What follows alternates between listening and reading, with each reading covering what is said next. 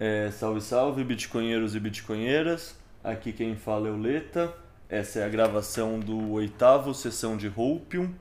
É, acho que vocês já me conhecem, mas enfim, eu sou o Leta, sou o plebe que está tocando esse projeto Explica Bitcoin. E agora que a gente está crescendo e está centralizado, estou especificamente mais na parte da tradução de textos e também na produção de podcasts. Tanto essa que é a sessão de Hopium que a ideia é ser uma conversa de bar entre plebes, como a sessão temática, que a ideia é dar uma profundidade maior, um zoom in em temas específicos.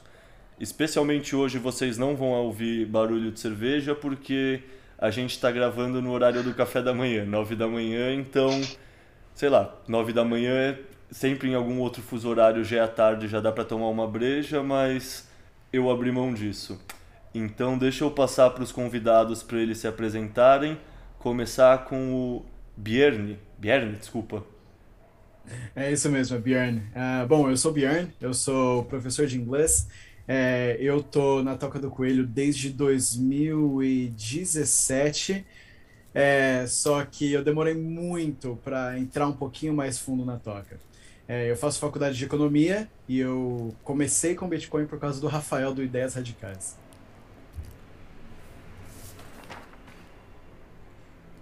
Bom, boto fé. Apresentação bem sucinta. Então vamos passar para o Manhattan agora se apresentar também. Fala pessoal, bom dia. Satisfação poder estar aqui na sessão de Opium. Eu já curto o programa, já, já tenho desde a da sua concepção e para mim é um prazer interagir aí com, com os plebes aí e poder conhecer também um pouco mais dos plebes do Brasil, né? É, eu sou um brasileiro radicado no Canadá, já moro no Canadá tem 12 anos, e o meu background é de IT, eu, eu sou um que a gente chama de arquiteto de solução, já, já fiz programação, análise de sistemas, e isso ajudou um pouco a minha entrada ao Bitcoin, né? Eu entrei no Bitcoin tem, foi em 2016, só que aí, né, é, esse é o que acontece muito com o pessoal da minha área. A gente fica muito ligado só na parte da tecnologia e esquece um pouco da parte econômica. E aí eu tive um início, é, diria assim, bem padrão, né? Acabei sendo é, caindo no canto da sereia das shitcoins né? durante o período de um ano mais ou menos. E aí foi quando, sim, eu tive um aprendizado na parte econômica, na parte que faz com que o Bitcoin seja diferenciado das outras shitcoins, né? E aí é, foi justamente aí que eu entrei na toca do coelho, diria aí início de 2017, e aí foi um caminho sem volta, né? Tô, tô nessa cada vez mais maximalista, né? Eu acho que eu considero aí um, maximalista. Depois a gente pode até discutir com o painel aí é, o que, que é ser maximalista para cada um de vocês. Mas estou é, nessa desde 2017 e cada vez mais apaixonado, dedicado aí ao Bitcoin. Só falta largar agora o meu, meu emprego Fiat agora para para me dedicar totalmente ao Bitcoin no futuro. Isso aí. Boa. Puta, você sendo do Canadá radicado, a gente tem muito assunto para conversar hoje, né? É, então, é, eu vi, eu acho que vai ser uma boa conversa sim. É. Bom, deixa eu passar a bola. Não, desculpa, fala aí. Não, pô, é, tem muito pra falar. É. Bom, deixa eu passar a bola então pro Get Up Stand Up, que é o Absolute Scarcity, para ele se apresentar. E aí, pessoal, bom dia. Valeu, Letra, obrigado pelo convite aí, parabéns pelo trabalho, né? Eu, eu comecei no Bitcoin, na verdade, ano passado. Eu já vinha, trabalhei desde novo no ramo do varejo e durante 20 anos. E aí tava meio na bolha, né? Como a gente fica na nossa bolha, sempre trabalhando, olhando, não conseguindo olhar para fora. Até então que eu vi que eu precisava de mais tempo. E aí foi quando eu, antes de conhecer o Bitcoin, eu já tinha feito um outro trabalho para para me aposentar, entre parênteses assim, né? Em outro ramo. E aí, logo depois que eu tive tempo para pensar,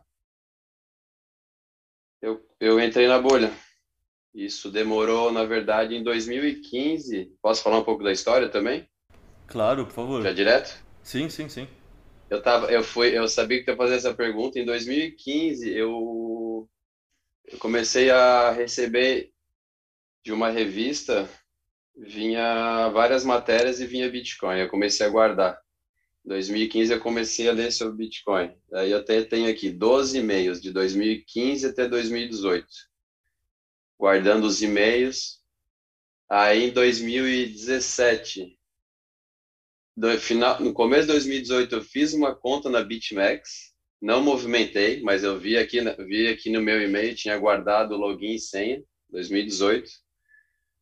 2018 eu vendi a minha empresa também, Aí vem um amigo meu, um amigo, sabe aquele amigo que sempre fala muita coisa, de coisas fáceis assim que acontecem, que tu sempre desconfia do que o cara fala. E ele veio com a história de que o Bitcoin era coisa do momento, que os caras estavam andando de Ferrari, de helicóptero. Aí eu já fiquei com o pé atrás, né, cara? Porque eu não gosto dessas coisas assim, tu já fica com aquele pensamento, né? Pá, mas me... aí fui, continuei negligenciando e sendo vadio, né? Não indo atrás, né? E já criando aquele preconceito. Essa é época das Lamborghinis, Aí falei... né? Porque tem aquele meme é, das então. Lamborghinis e tudo mais que eu também cheguei a entrar em contato e também causou essa reação para mim. É, tu vê que eu nem sabia. O cara falou que os caras estão dando de helicóptero aqui na cidade e negócio é Bitcoin, Bitcoin. Aí eu falei, cara, e a gente até levou para conversando com os amigos e tal, mas a gente não não foi a fundo, tipo, fui vadio, não quis estudar sobre isso. E aí daí tinha um cara que fazia um, às vezes eu conversava com ele, que era um assessor da XP, eu perguntei para ele, oh, o que, que tu acha de Bitcoin? Tem um e-mail aqui guardado. Eu guardei todos esses e-mails. Aí ele falou, ah, Bitcoin, cara, tem muita gente ganhando dinheiro, mas daqui a pouco vai dar pau. O cara falou para mim. e aí eu novamente ignorante, né, cara? Não, Olha, é, hoje eu vejo esses e-mails aqui guardados, dá uma raiva de mim, cara. Daí eu não, não dei bola de novo. Eu toquei esse projeto que eu já estava fazendo, que eu ia vender uma empresa, comecei esse outro projeto para mim, que era para me dar mais tempo, né? Para eu ter mais tempo livre para fazer o que eu gostava. E aí foi que eu negligenciei até 2021, cara, que daí o meu meu cunhado ele veio falar, ó, Bitcoin, não sei o que, e um amigo meu da Alemanha também. Eu falei, cara, o negócio Bitcoin, ah, eu tô botando aqui um pouco, e o meu cunhado também. Aí eu falei, tá, eu vou, que porra é essa? Eu tô, quantas vezes já passou na minha vida e eu tô deixando de lado? Não posso fazer isso, né, cara? Alguma coisa até. E aí que eu fui começar a ler, a ler, a ler, a ler, e, pô, fiquei louco pela, pela parada e e aí não sei mais, daí foi, foi isso. Aí minha vida virou só isso aí, é saúde, família e Bitcoin. É, cara, eu te sigo no Twitter e eu vou assim, até fazer uma confissão, tipo, com certeza essa é uma das contas que eu mais gosto de seguir, porque tem a ver com Bitcoin, mas no fundo tem muito a ver com o estilo de vida e escolhas rejeitando o sistema Fiat tradicional. E te perguntar, você está falando que você está na toca do coelho assim de cabeça há tão pouco tempo, seu estilo de vida já era diferente de antes e aí você sentiu essa, sei lá, essa similaridade com o Bitcoin, essa conexão com o Bitcoin? Ou foi o Bitcoin que causou essa mudança no seu estilo de vida? Não, eu já tinha tempo livre, eu já tinha uma vida. Na verdade, eu já era bitcoinheiro, né? Já era bitcoin. Eu só não conhecia o Bitcoin em si eu não, eu não tinha estudado, mas era é tudo, na verdade, tem tudo a ver com o meu estilo de vida, né? Eu, mas eu não, eu não me aposentei pelo Bitcoin, me aposentei por outra coisa. mas é bem isso, é Bitcoin, eu acho que ele é muito é, é, é, um dos caminhos, sabe? Eu acho que é muito importante assim para gente, mas eu acho que não é só o Bitcoin. Eu acho que são o Bitcoin é um dos pés para a gente ter uma vida serena, vida boa. Acredito também muito na saúde, né? Cara, não adianta o cara ter Bitcoin e não ter saúde. Não adianta o cara ter Bitcoin e não ter tempo, entendeu? Então eu correlaciono tudo isso ao mesmo tempo, assim. Para mim é isso que mais importa, é Bitcoin, aos poucos o cara vai guardando satoshinhos, é, família, saúde é uma preocupação muito grande e tempo livre para fazer o que gosta, sabe? É, no fundo você já era bitcoinheiro mesmo, tipo, eu concordo inteiramente com o que você falou, tipo, uma pessoa que é gorda, obesa e não tenta melhorar e é bitcoinheira, ela realmente entendeu o Bitcoin ou ela está fazendo uma tese de investimento para longo prazo sem perceber o risco que ela está correndo em outras esferas da vida pro longo prazo. Tipo, é interessante, mas sei lá, eu já conheci alguns bitcoinheiros na vida real e assim, a maioria tende para essa questão de exercício, saúde, alimentação, tipo, mudar a preferência temporal realmente vai tocando todas as outras esferas da vida. E aí é interessante que você está falando que você já trazia esse pensamento de antes. Eu trazia algumas partes do pensamento de antes também, mas ter o Bitcoin como lente que te permite analisar essas outras coisas, pelo menos para mim, me dá uma motivação muito maior, sinceramente. Tipo, agora eu sei o porquê eu quero estar tá fazendo tudo isso muito mais, sabe? Em vez de ser uma coisa dispersa, é uma coisa objetiva, assim, centrada.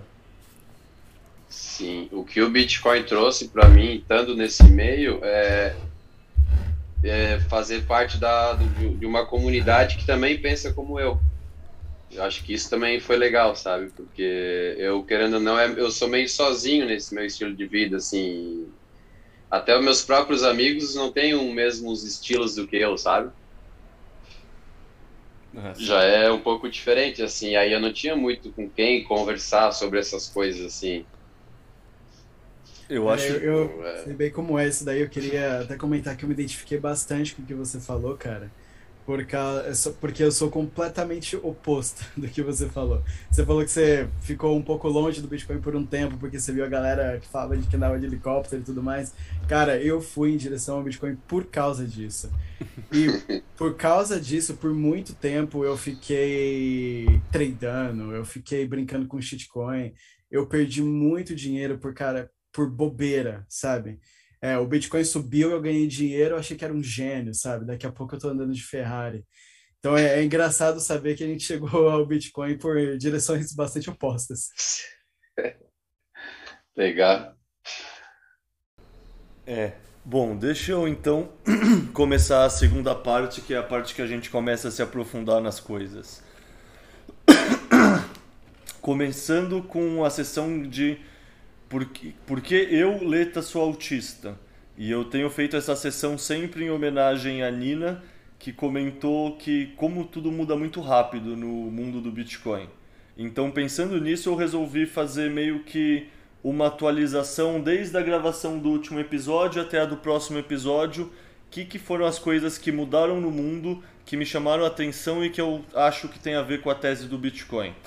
E, cara, essa semana, até pouco tempo atrás, eu tava achando legal que eu poderia ter uma semana sem falar de teoria dos jogos. Pensando, pô, interessante, finalmente eu posso falar de outras coisas. Porque, por quê? Vai, vamos por partes.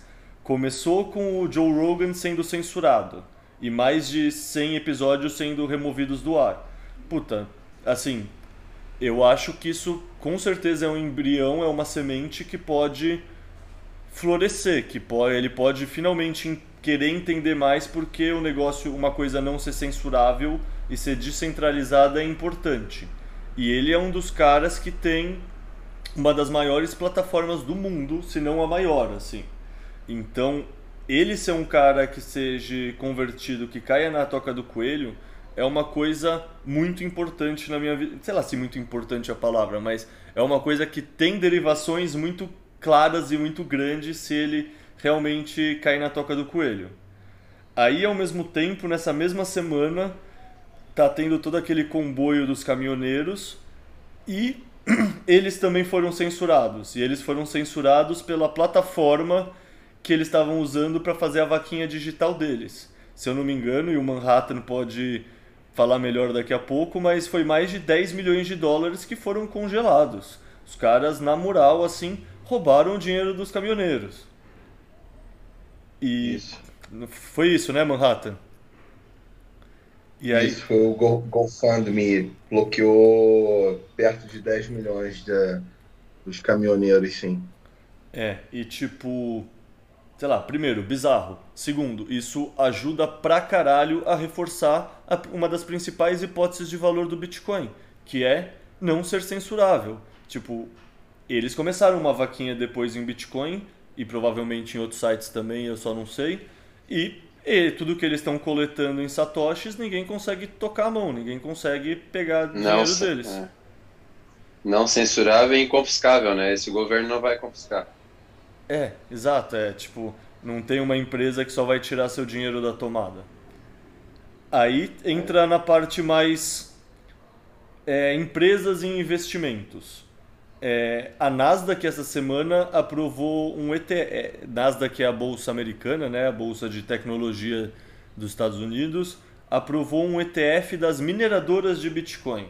Ou seja, tipo, o governo americano fica enrolando para aprovar o tal do ETF direto de Bitcoin, mas o ecossistema está crescendo, está maduro, está tendo mais procura e mais demanda, então o pessoal fica inventando vários ETFs e no fundo não sei, eu vejo algumas pessoas criticando porque isso significa que esse dinheiro não vai fluir diretamente para o Bitcoin, mas por outro lado, talvez esse dinheiro nunca fluísse para o Bitcoin porque a pessoa nunca se sentisse confortável em não investir numa empresa ou num ETF. Eu tenho essa tese para pirataria, por exemplo. Eu acho que pirataria não diminui tanto assim as vendas de qualquer outro produto, porque a pessoa que recorre à pirataria nem ia comprar o produto sinceramente. Tipo, você vê o livro do Didi, é um dos mais vendidos em uns sites. E o livro está disponível de graça. Por quê? Porque os públicos não são diferentes, são diferentes, não são os mesmos. E eu acho que essa lógica se aplica aqui na questão do ETF da Nasdaq de mineradoras. Daí, essa semana também, e essa sinceramente eu. Se não fosse a última notícia, talvez essa fosse a notícia mais importante, vamos falar assim. Que a KPMG que é uma das empre... no, no mundo de investimento tradicional existem as Big Four, que são as quatro empresas consideradas mais sérias e respeitadas e que se você quer ter uma empresa com IPO e tudo mais, você meio que precisa que eles façam a sua contabilidade ou a sua auditoria, assessoria financeira. Eles são essa visão do cara, do contador conservador que valida o seu modelo de negócio e fala para o mundo externo que ó, esse pessoal aqui está fazendo é coerente e faz sentido. Ou seja, é uma empresa careta. É uma empresa feita para ser careta, feita para passar confiança para o pessoal careta. E tem quatro dessas empresas que são as maiores do mundo. É a Deloitte, a Ernst Young, a Price e a KPMG. Elas são conhecidas internacionalmente como as grandes quatro, as The Big Four. Essa empresa, pelo menos o ramo canadense dessa empresa, da KPMG, acabou de colocar Bitcoin e Ethereum, então você não fica na dúvida o quanto eles realmente entendem, mas colocaram Bitcoin no tesouro. Isso significa o quê? Porque, por exemplo, quando a Tesla compra, significa que tem um investidor meio maluco daquela empresa meio maluca que cresce meio sem fundamento e eu não entendo bem e eu tenho meio raiva é, adotando. É, isso deve ser essas coisas de meme. Isso aí, tipo, tem um verniz de inovação, mas não tem um verniz de reputação e credibilidade. Até porque o cara pegou a Dogecoin também, né, depois. Eu não sei se ele chegou a comprar ou se ele só fica falando muito dela porque ele acha um meme legal. Porque eu confesso que antes dele falar de Dogecoin, eu adorava Dogecoin. Eu achava um meme muito engraçado. Você olha aquele cachorro, ele é mó fofo, ele é mó, tipo, cara carismático, assim. E assim, pra mim, assim, eu, nossa, eu me chuto por nunca ter pensado em comprar só um pouquinho, só pela zoeira. Porque, velho, pra mim é surreal ver tudo o que aconteceu. Mas assim, no fundo ele pode só achar uma piada engraçada e ele é meio autista nesse sentido, sim, tá ligado? E ele, o autista com U nesse caso. Ele com certeza tem uma personalidade meio no espectro do autismo, meio Asperger, sei lá. Então ele realmente tem uma personalidade diferente, pode só achar engraçado e publica e é isso aí. Tipo, mas enfim, a KPMG falar que, colocou, que comprou Bitcoin significa que agora tem quase que um risco reputacional para você não querer falar do Bitcoin e não adotar o Bitcoin. Tipo, qual é a, o move das outras, qual é o movimento que as outras três dessas Big Four podem fazer? Elas vão. Tem uma. Hum, aí também falar em relação a essa questão da KPMG, né? Eu acho que não é. é você tocou bem na parte do, do risco reputacional, mas não é só isso, né? A KPMG, muito provavelmente, conhecendo a indústria de, de, de auditoria como eu conheço, eles já devem ter toda uma solução para fazer, a, a, a, no caso, a governança de Bitcoin, como fazer a contabilidade disso, como fazer a auditoria disso. E aí, quando as, alguma empresa, algum cliente dele vier perguntarem para eles, né? Ah, poxa, vocês colocaram Bitcoin e tal. Pô, como é que é isso? Eles já têm toda a apresentação, todo o esquema comercial. Eles não dão ponto sem nó, não. Ah, Isso aí com certeza é, já faz parte de um portfólio de produtos e serviços aí que eles têm para oferecer. É, mas apesar disso, eu acho que não deixa de ser um, um, um movimento bastante é, bastante ousado, né? Porque eles foram os primeiros. Agora a, as outras três que vão ter que correr atrás, sabe? Então eu acho que eles é, não deixa de ser uma aposta, por mais eu, que eu imagino que eles joguem seguro também, de certa forma. Eu acho que são os dois. Tipo, com certeza essa ousadia de ser o primeiro a fazer carrega um pouco de ser o ousado e não ser o conservador. Mas Sim. é isso, já está acontecendo ETF, já está acontecendo moeda em outro país. Já, tipo, há dois anos atrás eu acho que teria um risco de flopar. Hoje em dia eu acho que eles foram o primeiro a ter coragem de falar que o rei está nu.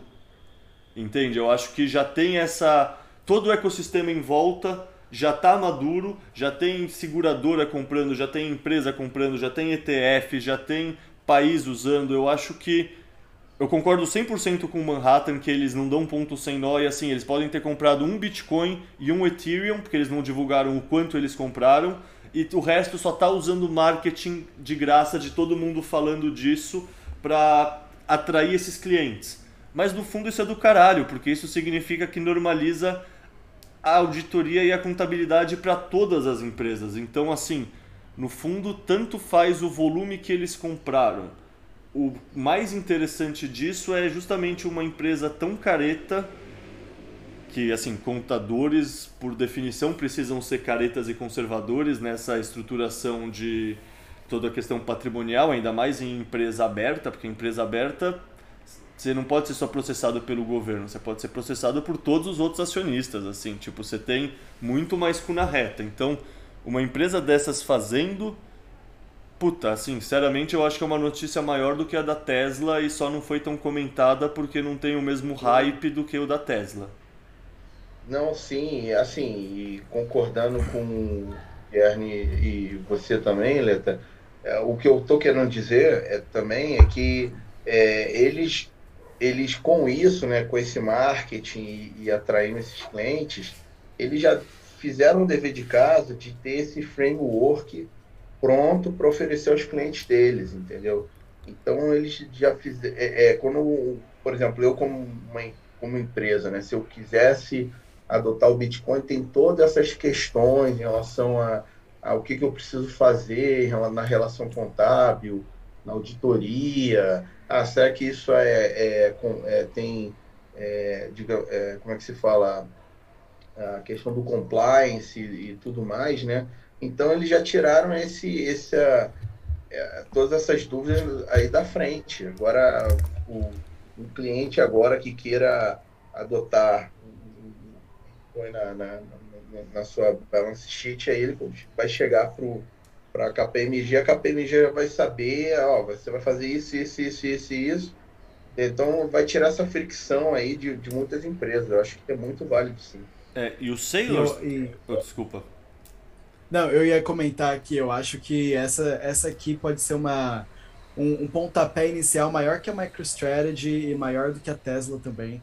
É, porque agora é, muitas outras empresas vão ter que correr atrás, porque a KPMG está na frente. Quem quiser. É. A, a gente é muito na bolha do Twitter, a gente tem muita visão de que tem gente que ama o Bitcoin e tem gente que odeia o Bitcoin. Só que a maioria das pessoas está no meio ali, sabe? Não sabe muito bem o que, que é, mas se aparecer alguém falando, eles vão ouvir. Então, qualquer empresário, qualquer é, baleia, né, que a gente gosta de falar, que olhar para isso e quiser entender um pouco mais sobre o Bitcoin, vai para a KPMG. Porque é eles que estão falando disso agora. Então eu acho que isso pode gerar uma, um efeito de concorrência das outras empresas quererem anunciar isso também e gera um, um baita no efeito bola de neve com isso. Nossa, com certeza. O FOMO que as outras três devem estar agora, tipo, tá rolando essa teoria do jogo entre essas quatro, full power, e a KPMG saiu na frente e mostrou que tem o Zap. Vamos ver quem faz as outras duas mãos, mas o Zap alguém já fechou porque, porra, eles foram o primeiro entrante. Bom, enfim, só continuando das últimas. Porque assim, eu falei que essa é a notícia mais legal da semana, fora a que entra em teoria dos jogos. Primeiro, só comentar que o Ted Cruz, que também entra em teoria dos jogos também, que é o senador lá dos Estados Unidos, do Texas, comprou 50 mil dólares em Bitcoin, falou que comprou o Jeep. E assim, ele é o senador do estado que tem provavelmente a maior taxa de hash, né, a hash rate dos Estados Unidos, mas assim, você pensar como estado, talvez o estado do Texas já seja uma, um dos maiores cinco mineradores do mundo. Tipo, já teve história do Texas falando recentemente, esse mesmo senador, que o Texas prefere talvez se separar dos Estados Unidos do que ficar aguentando muita cagada do governo federal. Então, assim, para o pessoal que acredita que os Estados Unidos vai conseguir banir o Bitcoin, proibir a mineração, tipo, a teoria dos jogos cada vez fica mais explícita o quanto isso não é verdade, o quanto o lobby, a indústria da mineração e os políticos nos Estados Unidos já têm muitos alinhados com o Bitcoin e que isso realmente, assim, não é muito... É sei lá assim, viável, mas assim, é muito mais difícil do que parece. Ah, os Estados Unidos vai banir. Cara, sinceramente, você está achando que os Estados Unidos é tão autoritário quanto a China para fazer isso, mas não é. É uma sociedade que tem ponto e contraponto, que tem dois partidos muito fortes, que tem visões antagônicas. É uma sociedade polarizada. Isso significa que um polo só não consegue agir tão rápido. Então, puta, teoria dos jogos, eu falei, acho que no começo dessa semana eu estava achando que eu não ia precisar falar de teoria dos jogos nessa sessão aqui, porque eu tenho falado todas as últimas semanas, mas é inevitável. Por quê? Porque além do Ted Cruz ter comprado Bitcoin, saiu a notícia ontem da Rússia. E assim, a Rússia quer reconhecer como moeda o Bitcoin e trazer para a legalidade todas as negociações eu confesso que eu nem tive tempo, porque ontem eu estava gravando uma podcast com o Hans também, no Sessão Temática, então eu nem tive tempo direito de ver o que isso significa e de entender como eles querem fazer. Mas assim, você coloca a Rússia, Bitcoin, é, reconhecer na mesma frase, teoria dos jogos, já não tem muito o que fazer, assim, só por a imagem do Putin com o Bitcoin já vai chutar a bunda da Ucrânia, já vai fazer a China reconsiderar muitas coisas, vai acender o sinal de alerta maior nos Estados Unidos, eles vão pensar, caralho, se meu inimigo começa a comprar, o que, qual é o meu passo? O que, que eu posso fazer? Eu até vi alguém no Twitter comentando que, puta, não é à toa que foi essa semana que os Estados Unidos anunciou a apreensão daqueles bitcoins do daqueles fake hacker, porque assim, ninguém me faz acreditar que aqueles dois caras, aquele cara e aquela mina que guarda a chave na nuvem, roubou sei lá quantos bilhões em Bitcoin, assim. Eu tipo, ia mencionar isso. Tipo, é chamar a gente de otário. Eu ia falar justamente disso. Olha, eu honestamente eu, eu não duvido, mas eu acho que essas duas notícias que você comentou do Ted Cruz da Rússia, eu acho que isso, na minha opinião, deixa isso, faz com que seja inviável, por exemplo, para países como os Estados Unidos é, banir o Bitcoin. Porque agora, se eles banem o Bitcoin, acontece um efeito China, só que agora para um inimigo direto, né? Os mineradores saem dos Estados Unidos e vão para a Rússia, por exemplo. E os Estados Unidos fica desarmado, né? No sentido de, é, no sentido de poder de Bitcoin, né? E eu não me surpreenderia, inclusive, se a China voltasse atrás num banimento desses, para tentar recuperar um pouco desse momentum que outros países estão juntando agora. Você sabe que a Índia voltou atrás semana passada, né? Não sabia, não sabia, sério? Sério, tipo, é, fazendo essa questão de atualizar notícias semanais, querendo ou não, é bom que eu acabo estudando. Tipo, a Índia tinha banido o Bitcoin, semana passada eles desbaniram, colocaram na legalidade com taxas equivalentes a de apostas, jogos de corrida de cavalo, essas coisas, ou seja, é uma atividade especulativa, é um imposto alto, acho que é 30%, um rolê assim. Tipo, não é o ideal, mas se você comprar imposto de alguma coisa, significa que essa coisa foi legalizada.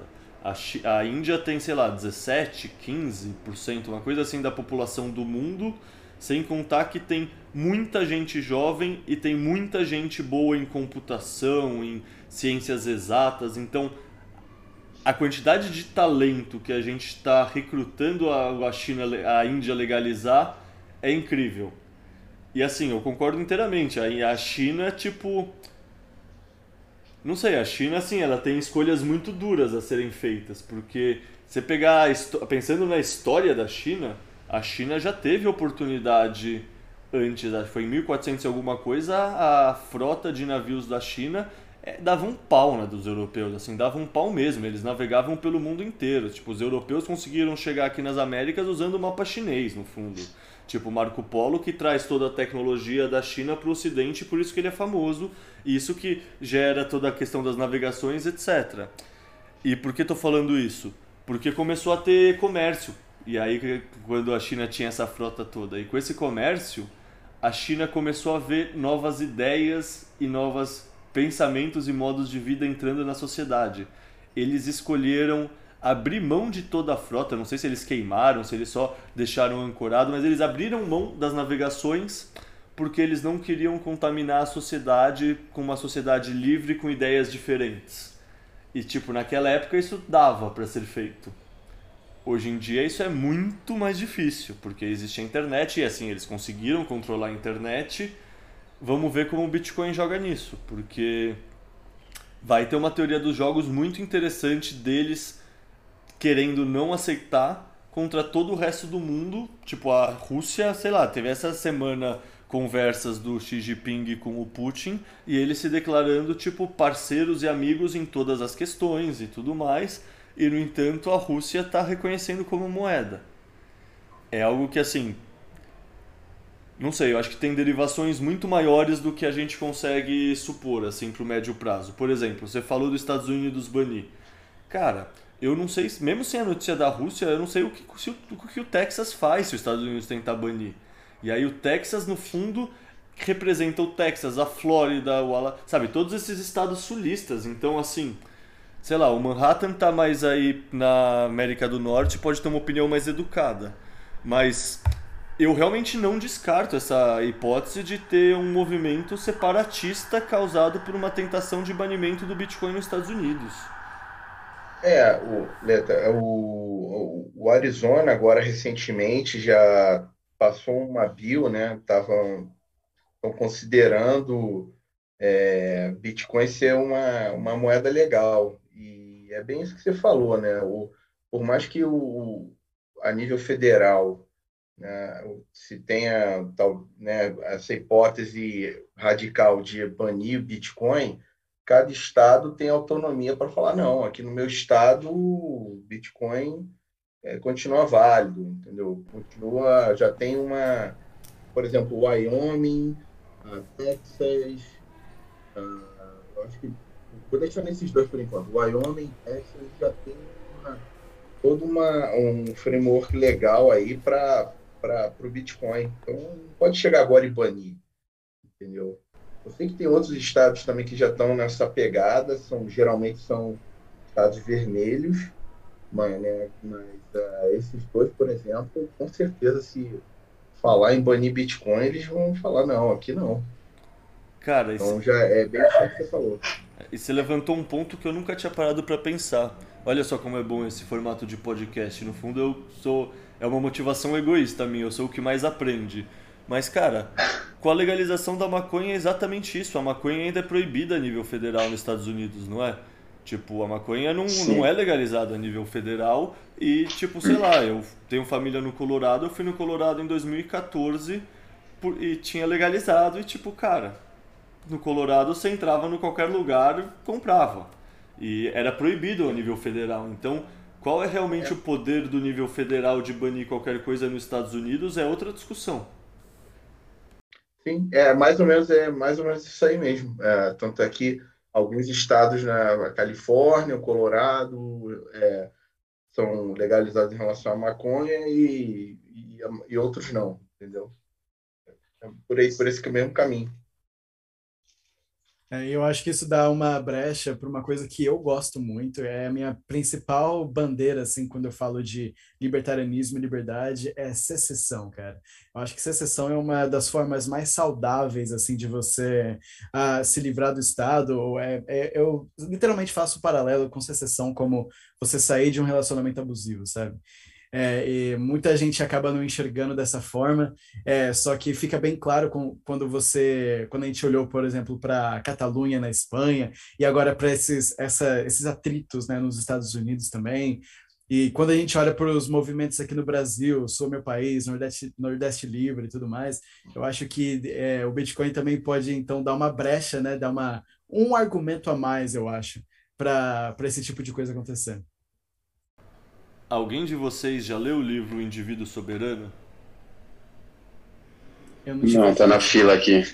Cara, é exatamente isso que o Björn falou, é a tese, cara. É tipo, eles previram o Bitcoin nessa tese, que é a era da informática torna muito mais difícil para o Estado exercer o poder da violência. Porque e isso vai desmonetizando o Estado e naturalmente as coisas vão vertendo para um polo de maior descentralização. Então, assim, eu concordo inteiramente com você e no fundo isso é um movimento natural do pêndulo da história para o nosso século, para os próximos 200, 300, 400 anos. Assim, a gente, por questões da tecnologia e como a tecnologia permite, e nesse caso a criptografia, né, aplicada na era das informações, é, a criptografia gera o, o custo para um ataque ser muito maior do que o custo para a defesa. Então se torna inviável economicamente você exercer o poder. E isso tende a ir desmonetizando o Estado.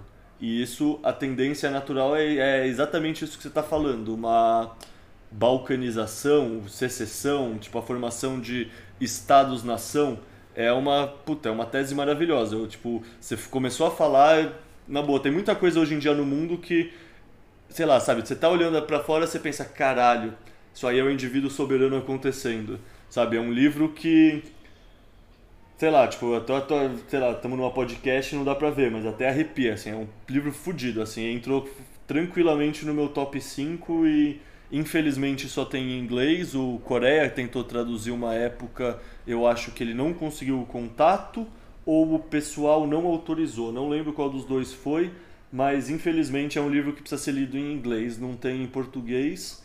Mas puta, recomendo fortemente para todo mundo que está escutando e que fala inglês. É um puta livro, assim. Esse livro com certeza está no meu top 5 assim de livros para fazer com que uma pessoa fique orange pill, né? Tipo, tem cinco livros assim que eu falo, ó, começa com esse aqui, depois vai para esse aqui, vai para esse aqui, o, o, o indivíduo soberano, né, individual sovereign, é, eu acho que é o meu quinto livro, que ele é o endgame, entendeu? É, ele justamente ele vai pegar vários conceitos que você viu nos livros anteriores e vai chegar até o final, ele vê essa projeção que é, é caminha para a secessão, a derrocada dos países Estados-países. Né? Não, e o fato que o livro é escrito em 97 também é um bagulho assustador, assim, tipo, como os caras realmente conseguiram prever muita coisa e só entendendo padrões macros e mudanças estruturais que a tecnologia geram, como eles conseguiram fazer previsões que se realizaram e estão se realizando, assim, é bizarro. Mas é, eu queria é, aproveitar esse gancho para levar um pouco para o lado da economia, né? Porque a escola austríaca de economia é muito sobre isso, né? É, como eu falei, eu estudo economia na faculdade e bastante a, escola austríaca por fora, e é tudo sobre isso, né? A, a partir da praxeologia, da lógica dedutiva, você consegue fazer algumas dessas previsões, assim. E o Hayek também, de certa forma, previu o Bitcoin em, umas, é, em alguns dos escritos dele também. É, também por isso, né? Você vai fazendo a lógica dedutiva e você vai chegando nisso. Você vai é, chegando em como que para a gente se livrar do Estado, a gente precisa de alguma coisa que deixe é, economicamente inviável para eles exercerem a violência. Então é, é bastante interessante você olhar por esse lado também. Berna, eu, eu tenho uma pergunta para você, já que você está tá estudando agora economia e você tem acesso também a, ao conhecimento né, da, de Mises, da escola austríaca, o que se ensina em faculdade hoje em dia passa longe da escola austríaca. Né? Assim, é, o que o pessoal fala muito é, é, é, são outras escolas, né, da MMT, não é isso? Não, puder dar um explicar para a gente aí qual é a sua visão aí, com o que você está vendo? Sim, cara, passa passa muito longe, mas é, tem muita gente que acha que é por má vontade, normalmente, dos profissionais, dos professores que estão lá. E não é. Na verdade, às vezes é, é simplesmente a falta de conhecimento. É, é claro que eu, é, eu tive professores socialistas, literalmente, que, acredit, que acreditam que a visão que eles têm de, de certa parte da economia, de visão política, é a certa e eles é, rechaçam ou ignoram qualquer outro tipo de comentário. Mas, atualmente, e, e em muito maior número, eu tenho professores de boa fé que quando eles estão lá explicando uma coisa, eles não falam que, olha, a economia é assim. Eles explicam, olha, nesta visão, por exemplo, na visão, neo, né, na visão neoclássica, a microeconomia é, trata disso aqui. Então você vê que ah, o cara ele tem uma honestidade intelectual de mostrar que o que ele está falando não é verdade absoluta, mas é um ponto de vista.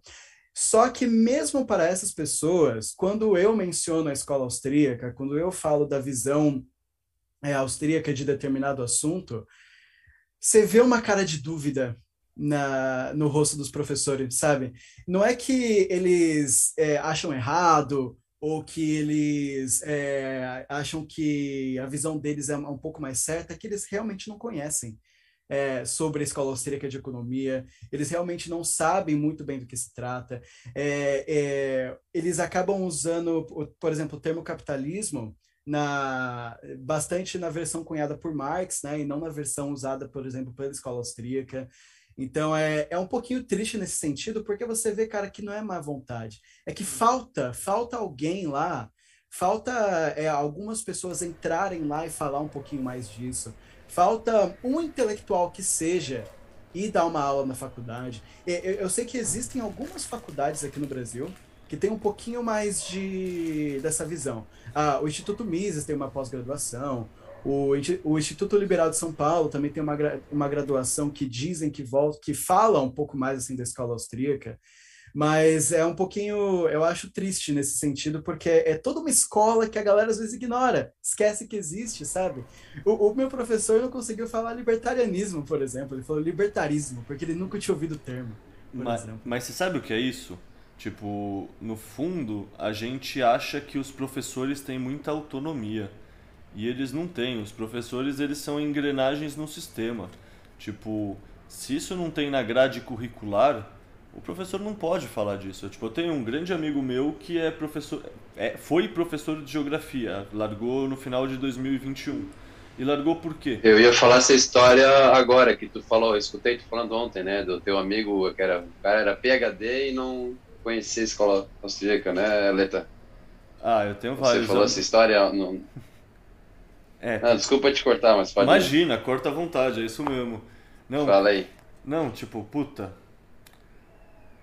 É isso. um é... amigo. Não, é, não, é essa questão de você é uma engrenagem no sistema. Você tem muito menos autonomia do que você imagina. Você é contratado para ministrar tal e tal e tal matéria que tem esse, esse e esse livro-texto. Você não é um, sabe, não é aquela coisa que você é um, um filósofo com seus com o pessoal te seguindo e você tá andando no jardim, o que você resolve falar agora? Tipo, a gente imagina que os professores têm muito mais autonomia do que eles realmente têm.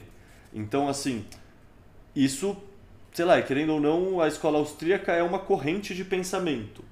E nas universidades, você opta por correntes de pensamento e uma escolha que foi feita 20, 30 ou 50 anos atrás, às vezes simplesmente está sendo reproduzida, reproduzida, reproduzida a tal ponto que não tem estudo das outras correntes, porque há 50 anos atrás alguém achou que essa questão tava, tinha sido decidida e não, era óbvio que o keynesianismo era melhor e fazia sentido.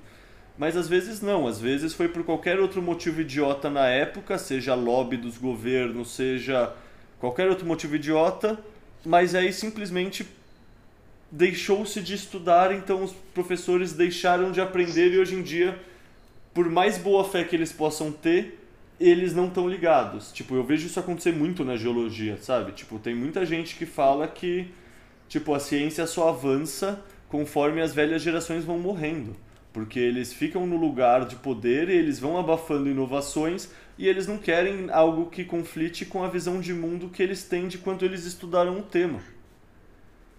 A nossa vida é assim, se tu for ver. Quantas coisas tu faz que realmente tu tá consciente de que tu tá fazendo? Ou foi alguma coisa que a tua mãe te falou para fazer porque a tua avó falou para tua mãe? É, tava falando... Na nossa vida a gente anda no automático. Imagina nessas nas questões de ensino. É, mas eu acho especialmente engraçado que os professores com mente mais fechada normalmente são os professores de economia. Porque os dois professores que eu tive que dava para ver, tipo, um professor até conhecia Mises, sabe? É, conhecia Rothbard, conhecia todos esses nomes, foi um professor de história, por exemplo. É, uma outra professora que dava para ver que ela conhecia um pouco mais sobre essas visões de mundo era uma professora de sociologia, que, poxa, uma professora de sociologia e ela era claramente esquerdista, sabe? Usava pronome neutro e tudo mais foi mais legal conversar sobre é, ideias de liberdade com ela do que com a minha professora de economia, sabe? De, de tão diferente que é a mente, eu acho, dos economistas convencionais hoje em dia. Eu acho que o pessoal aprende muito que o modelo, que, sabe? Porque assim, no fundo, qualquer modelo é só uma redução da realidade. Por quê? Porque você só consegue interpretar a realidade reduzindo ela. Porque senão você precisa expressar ela inteira, você só consegue com o real. Então, para você analisar qualquer coisa, você sempre precisa reduzir. O que eu sinto é que falta bastante conhecimento científico, em, pelo menos pensando do pessoal que eu conversava na época da USP com o pessoal da Fé, faltava essa base para entender que o modelo é só um modelo. Sabe, essa visão mais científica de como modelos funcionam, que eles podem ser úteis ou não, mas que eles não dizem a verdade. Então, muitas vezes os caras reduzem qualquer coisa mó complexa da economia ou do mundo a três ou quatro variáveis, e aí eles realmente acreditam que essas três ou quatro variáveis realmente explicam o mundo, então você tem uma equação simplista. E aí nessa equação simplista é só eu subir essa variável A ou a variável B que a variável C vai cair e tudo vai dar certo. Eles não pensam num sistema complexo com consequências indesejadas de segunda ordem, coisas Sabe, eles não. Ou seja, geralmente são equações mais simplistas do que modelagens complexas. E isso. E tomam decisões em cima disso. Não, e tomam decisões e mais do que tomam decisões. Assim, é, de repente, a variável x se torna a coisa mais importante de tudo. Tipo, por exemplo, a gente olha para o PIB como se o PIB fosse muito importante.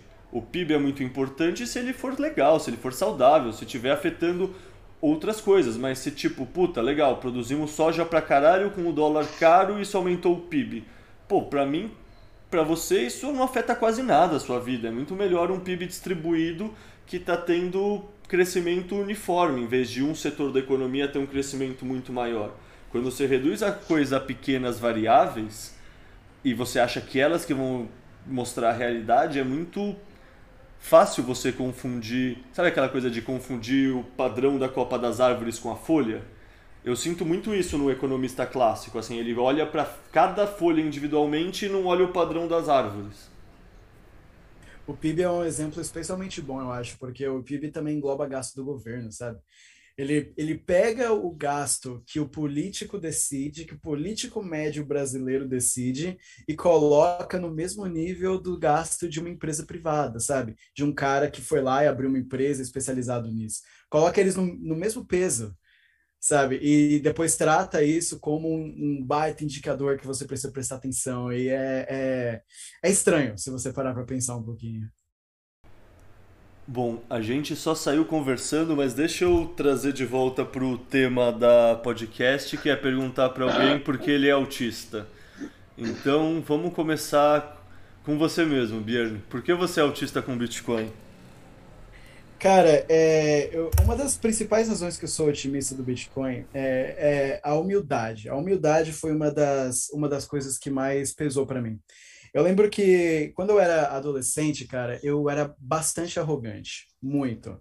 Eu sempre tive uma vantagem sobre os meus colegas, que eu sempre fui um pouquinho mais maduro do que eles, sabe? Eu, eu tive a minha vida inteira é, de adolescência, é, adultos me falam, nossa, você é bem mais maduro do que as outras pessoas e tudo mais.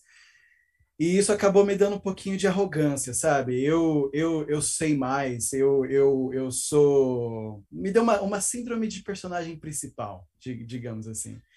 Só que quando você tem o Bitcoin, quando você olha para o Bitcoin, é, não tem como você entender do que se trata e continuar dessa forma. Primeiro, porque para você entender o Bitcoin, você precisa tomar uma baita de uma dose de humildade. É, foi essa mesma humildade depois que me levou ao cristianismo de volta, porque eu fui ateu por conta da minha arrogância por muito tempo também. E uma das principais razões que eu sou otimista com o Bitcoin é que ele consegue dar para as pessoas essa perspectiva. Ele consegue mostrar para você o quanto você precisa, o quanto você precisa olhar para você mesmo e aplicar a noção de prova de trabalho na sua vida. Eu acho que um dos episódios do Sessão que mais me marcou foi quando você falou do, é, da prova de trabalho no, no surf, né? que você precisa estar tá lá para praticar, se você não estiver lá, não vai acontecer.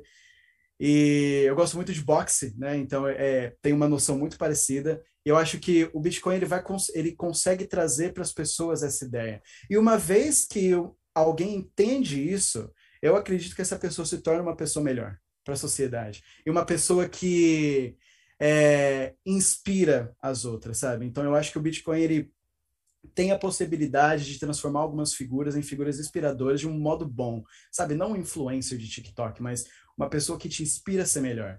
Então eu acho que eu, a, o Bitcoin consegue trazer para a gente uma, uma sociedade mais saudável. Eu acho que esse, esse lado filosófico um pouquinho mais é o que me deixa mais otimista com o Bitcoin. Eu achei ele uma coisa muito bonita nesse sentido. Cara, eu não podia concordar mais, assim, sinceramente. Toda essa questão do. Puta, primeiro a questão da barreira do ego, né? Eu gosto dessa frase que foi o título que os bitcoinheiros colocaram, tiraram da conversa que eu fiz com eles e colocaram lá e puta, não podia ser melhor sintetizado assim, tipo que o Bitcoin é realmente uma escola de humildade, assim, você já, sei lá, que nem o pessoal contando história aqui, todo mundo já viu uma vez, viu duas vezes e não prestou atenção. Você precisa engolir o seu orgulho para começar a estudar o Bitcoin e aceitar o Bitcoin. E isso com certeza gera humildade nas pessoas e faz elas repensarem várias coisas.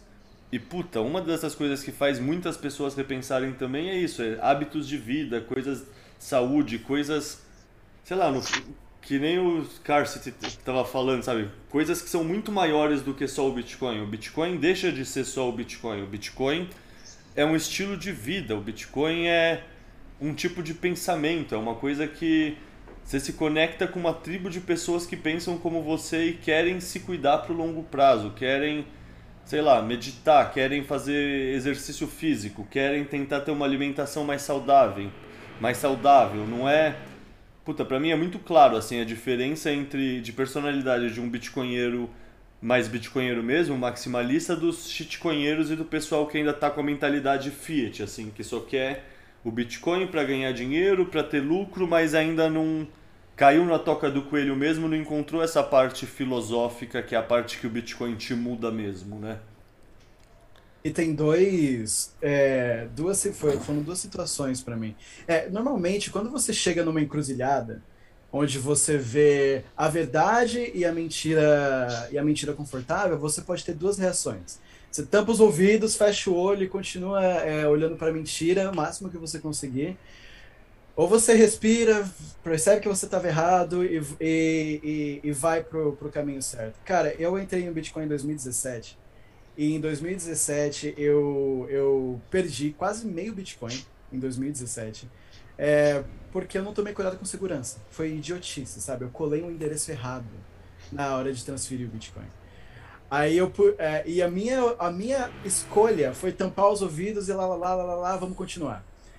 E depois mais uma vez em 2020 eu perdi a alta de 2020 porque eu acreditei que na bolsa de porque eu ach, eu não entendi o Bitcoin ainda, eu achava que na bolsa de valores eu teria mais sorte. Perdi o rally de 2020 2021 por causa disso também.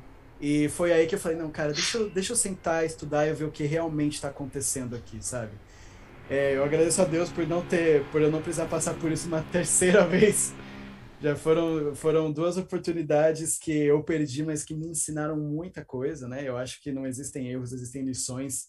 É, é uma pena que eu tive que ter duas, né, para para olhar para o caminho certo. Tem lições que são mais caras que outras, né? Eu tive lições. Todo mundo compra o Bitcoin no preço que merece, né? Esse é, é o meu agora. Eu tive lições muito caras também, cara. Eu tinha amigos que usavam Bitcoin na Silk Road, assim. Eu só não corri atrás de aprender, sabe? Tipo, imagina. Acho que todo mundo já pagou muito caro por essa lição de ver valor no Bitcoin e por achar que é bolha, que é golpe, que é tulipa e ser preguiçoso intelectualmente e não correr atrás. Pois é, cara a questão filosófica do, do Bitcoin é algo que, que realmente tem que ser citada, faz parte da, do maximalismo, sim. E é aquela coisa quando a gente fala que Bitcoin fix this, e as pessoas, ah, mas como assim? Eu estou falando de comida, eu estou falando de, de compras, ou estou falando de, da minha saúde. E, e no final está tudo interligado, né? Porque quando você muda a sua seu conceito temporal de agora você tem uma, um, um, um, uma capacidade real de, de economizar o seu tempo sem depreciação, né? Você realmente fala assim, poxa, eu não preciso mais agora é, é, gastar isso aqui, ou não preciso mais é, viver como se não tivesse amanhã, porque agora eu tenho um veículo que me permite é, que eu possa viver o meu amanhã sem prejuízo do, uh, do, do, do, da minha capacidade de, de, de, economizar, né? E o Bitcoin, ele realmente, quando você começa a, a entrar nessa nessa toca, né, como a gente fala, você vê que é, os seus hábitos de saúde mudam, como o meu mudou, muita gente, você começa a querer se alimentar melhor, você começa se interessar mais por filosofia, entendeu? Você começa a ter um... O teu pensamento crítico, então, é a primeira coisa que vai de 0 a 100. Você começa realmente a ter uma sensibilidade em relação a, a, ao que que a, mídia, o que que a mainstream mídia, o que que informações que chegam até você. Isso, assim, você me perguntar como isso aconteceu, de onde. É um, é um processo quase que orgânico, entendeu? Se eu pudesse dizer da minha parte, que conforme você vai mais estudando o Bitcoin, que você vai mais entendendo é, um pouco sobre essa escola de, de, de austríaca de economia, você começa a, a entrar nessas outras ramificações e, e, e tudo se conecta. É, o nível de tolerância do cara tem que aumentar muito depois com esse Bitcoin, né? Porque cada vez a gente, eu vejo por mim, assim, eu nunca fui muito de, de estudar, de ler. Eu comecei a pegar gosto, a aprender a fazer isso agora com Bitcoin. Cada vez eu me sinto menos ignorante em vários assuntos. E aí eu vejo as pessoas como elas são ignorantes, como eu era antes, né? e as pessoas é, não que eu era levado pela mídia, porque eu também eu não tenho TV faz mais de 10 anos, eu não nem eu não lia jornal nada, eu simplesmente tocava a minha vida da forma que eu achava que eu tinha que tocar, né, com liberdade, fazendo o que eu gostava de fazer. Mas eu falo com essa questão de a gente vai se, se aprofundando nos assuntos e, e ver que as pessoas elas não elas estão assim limitadas a determinadas formas de manipulação dessa mainstream, assim, que é muito preocupante, sabe? Que não tem mais pensamento próprio, cara, não tem mais discernimento. E eu vejo que eu pensei que eu era, eu era tolerante, mas eu tô vendo que eu tenho que hoje é o meu maior exercício em relação a, a essa mudança assim é aumentar cada vez mais a minha tolerância com as pessoas Acho, acho interessante. Eu não sei se está dando para ouvir aí, tá? Tá, não, tá alto e claro. Beleza. E eu queria Obrigado. comentar que eu passei por uma experiência dessa recente também, com a minha, com a minha noiva. Que a noiva, a minha noiva, ela é, ela é enorme, né? Ela é, não conhece o Bitcoin e tudo mais, a- mas ela é uma pessoa que tem o estilo de vida do Bitcoin, sabe? E demorou um pouquinho para enxergar isso. Não é porque uma pessoa não conhece o Bitcoin ou não, não tem muito interesse em saber que ela não vai ter o estilo de vida, não vai ter o ethos, né, do Bitcoin na vida dela. Então, é, essa coisa da tolerância é, uma, é, é bastante importante para qualquer pessoa que queira, é, não sei, trazer mais gente para o Bitcoin, assim, por assim dizer. Sim. Agora então vou falar de mim. Pode ser, Leta. Claro, brilha Como a. Rata já falou, Não, mas não tem ordem certa, ele fala depois.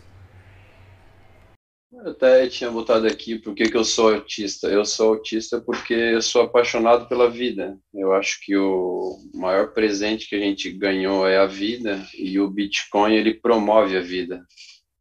Então é isso que realmente me deixa autista com Bitcoin sempre. Eu eu não acho que é uma coisa temporal, é momentânea. Eu acho que o meu autismo com o Bitcoin, ele é, vai, desde quando eu conheci, vai ser assim até quando, enquanto eu estiver vivo, enquanto existir o Bitcoin. Porque ele promove a vida, ele promove o, as boas práticas entre a gente, entre as pessoas. Então esse é o motivo que eu sou autista com o Bitcoin.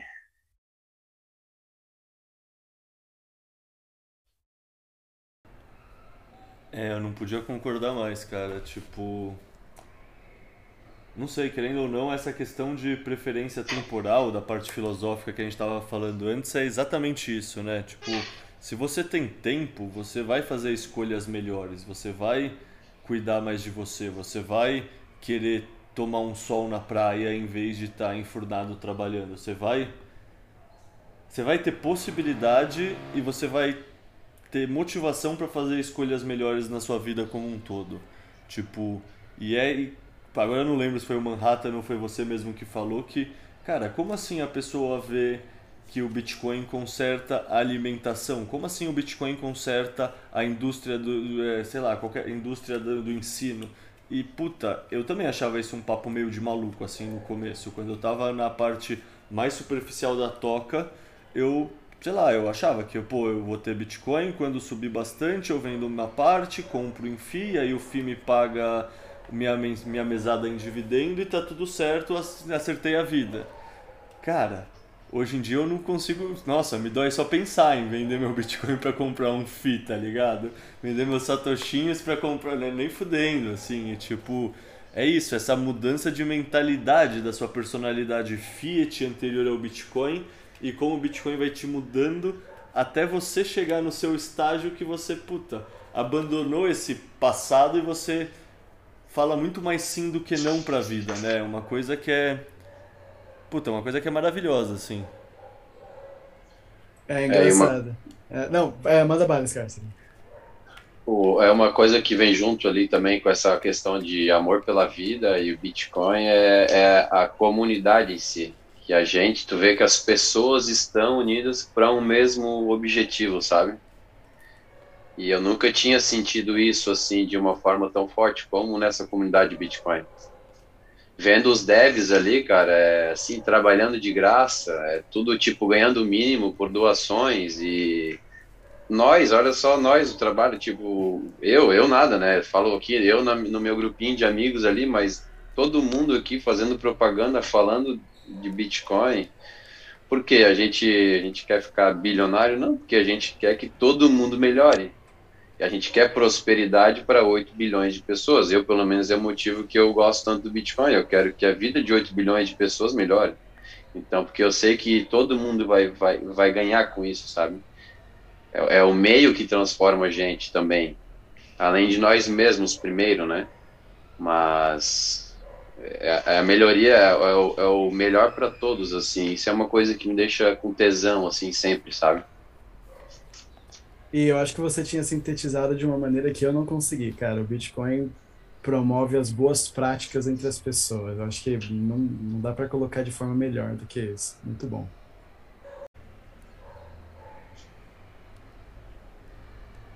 Bom, então alguém mais quer falar sobre estilo de vida e como o Bitcoin permite a gente abraçar a vida ou tocamos para o próximo autismo? Eu só queria comentar que você falou que dói vender os bitcoins, né? É, nesse último, nesse rally que tá tendo agora, a minha noiva olhou e falou: Nossa, será que não tá na hora da gente vender? Eu falei: Ô, oh, amor, não tá não. Fica tranquila, só, só espera um pouquinho que, que, que vai dar tudo certo. Era aí uns 10 anos aí. Cara, uma, um conselho que eu ouvi no começo que eu achei que valeu muito a pena, que é um conselho muito interessante, é que o maior risco do Bitcoin é você não ser bullish o bastante. O maior risco do Bitcoin é você vender antes da hora porque ele multiplicou por 2 e você deixou uma multiplicação de 6 ou de 8 na mesa. Você vê aquele post das pessoas que, puta, eu vendi meu Bitcoin a 5 dólares e agora ele está a 15 dólares e puta, olha o que eu deixei passar. E aí você pensa, não, olha o que você deixou passar agora. E tipo, é isso, eu, puta, eu não consigo abrir, é, esquecer aquele conceito de que o custo-oportunidade de qualquer coisa é Bitcoin. Então, puta, eu vou almoçar, eu peço o prato que é almoço e jantar, eu divido metade, eu guardo pro jantar porque vai ser mais satoshinho, sabe? Eu ainda tô nessa fase começo da toca do coelho que economiza grana pra conseguir comprar mais satoshinho, porque assim, é isso, o dinheiro que a gente economiza e a gente consegue converter em dinheiro duro hoje, ele vai ser importante desproporcionalmente na nossa vida. E, puta, querendo ou não, eu prefiro eu comprar o máximo possível antes dos Estados Unidos ou a Rússia ou Texas ou a KPMG ou qualquer outra empresa, assim. Tipo, essa questão que vocês estavam falando da comunidade promover boas práticas e querer ajudar o outro, puta, eu é engraçado, mas a palavra que me vem na cabeça mesmo é salvar os outros. Por que você quer divulgar tanto o Bitcoin? Porque, velho, eu lembro como era uma merda estar tá na vida sem conhecer o Bitcoin, com essa sensação que eu não vou conseguir construir nada, que tá tudo mais caro. Eu lembro como isso era angustiante, como isso. Eu realmente acredito que isso é, é muita parte do niilismo que a gente vê na. Sei lá, eu tenho 33 anos, na minha geração e na geração abaixo também é muito do porquê as pessoas não querem ter filho. Por quê? Porque não conseguem nem a sensação de respirar com calma e sentir que consegue bancar a própria vida. Quanto mais ter um filho, quanto mais tipo achar que chegou lá. Então, puta, pra mim o Bitcoin é realmente salvar as pessoas, sabe? Bitcoin é liberdade nesse sentido. Devido à cultura fit, as pessoas não veem mais os filhos como uma benção, mas sim como uma despesa. Isso aí é muito triste, cara. É, é muito triste. Eles não falam, ah, vou ter mais um filho, mais uma bênção na minha vida. Não, mais uma despesa, mais três, quatro, cinco pau por mês. Não, ela não vai dar, amor. Vamos ficar só com um filho ou com dois filhos. Olha a insanidade que a gente vive. Pois é, cara. E eu. Te... Ah, não, pode falar você primeiro. Não, só para complementar, isso quando eu vejo muitas pessoas, e isso quanto as pessoas não querem nem saber de ter filho, sabe? E, é todo esse mindset aí da, de cultura Fiat mesmo, entendeu? É, não, que família é ruim, que ter filho é ruim. Isso é outra coisa também que a gente falou da, da, da toca do coelho do Bitcoin, que a gente não tocou muito, né? o, o, Bitcoin ele faz um, uma nova renascença cultural, né? Impressionante como o Bitcoin remete é, é, a você querer comprar, você ter acesso a coisas melhores, então logo por consequência você quer entender, quer estudar melhor sobre um determinado assunto, uma determinada arte, entendeu? Então ele, ele realmente puxa toda essa questão mais tradicional do conceito embrionário de família é, também junto, né? Então é, o Scarce ele falou falou tudo aí. Acho que é, é também se, é, você abraçar isso, é, o Bitcoin te, te, dá essa possibilidade de você é, construir a sua família depois e não pensar tanto na corrida do rato, né? Hoje em dia. É, e, o, e o que o Scarcer e o Leta comentaram, né, desse, desse medo, né, que muita gente tem de não construir alguma coisa, essa foi uma das coisas que me jogou numa depressão em 2016, na época que eu estava cursando faculdade de letras. Cara, eu não conseguia ver é, o que que adianta eu trabalhar aqui dando minha aula de inglês se um engravatado aperta um botão e imprime um trilhão de dólares, sabe? É, e, e naquela época a galera nem imprimia tanto assim ainda. E Cara, e depois que eu comecei a, a, a olhar para a liberdade, né, que eu, que eu comecei a, a ouvir, ler um pouco mais sobre isso, que me trouxe um vigor de volta, sabe, para minha vida. E o Bitcoin, eu acho que foi esse, essa, essa última injeção, assim, de, de esperança, assim, sabe, de vigor, de vitalidade na minha vida. É, é, então, o, o garoto que era depressivo em 2016, hoje está super feliz com uma noiva, é, trabalhando e querendo ter filho, sabe? E eu quero e exatamente o que vocês falaram, sabe? Para mim, não tem nada mais legal do que você ter um filho, do que você criar uma, uma outra pessoa aqui, sabe? E antes eu não conseguia ver isso. E o que, o que me proporcionou ver isso que é, é, a visão que os nossos pais tinham, né? É, foi o, o, o, Bitcoin me trouxe um pouco para essa estrada também.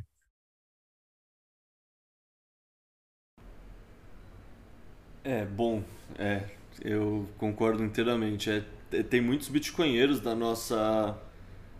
Sei lá, se a idade de vocês é próxima da minha, mas nessa faixa dos 30 tendo filho, assim, tipo, alguns eu conheço, ao, sei lá, se ao vivo, mas já participaram da podcast, não comentaram no Twitter, então não vou comentar, mas, tipo, se vocês seguem o pessoal da comunidade, vocês viram várias pessoas comentando que nasceu mais uma bitcoinheira, ou nossa, tô virado, não tô conseguindo postar é, coluna legal, texto legal, porque tá foda, é, porque eu tô sem sono, sem dormir, e tipo, nossa, eu concordo inteiramente, assim, é o pessoal da gringa fala isso, eu lembro de ver post do Didi falando isso também. É tipo. Se você não tem essa tranquilidade, essa segurança, você não quer correr atrás. Não correr atrás, você não quer ter um filho. Você. Não sei, tem movimento de pessoas que acha que por causa do aquecimento global é um absurdo querer ter filho, sabe? Imagina o grau de niilismo que você tá para ter esse tipo de pensamento. E tipo, sei lá, eu também já tive momentos assim, eu sempre fui uma pessoa meio blasé, então eu não sei se era realmente depressão, porque eu nunca fiquei paralisado, mas eu não tinha momentos de crença e de, sabe, de ver um futuro melhor e de otimismo. Era simplesmente blasé e tipo um niilismo meio, ah, tá, é isso mesmo, meio sei lá, tipo, me contentei com isso e tô suave, mas não tava bem. E tipo, assino embaixo nessa questão de ter um propósito, ter uma comunidade, ver que o que você está construindo faz sentido, nossa, dá um ânimo assim. Sinceramente, eu faço os corres que eu faço com Explica Bitcoin e como autor lá na Livecoins e tudo mais, com muito mais tesão do que eu fiz qualquer outra coisa da minha vida antes na minha vida Fiat, assim, sabe? Do que, sei lá, eu fiz mestrado e doutorado meio que na inércia, meio que fazendo. Eu nunca estudei metade do que eu estudei o Bitcoin, assim, tipo, eu tô no Bitcoin há muito menos tempo, sabe? Uns negócios assim que realmente é um sopro de vida, assim, é revigorante. Mas eu e acho você... que não dá. Ah, não, é, fala você primeiro. Não, perdão. Não, era só para. É, ele citou o Digi, né? E o Digi ele, ele fala uma coisa que, uh, em relação a, a ter filhos, que eu vou tentar mais ou menos aqui meio traduzir aqui bem, é, bem é, não literalmente, né? Mas ele fala que você ter filhos é, é a maior, maior stake, né? É seria o maior. seria a maior. Como é, que, seria o termo? A reserva de valor, tipo, né? Sei lá. É, seria, seria a maior aposta que você pode fazer no futuro. Né? Sim. Assim. Então, se você, se você não acredita no futuro, você não, não vê esperança no futuro, você realmente não quer ter filho, você não quer saber disso. A partir do momento que você conhece um mecanismo como Bitcoin, que você consegue enxergar um futuro melhor, aí sim você pensa nessa questão de você ter filho, que é, que é essa é, é o compromisso, né? Você tem um compromisso maior com, com o futuro, né? Então, acho pois, que é, é, é por aí.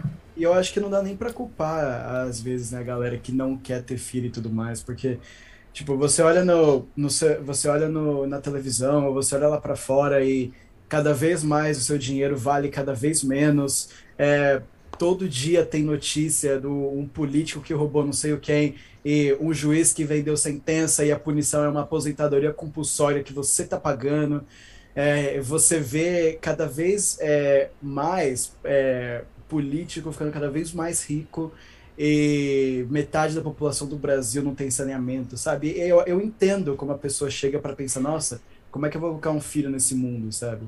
Mas é, aí o legal é que o Bitcoin é uma solução para esses problemas. Então, depois que você enxerga isso, você volta a ter um pouquinho de esperança. É, diz que essa é, e a, é até uma estratégia da mídia, né, acho do marxismo, né, dessa questão de não ter filhos e não sei se vocês já viram alguma coisa sobre isso, mas né, de, de, por que, que tu vai ter um filho se tu pode ter um pet? Pet dá menos trabalho, menos despesa. É, no fundo eu já vi um meme, eu concordo com isso, mas tem até um meme sobre isso que é muito bom, que é o cachorro é o novo filho, a planta é o novo cachorro. Tá, mas e o que, que é o filho então? Ah, o filho é o novo animal exótico, que só os ricos excêntricos têm.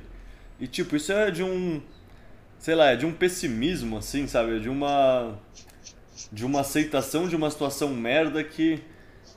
Deve ser muito foda ser enorme mesmo e, tipo, ainda tá com esse pensamento, sabe? É realmente.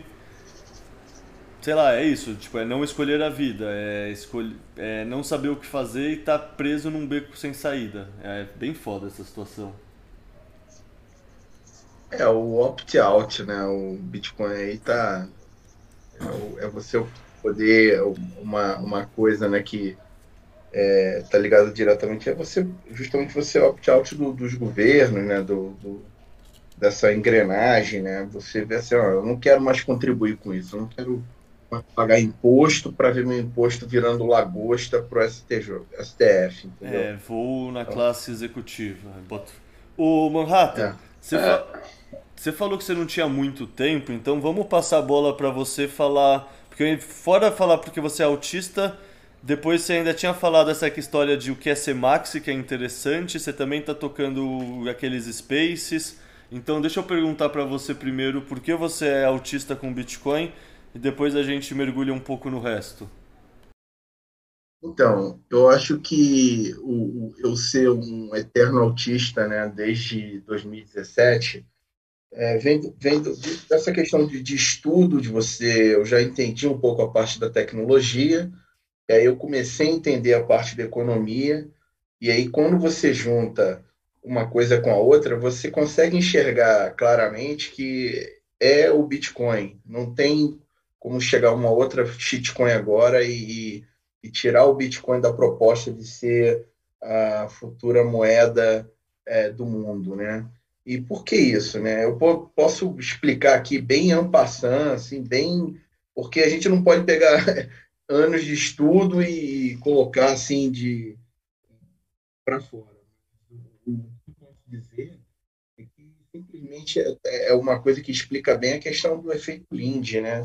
É, o Bitcoin ele, ele, ele como protocolo ele já está sendo mais do que concretizado é, ele tem um, aí é, 13 anos de, de existência sem uh, nenhuma interrupção, 99,99% é, rodando blocos a cada 10 minutos, entendeu?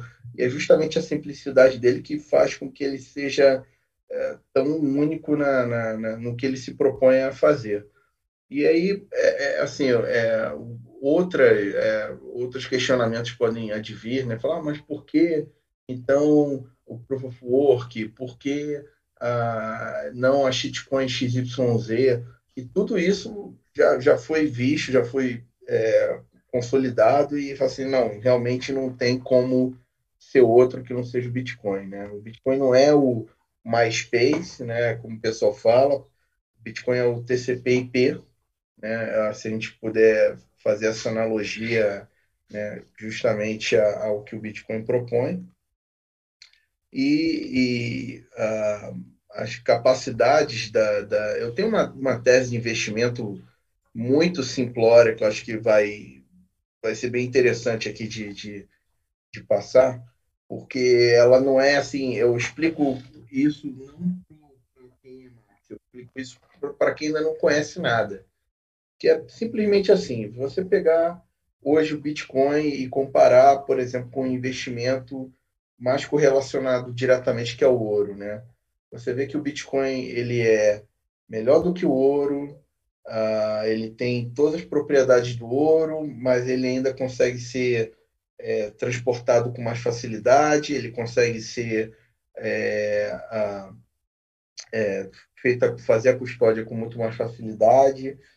E, e uh, quando você vê essa, essa, essa simples analogia, você pode comparar o mercado hoje do ouro, que é em torno de 10 trilhões de dólares, um mercado de Bitcoin que ainda está em menos de um trilhão, né? mas chegou a, a, bater um trilhão. Então, se você, pelo menos você disser assim, que ah, o Bitcoin é melhor do que o ouro, ele vai competir diretamente com o ouro. E eu estou aqui, pelo menos, prevendo que ele vai, é, ele vai captar 50% do mercado de ouro. Você, de hoje, você está vendo aí bem conservadoramente, conservadoramente uma, uma um 5x, né? Cinco vezes aí o valor de mercado que o Bitcoin tem agora. E isso, assim, é assim, super, hiper é, conservador, entendeu? Sem falar em todas as, as, as, evoluções que, e os aprimoramentos que o protocolo tem tendo, sem falar de Segwit, sem falar de Taproot, sem falar de, uh, de de, da, da questão de, de remittance, sem falar de Lightning Network. Então, assim, sem falar de nada disso, eu estou dizendo que o, o, Bitcoin, simplesmente, se ele chegar agora e falar, olha, é, para tudo, deixa eu só o Bitcoin, o que, eu, o que eu sou agora, e me compara com ouro aí. A gente está falando que o mercado ele ainda tem pelo menos é, uns 5 a 10x de, correção, de, de, de, de ajuste em favor do Bitcoin. E é, é, isso é assim, quando eu falo isso para uma pessoa que não entende Bitcoin, ela consegue captar. Porque eu não estou entrando em detalhe de nada técnico, não estou entrando em detalhe de, uh, de do, do, do, que vem a ser uh, o, o, protocolo que está alimentando todas essas capacidades futuras que, que, que existem né? E eu estou simplesmente fazendo uma, uma, um, uma, uma tese de investimento bem conservadora, bem é, simples, e, e, com isso, assim, é, pessoas até com, com mais idade, elas conseguem entender que, pô, pelo menos eu tenho aqui um prazo, uns 5 a 10x aqui para ganhar, se isso, na, nessa hipótese aí que eu, que eu, que eu falei. Então, é, não tem como você não ser autista mediante uh, um, um, futuro brilhante que o Bitcoin tem pela frente. Né? É, eu, vou, eu vou parar por aqui, senão eu fico falando e. É, enfim, né? eu sou. Eu, eu realmente não ponto eu não ligo para o preço do Bitcoin, cara. É impressionante. O Bitcoin saiu de 60 mil, foi para 30 e poucos mil quanto mais ia cair, eu tava ficando mais é, empolgado, falar, caraca, vou comprar mais agora. Aí eu comecei a, a, comprar 40, 30 e pouco, e comprando agressivamente, porque eu ficava empolgado. E você, nossa, você, mas você, você é louco, o negócio está caindo e você está empolgado. Eu falo, meu amigo, se você já entendeu o Bitcoin, você vai entender por que o Max fica é, é, feliz quando o preço do Bitcoin cai. É, é, não tem mais o que falar, entendeu? É isso. E essa sua tese de investimento que você falou, né, é, que você está olhando ele por uma lente bastante pragmática, né, bastante conservadora, como você falou. É, é a mesma lente que o Saifeddin Amos faz nos livros dele, do padrão Bitcoin e agora o padrão fiduciário também que vai sair. Eu estou tendo a oportunidade, o privilégio de trabalhar na tradução é, desse, desse livro. E, cara, é impressionante. Quando saiu o padrão fiduciário em português, gente, vocês, é, vocês, vocês vão conseguir ver também que a análise que ele faz é uma análise técnica, sabe? É, comparando com o ouro, igual você falou, baseado nisso, nisso, nisso, o Bitcoin é melhor. Não tem como. Mesmo que dê tudo errado, o Bitcoin ainda tem isso muito melhor do que o ouro. Então, ele, ele, ele dá essa visão bastante pragmática de tese de investimento também. É, é, é, eu acho que é uma, é uma visão que você colocou aí de, de forma bastante conservadora, mas eu acho que é uma visão que muita gente subestima o quão valiosa que ela pode ser. É uma visão muito importante para quem está na superfície da toca do coelho, né? Querendo ou não, você não se aprofunda sem essa primeira visão. E essa primeira visão, puta, para mim, sem dúvida, a tabelinha comparando as características da moeda fiduciária com o ouro, com o Bitcoin, eu acho que tem no, naquele artigo The Bullish Case for Bitcoin. Puta, essa tabelinha para mim foi uma das primeiras representações visuais que eu entendi. Ah, é por isso que é melhor. Sabe? E concordo, teses simples assim são sempre muito importantes. Tipo, a gente vai ficando muito preso dentro da nossa bolha e vai achando que o pessoal já entende várias coisas que eles não entendem. Tipo, repetir o simples às vezes é mais importante do que falar de Segwit, Taproot, etc. Tipo, cara, sinceramente, deve ter o quê? 5% dos bitcoinheiros que realmente entendem o que é o Taproot, por exemplo, no máximo. Muda alguma coisa realmente para convicção na tese? Acho que não, assim, sinceramente. Eu boto fé que é uma mudança legal, foi comemorada, tudo mais, mas tipo, só o Bitcoin continuar sendo a reserva de valor que ele é atual antes dessa implementação do Taproot, ele já ia ganhar. Tipo, só por teoria dos jogos, só a estrutura já é incrível, não precisa novas atualizações, não precisa então, eu acho que a gente às vezes peca por isso, por se empolgar muito por gostar muito do tema e aí contar o que está empolgando a gente que a gente estudou na última semana, no último mês e não dar via de acesso mais fácil para um iniciante, que são com essas teses mais simplistas, mais mastigadas, mais conservadoras. Tipo, a pessoa não precisa assumir que o Bitcoin vai dominar toda a reserva de valor do mundo para querer investir. É só ela entender que o Bitcoin é tão valioso quanto o ouro ou um pouco mais e olhar lá o valor do ouro e o valor do Bitcoin. Isso já é uma tese muito boa para a pessoa começar. Sim. E só para complementar aqui também, uh, foi assim que eu, eu, eu fiz com que meu pai comprasse o primeiro Bitcoin dele. E, e eu acho que quem, quem é bitcoinheiro entende como é que é difícil você é, é, fazer o, o, o Orange Pill aí para família e amigos. Né? Você consegue convencer um estranho com muito mais facilidade. Quando chega entre família e amigos, é, é aquele sacrifício, né?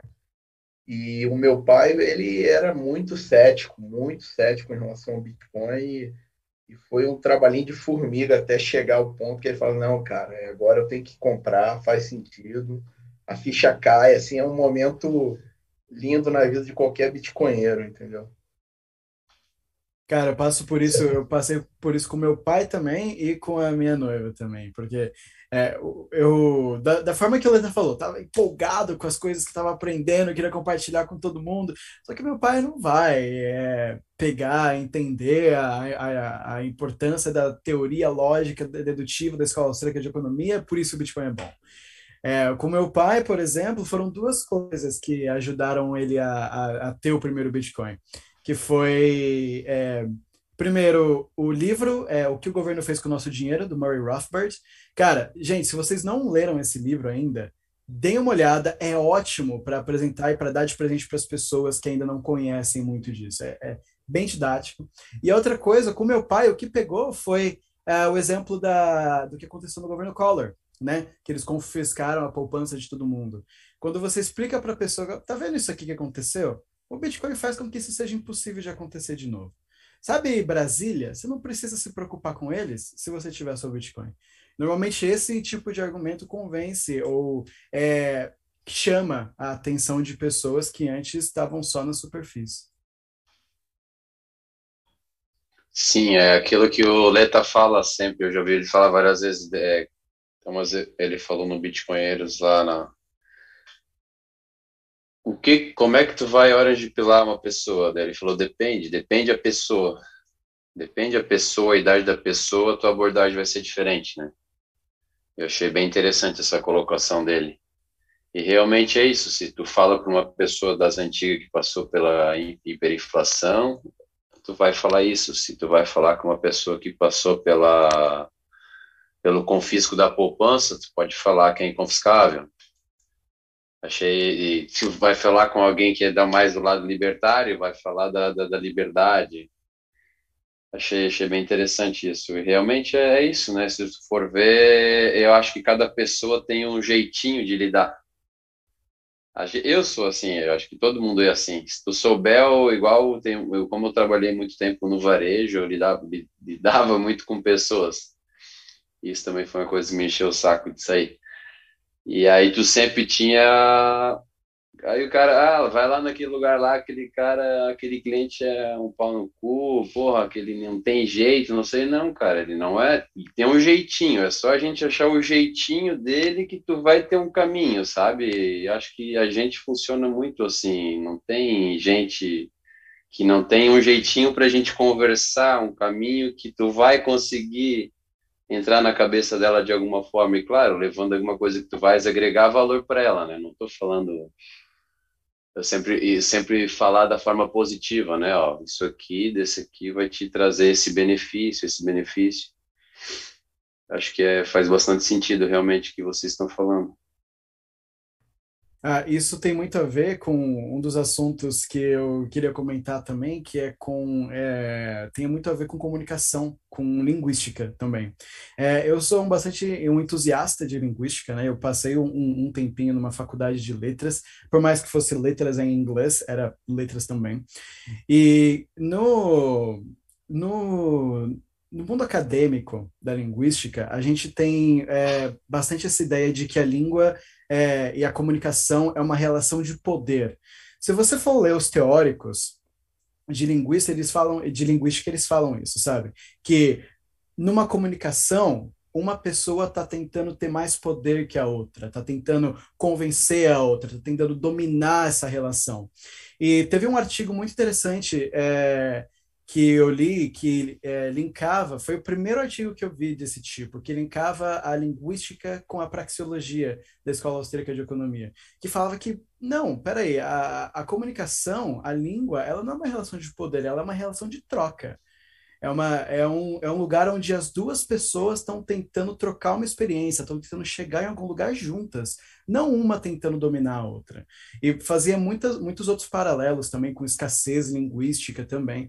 E eu acho que é muito disso, essa parte do jeitinho que você fala com alguma pessoa.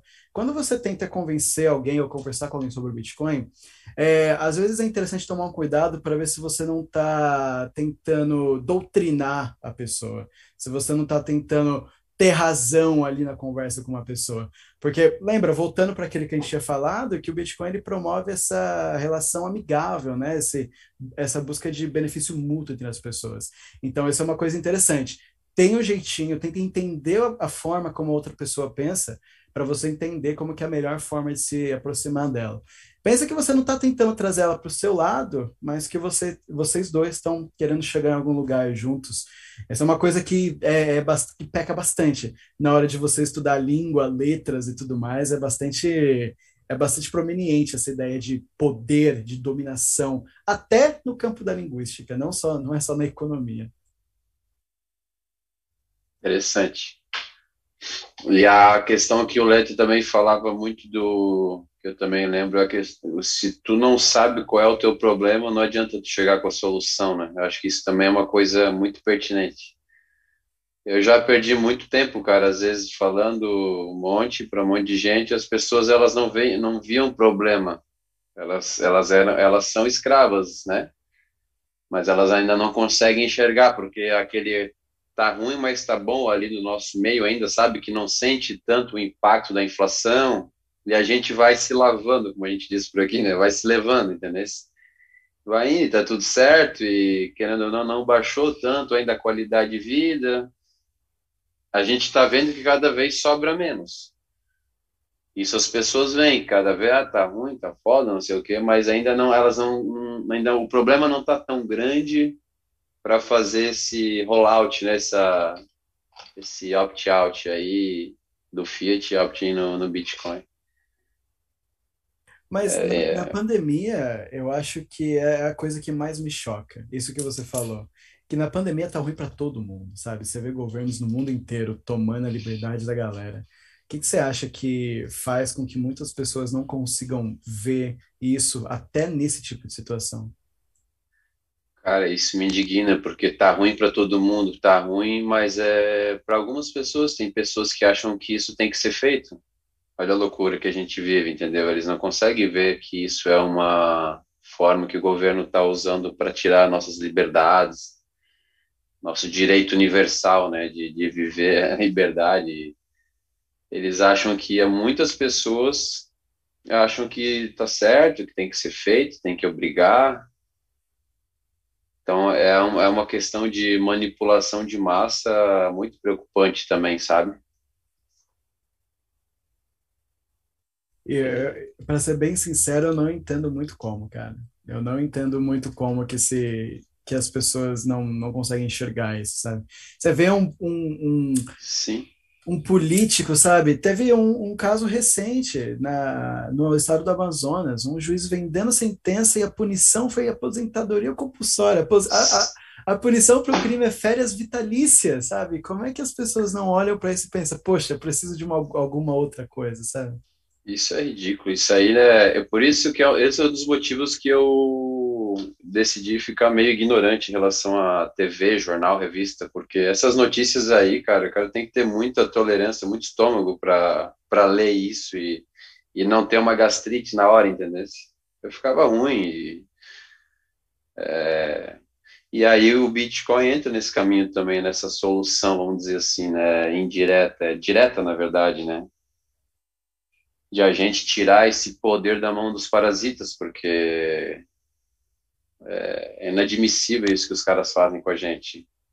A punição do cara é não trabalhar o resto da vida e ganhar 50 pau por mês. Olha a insanidade que a gente vive.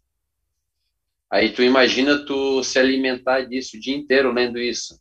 Isso não é saudável, entendeu? Essa foi a, a minha reflexão onde eu cheguei é, me alimentando disso o dia inteiro, em revista de jornal. Parece que os caras querem fazer tu passar mal e não sei, não dá para entender.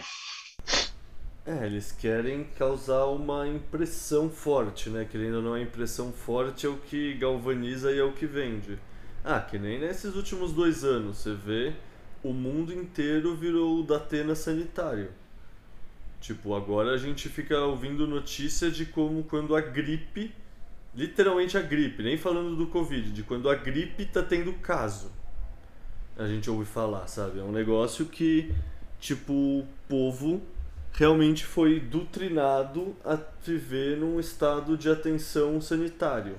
Tipo, faz quanto tempo que a gente não ouve falar do, dos dados de letalidade, taxa de letalidade da Covid, e ouve falar só no, na transmissão e quantas pessoas estão contaminadas? Mas, porra, se tem várias pessoas contaminadas, tem que ver a letalidade. Se a letalidade está baixa, é o melhor cenário possível, não é o pior cenário possível.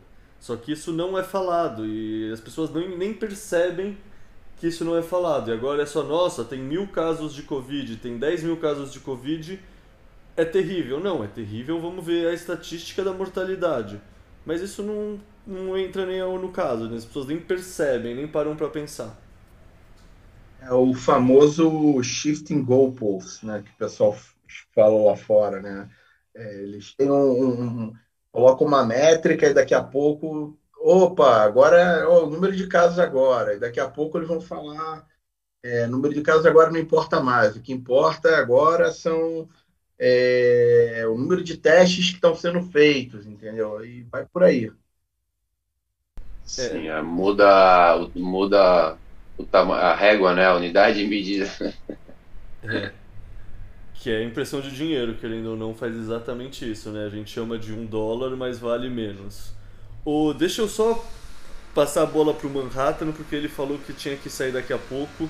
O Manhattan, como conta aí do Canadá, como estão as coisas com o, esse comboio de caminhão? Como você está vendo toda essa situação aí? Tipo, tem alguma novidade que não chega Sim. pra gente ou, sei lá, como tá aí? Olha, se você depender da mídia tradicional, o que, eu, é, o que você deve estar tá vendo no Brasil é deve estar tá vendo quase nada. Se tiverem vendo alguma coisa, né? Uh, e a verdade é uma só, né? É, o, o, governo canadense está tá, estão batendo de frente com, com os protestantes, sabe? É, o, apesar de ter algumas províncias que já estão uh, considerando e outras que já estão é, acabando com os mandatos, como ontem mesmo, acho que saiu uma notícia de, de Alberta, que já está é, acabando com, com os mandatos a partir da, de meia-noite de, de ontem para hoje. É, Saskatchewan também já é, já já estão querendo acabar, acabar com os mandatos, mas o governo federal em si não está recuando. Né? O Justin Trudeau ele está sendo confrontado tanto pelo, pelo pela oposição quanto próprios membros do, do partido dele, sabe? Que a, a, o posicionamento dele durante a, a, a durante os protestos foi um posicionamento péssimo. Ele, como líder, ele deveria, é, como é que se fala, tentar escutar os manifestantes ou tentar escutar, é, no caso, pessoas do, do, do, da oposição, e ele simplesmente adotou uma postura do tipo, não, isso aí é uma minoria, é uma minoria, são radicais, entendeu? E a própria mídia no Canadá passando essa imagem, não, que os manifestantes são radicais, que os manifestantes são anti-vacina, tentando deslegitimizar o movimento, né? E o que se vê não é isso, é pelo contrário, é um, é um, grupo, é um grupo heterogêneo, entendeu? De, de diversas raças, de, de diversos lugares, é, que sim querem é, acabar com os mandatos, não, não é um grupo anti-vacina, entendeu? É um grupo que, que, que não vê mais sentido nos mandatos, né? Visto que em vários outros países do mundo, inclusive a Inglaterra, que, fa, que, é, que, é, que faz parte do Commonwealth, né? O Canadá é uma autarquia uh, é, monárquica da, da, do, do, da, do, do, do Reino Unido. Então, se a própria Inglaterra já acabou com os mandatos, por que, que o Canadá está nessa ainda? Entendeu? Então não tem nem sentido. As pessoas estão começando a enxergar isso e estão estão querendo assim, olha, não, não, tem mais sentido isso aqui, é, sabe, o governo precisa mudar essa, ou pelo menos dar um, um plano de como a gente vai sair disso, porque senão é autoritarismo, né? Eu, quando eu declaro uma emergência para tirar a liberdade das pessoas e não ter um plano para sair disso, sabe? Então as pessoas estão acordando e, e, e, aí vem a parte da, da, do Bitcoin também que eu queria comentar, porque foi como você mencionou no início do programa, né? O, o, o GoFundMe, né? Tinha, é, tinha sido a plataforma que os, os caminhoneiros utilizaram para arrecadar é, contribuições para a campanha, para pagar os combustíveis, comida, tudo isso. Só que aí o, o governo foi lá e, e falou: olha, não, porque esse movimento aqui virou uma ocupação e aí a gente é, é, passou a ser ilegal e, tem, e aí não pode mais é, pagar os, os, manifestantes lá, né? Fazer as doações. E aí é um, um absurdo, né? Porque é, o pessoal começou a comparar, por exemplo, os movimentos do Black Lives Matter, que foram movimentos que tiveram é, é, é, muito mais violentos, chegaram a ter saques e incêndios e tudo isso, e o GoFundMe não teve problema nenhum. Foi, rolou ali de uma boa, sem problema, e agora um movimento pacífico, devidamente representado, zero confusão, zero é, violência, o GoFundMe foi lá e cortou. E aí o que aconteceu? O, os bitcoiners no Canadá, né, que, é, que foram é, liderados aí pelo BTC Sessions, que é um streamer também, um youtuber bem conhecido no Canadá também, de, ele fala só de Bitcoin, eles lideraram uma campanha na, na, usando uma plataforma do telecoin.com, né, que é, que é uma é uma faz uma é, ele faz a mesma coisa que o GoFundMe, mas de uma forma descentralizada e usando Bitcoin. Então, é o, apesar do nome do site parecer que é alguma outra moeda, mas não, é só o nome do, da plataforma mesmo, que é telecoin.com. Uh, e aí eles fizeram um, um outro crowdsourcing só em Bitcoin. Então aí é, é, começou, a galera dando uns satoshinhos e tal, começou assim meio.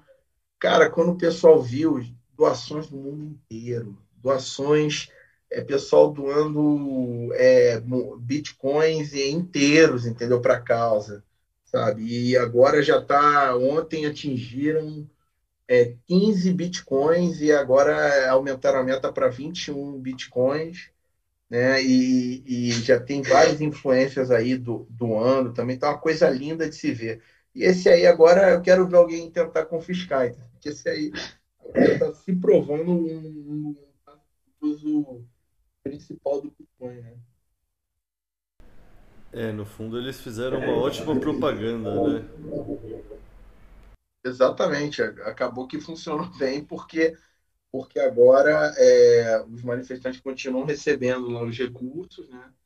E, e agora não tem mais como o governo chegar, até porque lá no, no Telecoin não tem ninguém, entendeu? É só, só tem um BTC Pay Server lá ligado e já era, entendeu? Ninguém sabe quem é, quem é que está recebendo. Assim, a gente sabe, né? no final das contas, foi o, o próprio PTC Sessions que ajudou a organizar, mas é completamente fora agora do alcance governamental de chegar lá e falar assim, ah, corta agora que eu não quero mais que eles recebam. Entendeu? É, para quem tiver curiosidade, foram 15 bitcoins doados já para os caminhoneiros através do, através do Telecoin. É, é, realmente, eu acho que não tem outra palavra, cara, é muito bonito. E mesmo assim, os caras lá não param.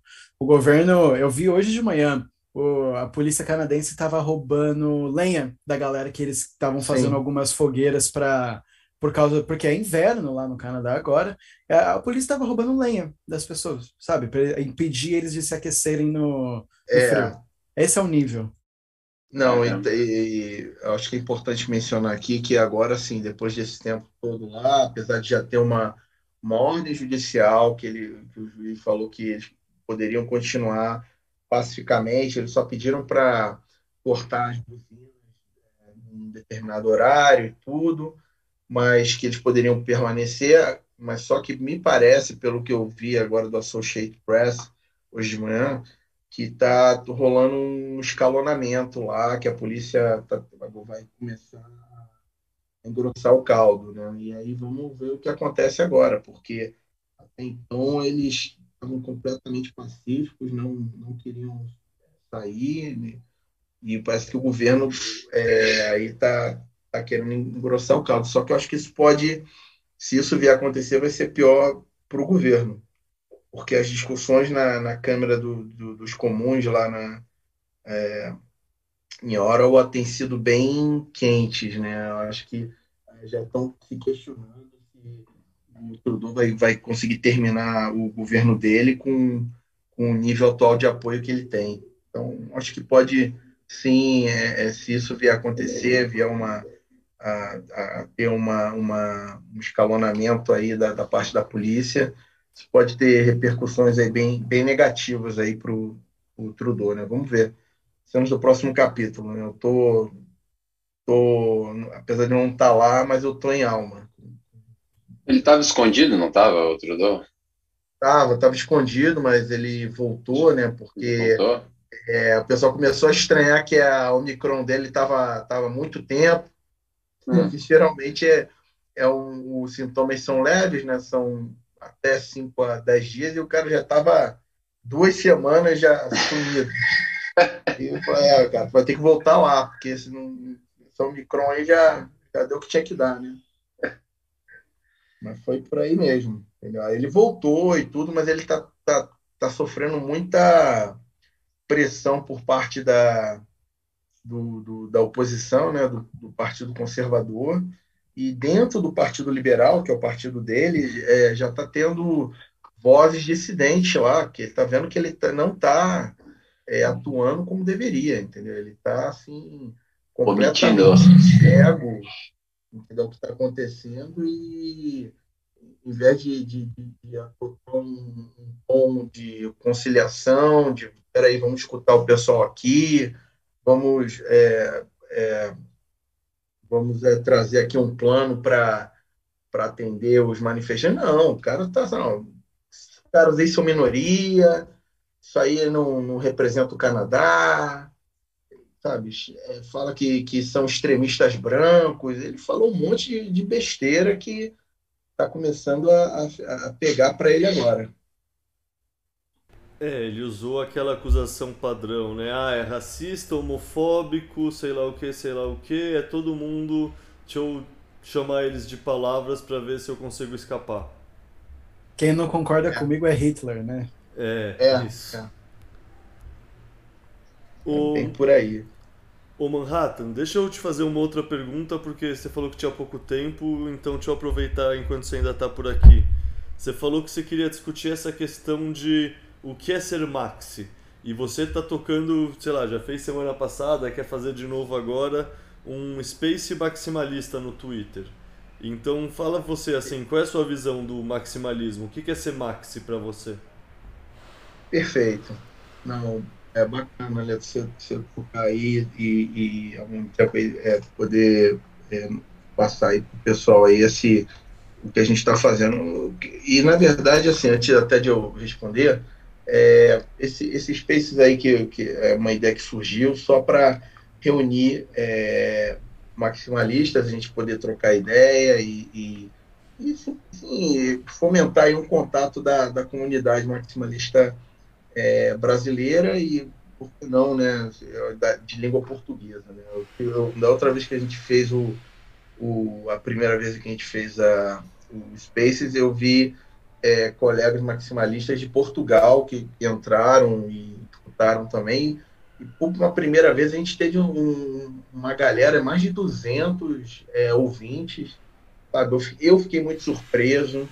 É, a gente teve uh, o Miguel Medeiros, o Dum, uh, o, Alan, que, que foi o coautor do, do livro Bitcoin Red Pill. Cara, a gente teve um painel muito legal entendeu? Então eu fiquei pilhado aí de, de, de fazer uma segunda, segunda edição aí para segunda-feira que vem, vai ser dia 17, né? E a ideia assim, é, é um bate-papo, entendeu? Chega aí, cola e bater papo, é bem assim, né? É, é o tema da, da semana, né? Como se fosse aquela mesa de bar semanal também, o pessoal chega ali, fala o que está acontecendo e é legal, assim, é, o Spaces, ele, ele, esse formato do Spaces é bem bacaninha para essa proposta. É, é, eu já escutei de, um pouco de tudo, né?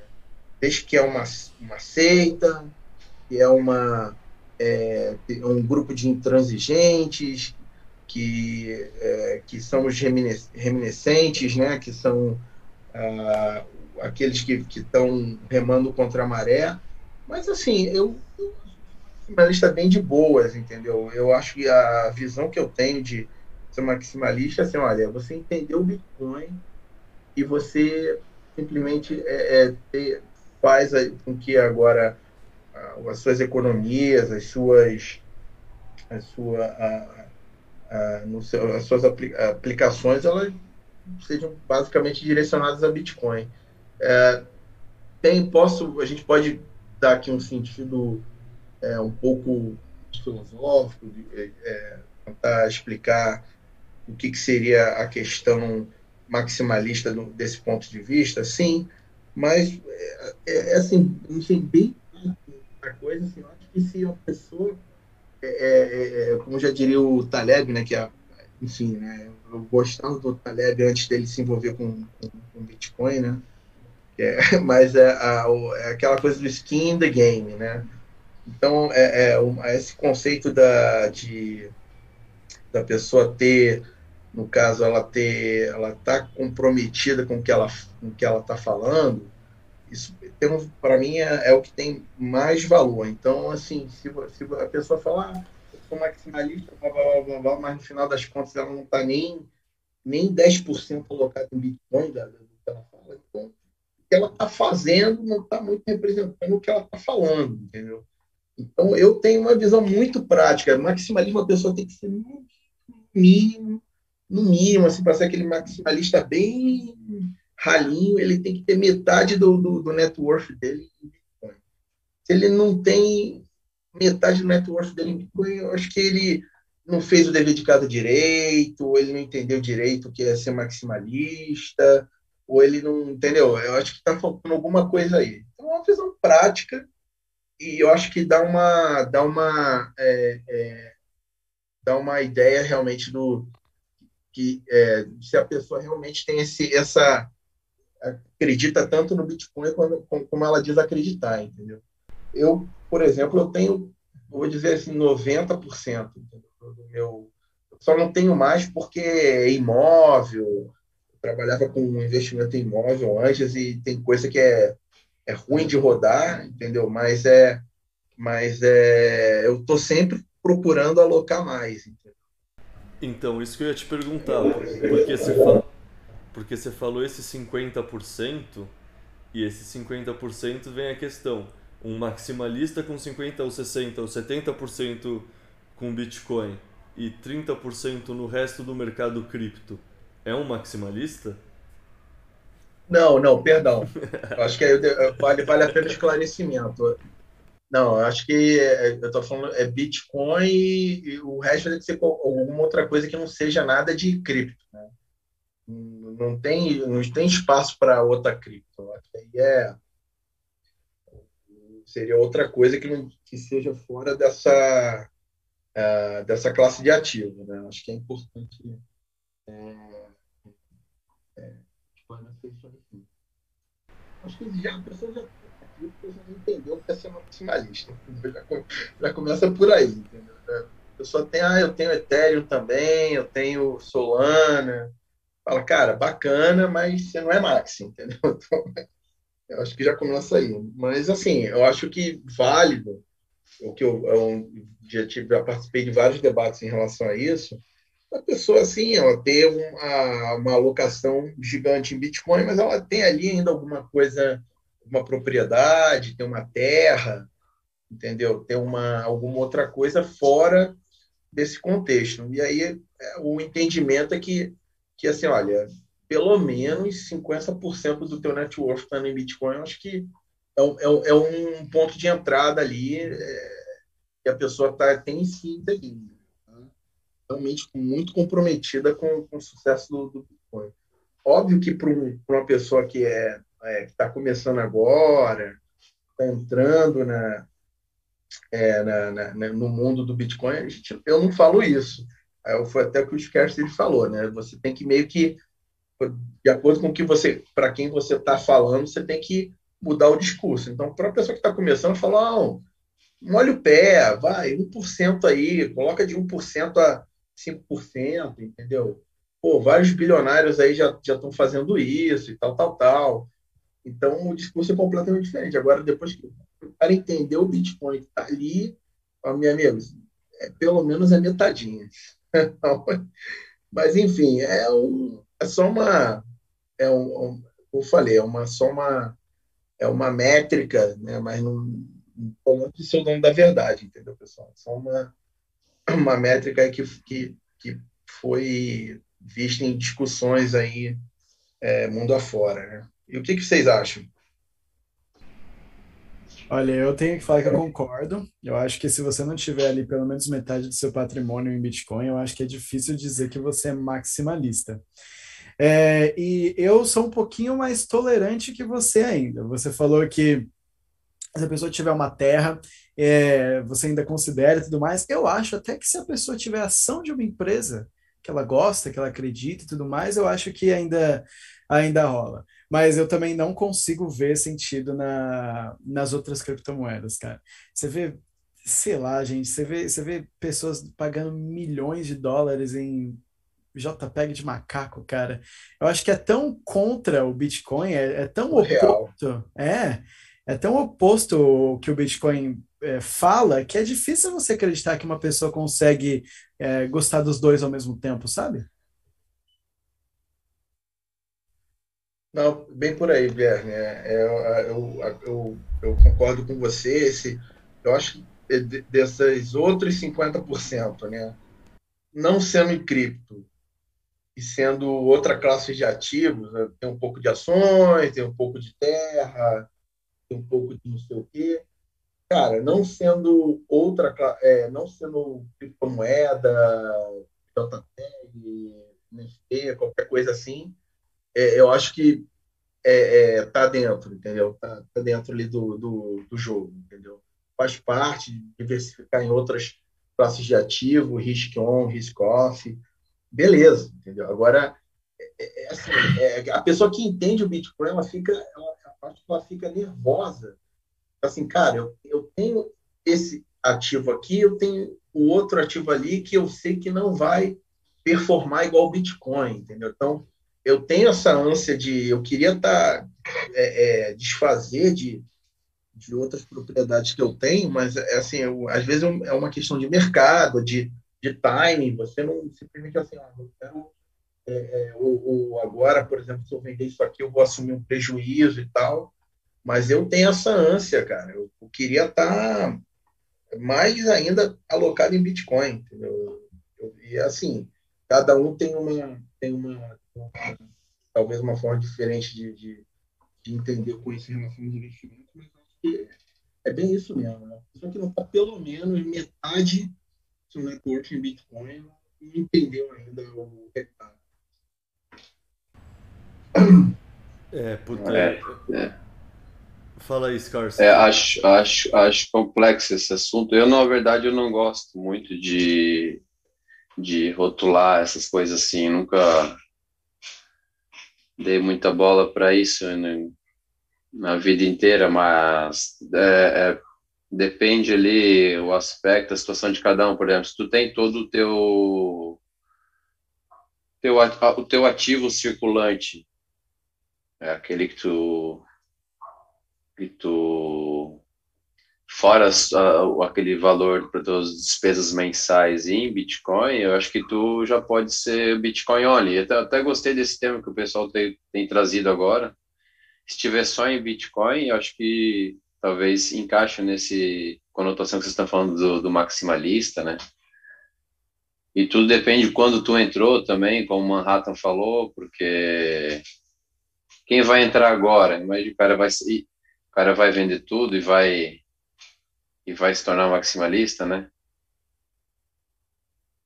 É, tem também a situação do.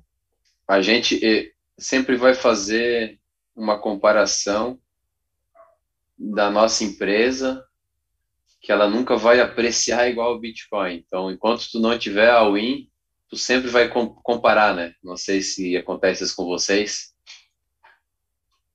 Sim, e se eu tivesse, né? Sim. É, se eu tivesse, tipo, até vejo discussões assim parecidas com a minha realidade no, às vezes no Twitter, que o cara fala, ah, tô pensando em vender a minha empresa, porque eu sei que a minha empresa vai apreciar tanto ao ano e o Bitcoin, se continuar assim, vai apreciar tanto, 10, 5 vezes mais. Então, em 10 anos eu vou deixar de ganhar tanto, né? E aí o cara leva a discussão pro, pro grupo ali para ver o que, que, o pessoal fala e tal. Por mais que isso é uma decisão muito própria, né? Muito pessoal, né?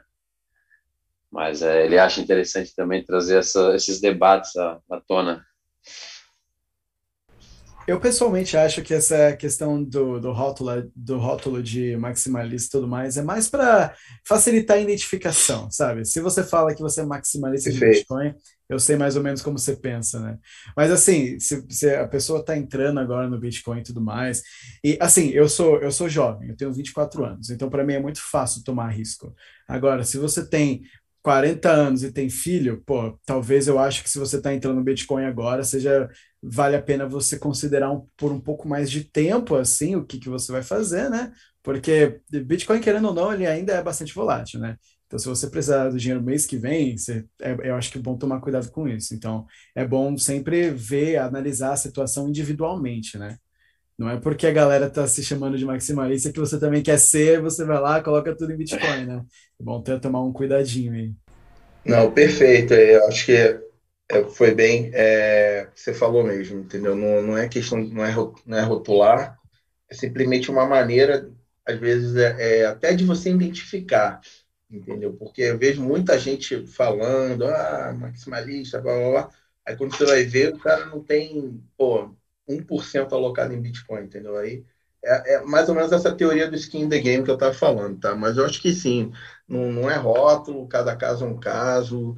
É, às vezes você tem uma administração de empresa, pessoal, então entre uma coisa e outra você tem um mix diferente, sim, entendeu? E eu acho que o importante é, é isso aí, é dentro do, desse, dessa classe de ativo, eu acho que o mais importante é Bitcoin only, né? Não, não não se permitir aí é, diversificar na, numa classe de ativo que você sabe que já tem um, um ganhador, né?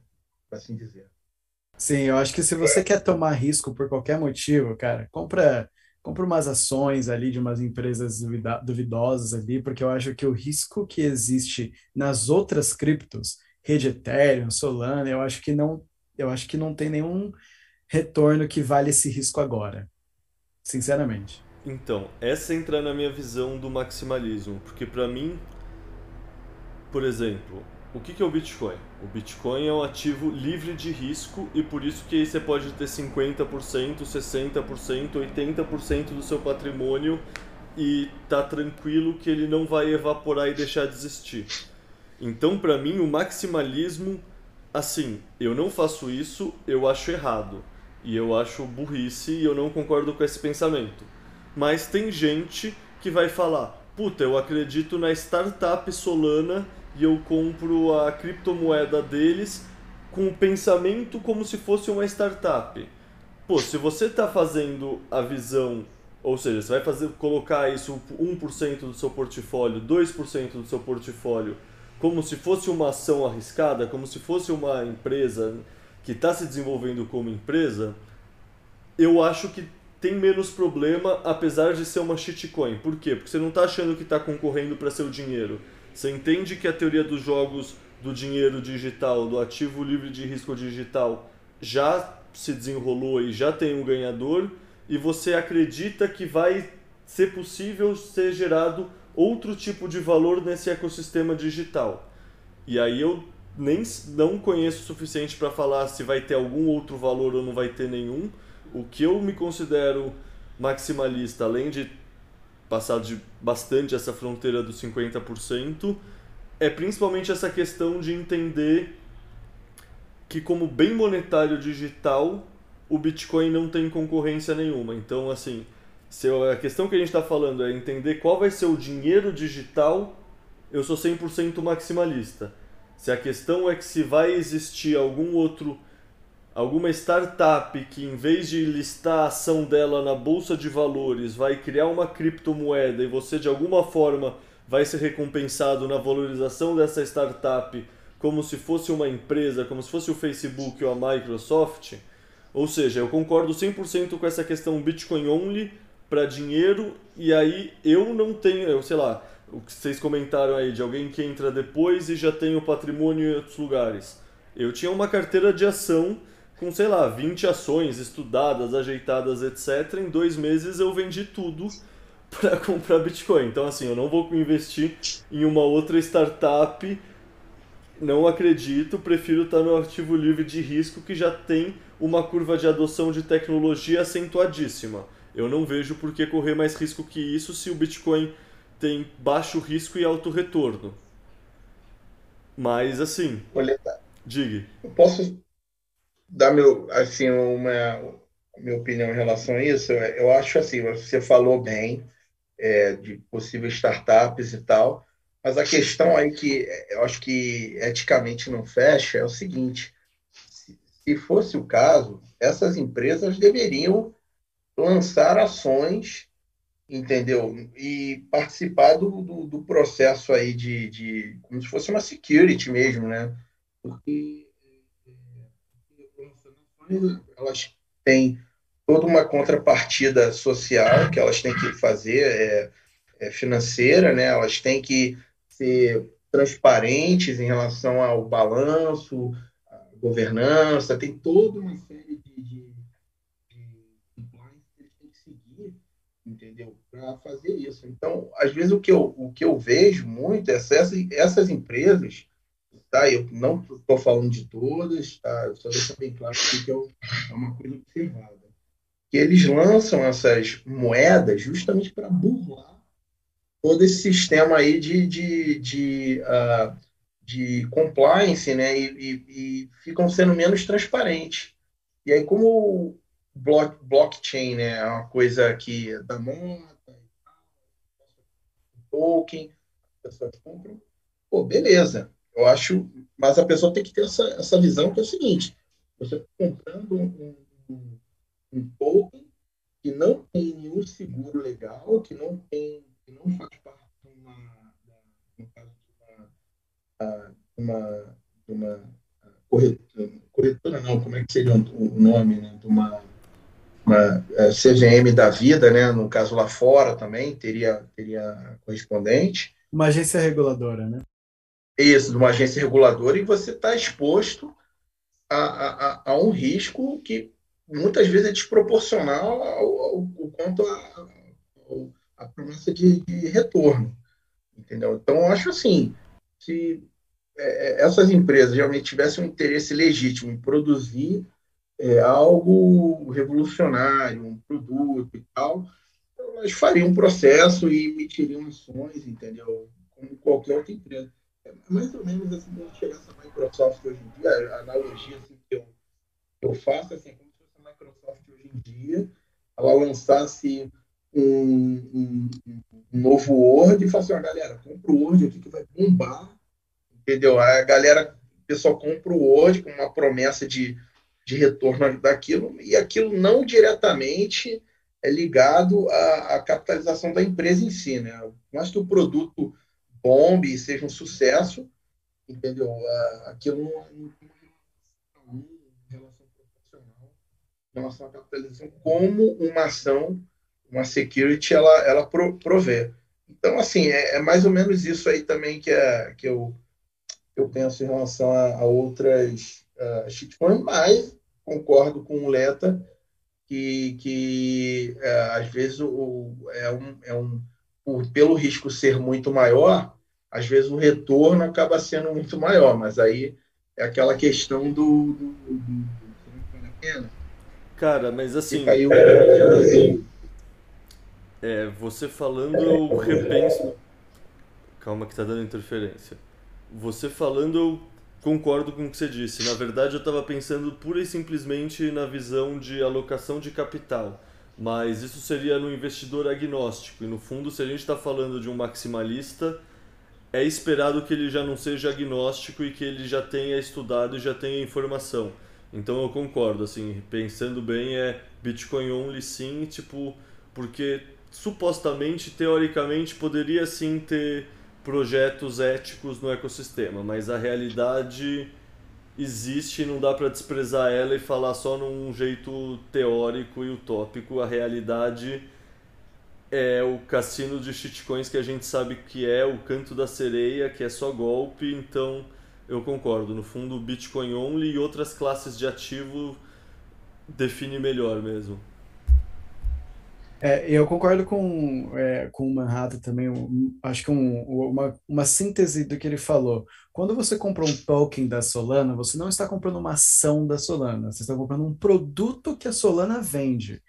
E por causa disso, você não tem uma série de garantias que o mercado de capitais é, tradicional te dá. A, a CVM garante para você que se você comprar ação do Bradesco, ele não vai fugir com o seu dinheiro.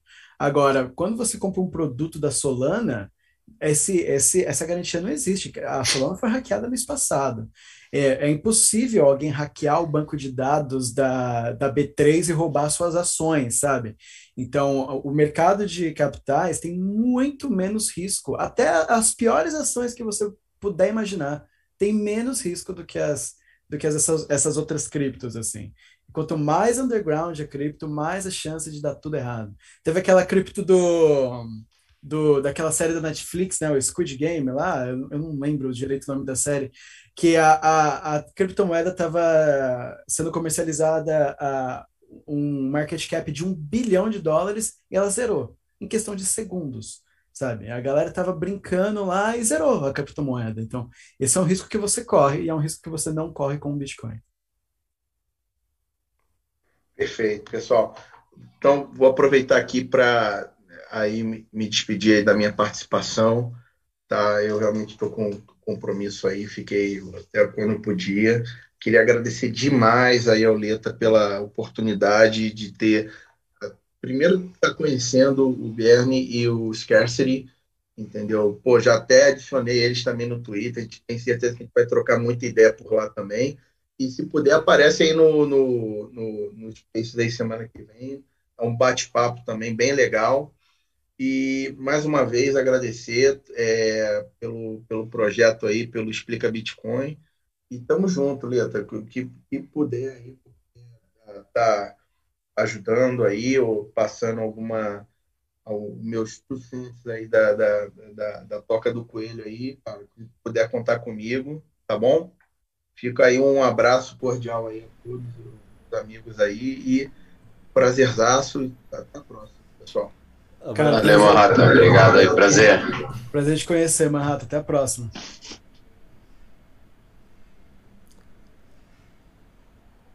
Bom, e os senhores que ficam, tem algum tema específico que vocês têm na cabeça? Que vocês queiram trazer? É, eu lembrei de. Eu, eu lembrei de. Eu esqueci de comentar na hora que eles estavam falando, que agora, por causa do, das ações é, do Trudeau, né, lá no Canadá, a galera tá zoando bastante com ele ser filho do Fidel Castro, né? Eu não sei se vocês já viram esse meme, mas o uhum. Trudeau e o Fidel Castro, eles são idênticos, gente. Joga Cara, no Google depois. Eu não, sei o quanto, eu não sei o quanto isso é meme, não, velho. É impressionante. eu também vi, isso é bem igual, né? É, já tá um pouquinho assustador, eu tô achando bastante engraçado. E, e, e é. E teve o. Acho que foi o Ancapsu que fez um vídeo detalhando essas coisas. É sensacional, gente. Se vocês puderem dar uma olhada depois, é, é engraçado. E aquela coisa, se a mãe do Trudeau realmente é aquela. Porque tem uma foto de uma moça ah, com Fidel Castro meio junto e falam que a mãe do Trudeau com o Trudeau e o Fidel Castro. Então, assim tem um storytelling aí, tá ligado? É divertido essa piada. Sim, sim, mas é igual você falou, até que ponto que é piada, né? É. Ah, eu, eu queria fazer uma pergunta para vocês também. É, vocês acham que todo bitcoinheiro também é libertário, ANCAP, a forma que você prefere chamar? Ou todo ANCAP também é, se torna bitcoinheiro, bitcoinheiro depois? Você acha que tem uma relação assim de causa e efeito entre os dois? Eu acho que eles vão se aproximando, sabe? É um negócio que começa com dois polos diferentes, que quanto mais as pessoas se aprofundam ou em um ou no outro, elas vão chegando nessa convergência. Digo isso por mim, assim, eu não sei lá, eu não conhecia nada, tipo, sobre escola austríaca, libertarianismo, realmente nunca tinha ouvido falar. Eu comecei a ouvir falar depois de vir pelo conhecer o Bitcoin vindo pelo mundo bolsa, investimento, pô, isso aí é um outro investimento, preciso estudar também. Sabe, eu vim e eu já tinha questões filosóficas e modo que eu enxergo a vida que tinham muito adesão. Então isso que me estimulou a olhar mais. Mas eu acho que primeiro, é, a gente ainda está no começo da adoção. No começo da adoção ainda está selecionando traços específicos de personalidade mais parecidas Tipo, conforme vá rolando mais adoção, beleza, várias pessoas vão sim sendo convertidas a um pensamento mais libertário, mas com certeza vai entrar mais estatista, mais pessoa de esquerda, vai entrar outras tribos que não vão ser convertidas e vão continuar com a própria crença. E o ser humano é craque em ter crenças que não fazem sentido e são paradoxais, mas ele acredita nos dois. Então eu acho que isso também vai acontecer com o Bitcoin. E ao mesmo tempo também tem libertários que não são bitcoinheiros, né? Tipo, tem uma grande correlação, mas tem muitos libertários que preferem qualquer outra shitcoin do que o Bitcoin e que acham que o mundo de multimoedas é melhor e que não é bitcoinheiro. E tem os libertários que, na verdade, nem conhecem criptomoedas como um todo e como, sabe, tipo, só pensa na parte escola austríaca e ainda não chegou na toca do coelho. Então eu acho que tem uma grande correlação, mas também tem muitas pessoas que são só um ou só o outro, assim. É, a quantidade de libertários que gostam de nano, né? Essas coisas também tem bastante. Muitos são sem saber, eu acho também. É igual eu, já era Bitcoin, ele só não, só não usava esse termo, né? E não tinha Bitcoin, mas para as práticas em si, aí eu já tinha. Pelo menos já tinha pelo que eu comparo com a comunidade, né? Sim, cara. Sim, sim, tem bastante gente que faz isso. Eu, eu, Até eu, a própria questão do ANCAP, como você perguntou, muitos já são, só que talvez não usem esse termo, sabe? É, porque querendo ou não, o ANCAP, o libertário, é geralmente a pessoa que não quer fazer parte de um grupinho, de um clubinho, né? É a pessoa que está meio fora do sistema, a pessoa que nem quer participar. Então, no fundo, vários dos libertários mais libertários jamais entrariam em contato com a parte teórica e filosófica do libertarianismo porque estão só vivendo a vida livre.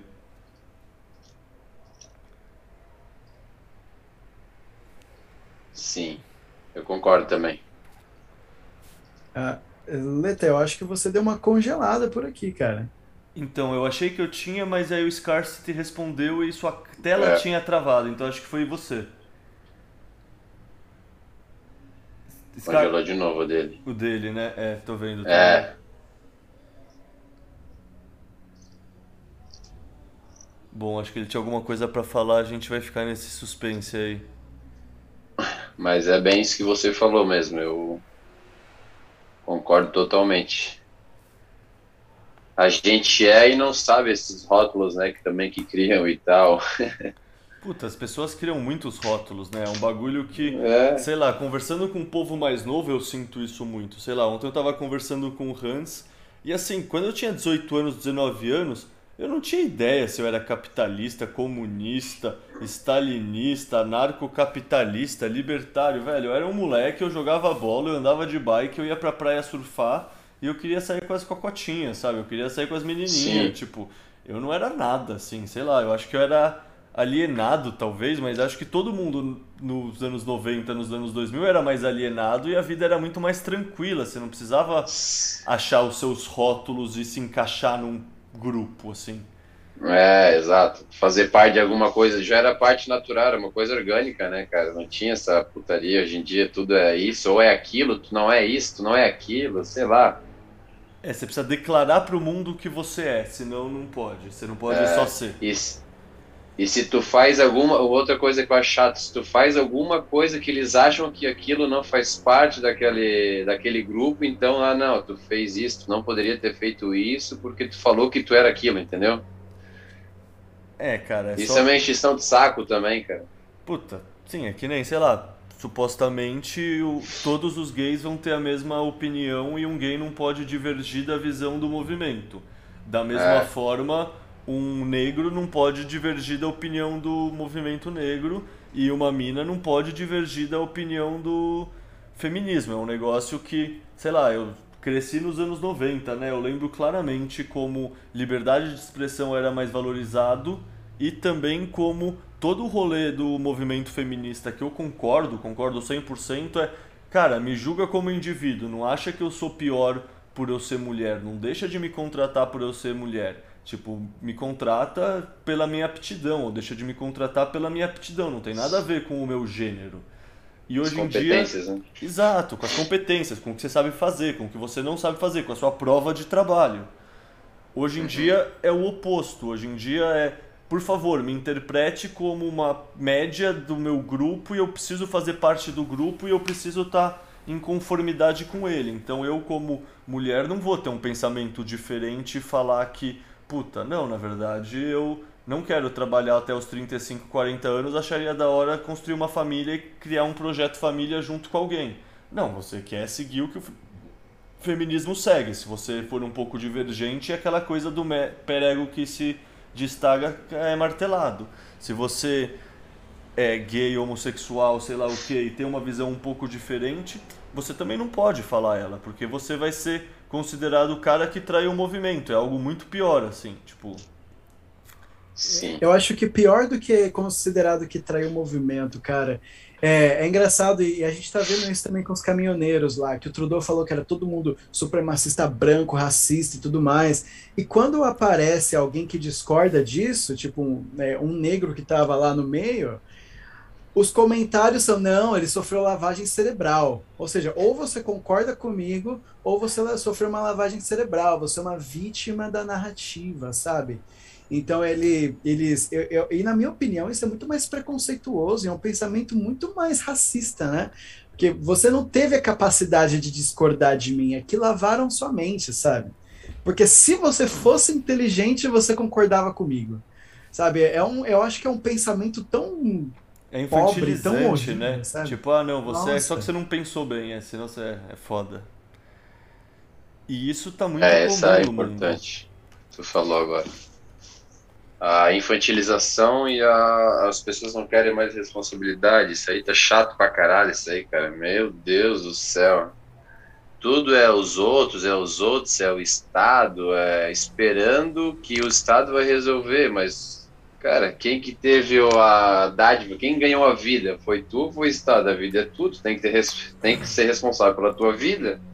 Esse é o presente que tu ganhou de Deus, entendeu? Do, do, do Supremo, do bem maior. Então, como é que tu quer responsabilizar alguém para cuidar, para ter responsabilidade pelas tuas coisas, que vai, tipo, é, é, afetar diretamente a tua vida, entendeu? Ah, porque eles têm que fazer isso tem que fazer aquilo, ah, porque se não fizer isso, não fizer aquilo, cara, isso é uma coisa que tá, tá demais, assim. Eu não sei se é porque temos muita informação hoje também vindo de todos os lados, né?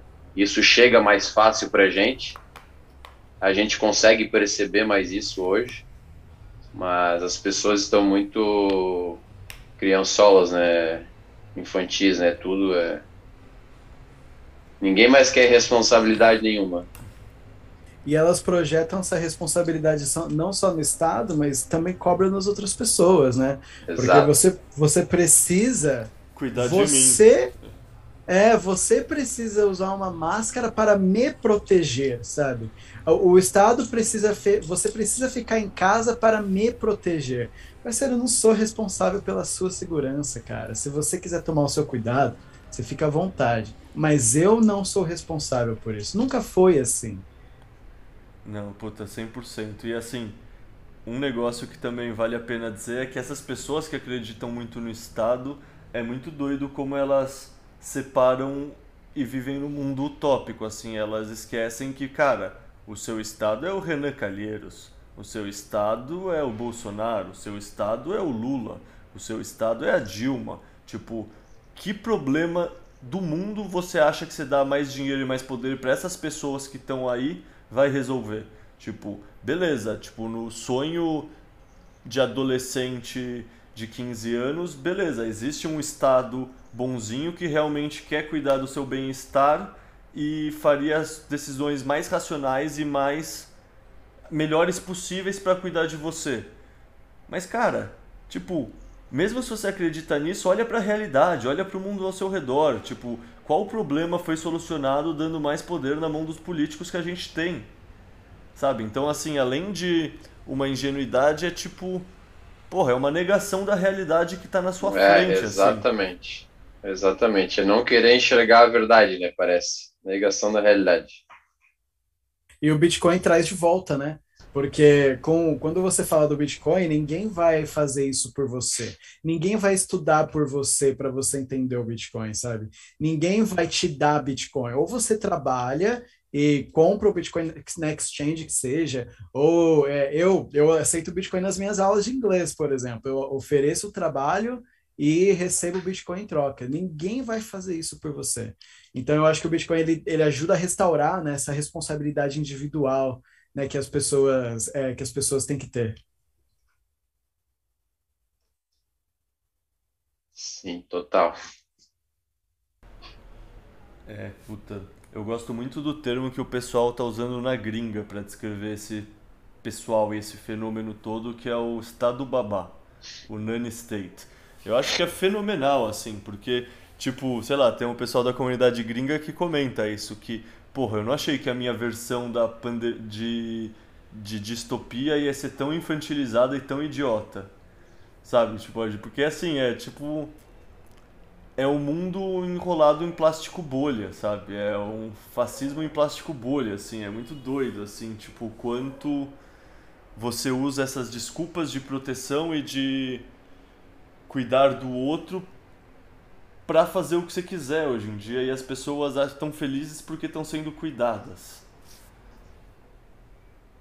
E é isso. É o... Mas essa, esse, esse cuidado tira mais do que dá, né? Tira tudo. É um estado totalitário disfarçado de uma babá.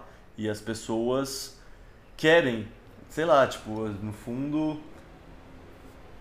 As pessoas querem terceirizar a responsabilidade e aí, querendo ou não, eu entendo a crítica do pessoal que é religioso e tudo mais, que no mundo sem religião você acaba acreditando no Deus Estado e você terceiriza muito das suas responsabilidades para um estatismo.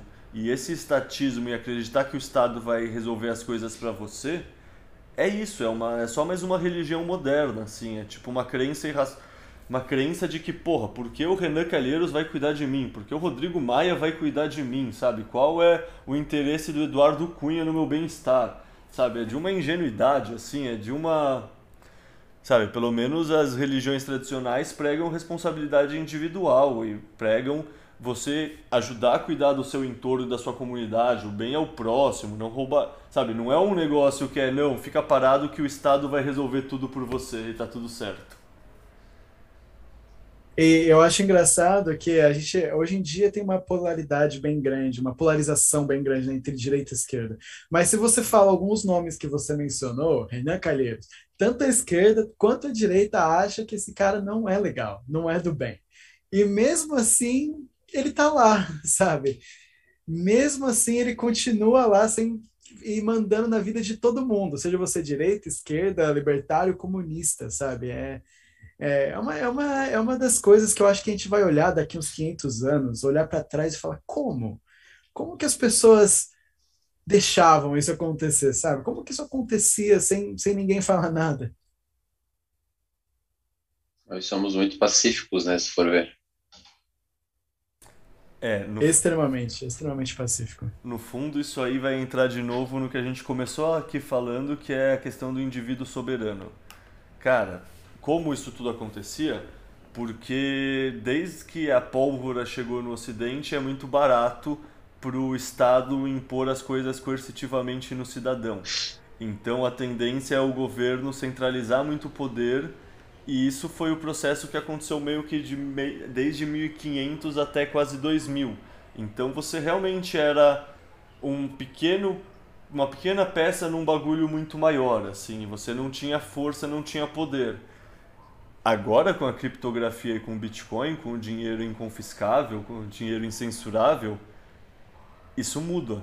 Isso mudou, assim, isso já mudou e, assim, as derivações disso vão continuar se desenrolando pelos próximos séculos, assim. Então, a gente está bem nesse momento de mudança e realmente é muito louco pensar, ou tá vivendo isso e tá vendo isso e é, como assim tem tanto dinheiro indo para essa instituição tão corrupta? Mas, tipo. Não sei, é. Questão de força mesmo, é uma questão de não tinha como evitar. Vocês já pararam para pensar que o Bitcoin é a primeira forma de propriedade privada real? Tipo, o que significa isso? Significa, em poucas palavras, que antes nada era seu de verdade. Tudo era seu até alguém te tomar. Tipo, mesmo o faraó. O faraó construía aquelas pirâmides gigantes para conseguir ser enterrado na tumba. E aí ia lá o pessoal e roubava o ouro dele que ele se enterrou junto.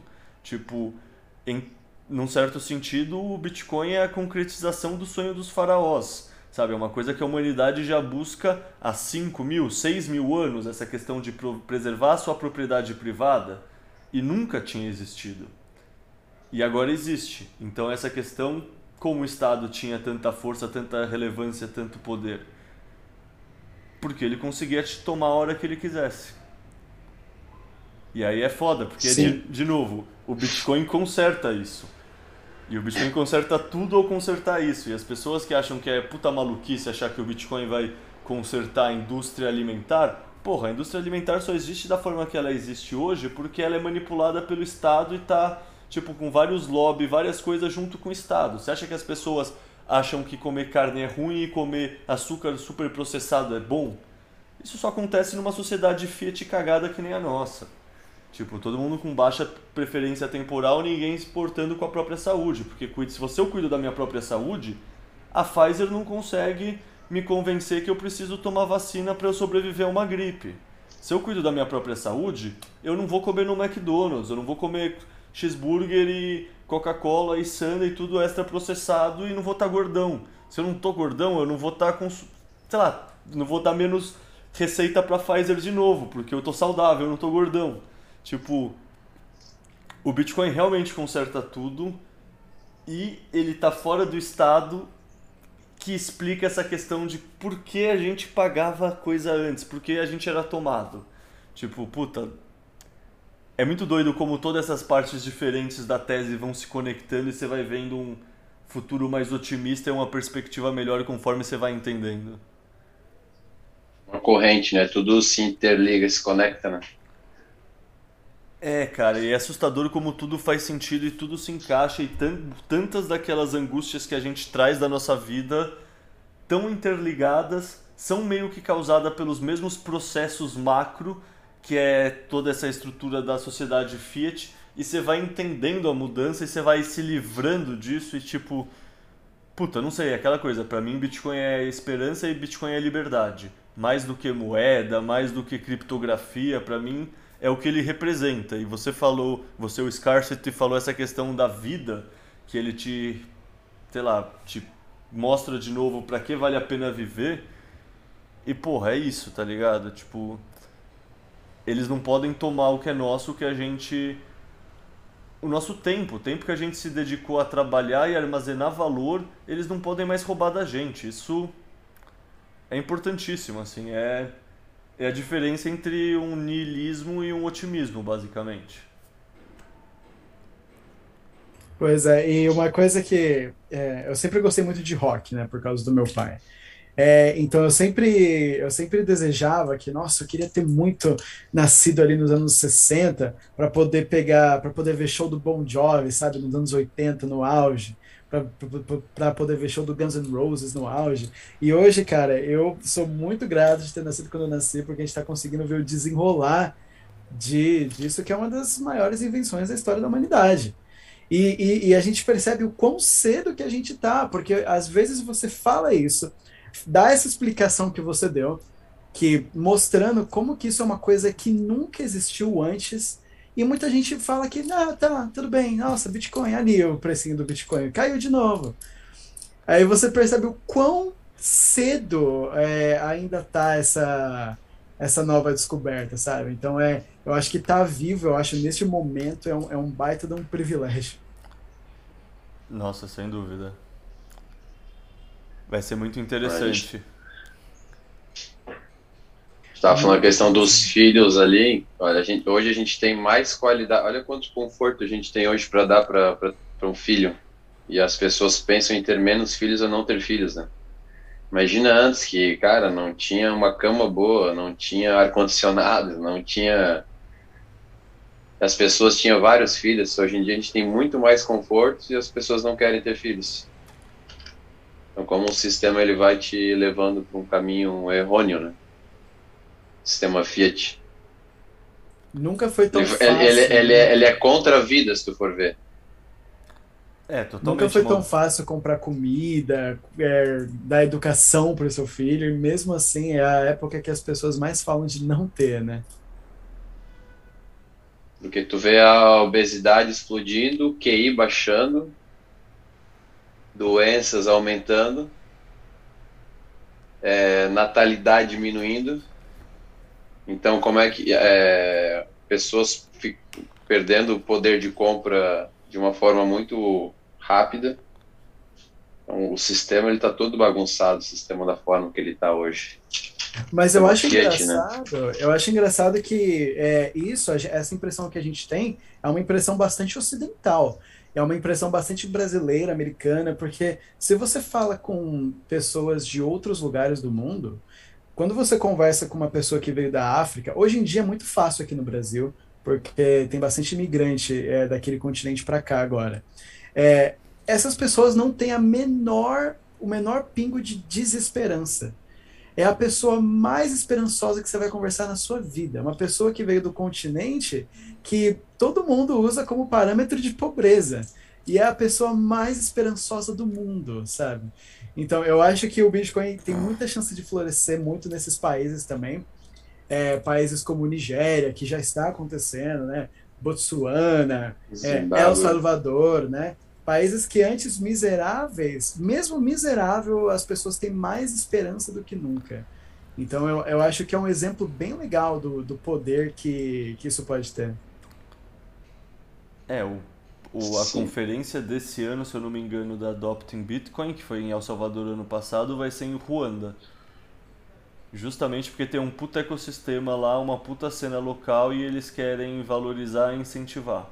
E puta, essa questão da África eu acho maravilhoso. Tipo, que na Nigéria tem uma puta adoção, que em outros países tem uma puta adoção. Porque você começa a estudar sobre a história da África, você vê como eles só foram fudidos e fudidos e fudidos de novo por questões monetárias. Tipo, como foi a questão de o dinheiro que eles usavam, que era aquelas miçanga, coisinha de vidro, umas bolinhas de vidro que eles usavam como dinheiro, os europeus conseguiram falsificar, empobreceu o continente ficou mais fácil os europeus conseguirem escravizar, é, comprar seres humanos lá para trazer para cá.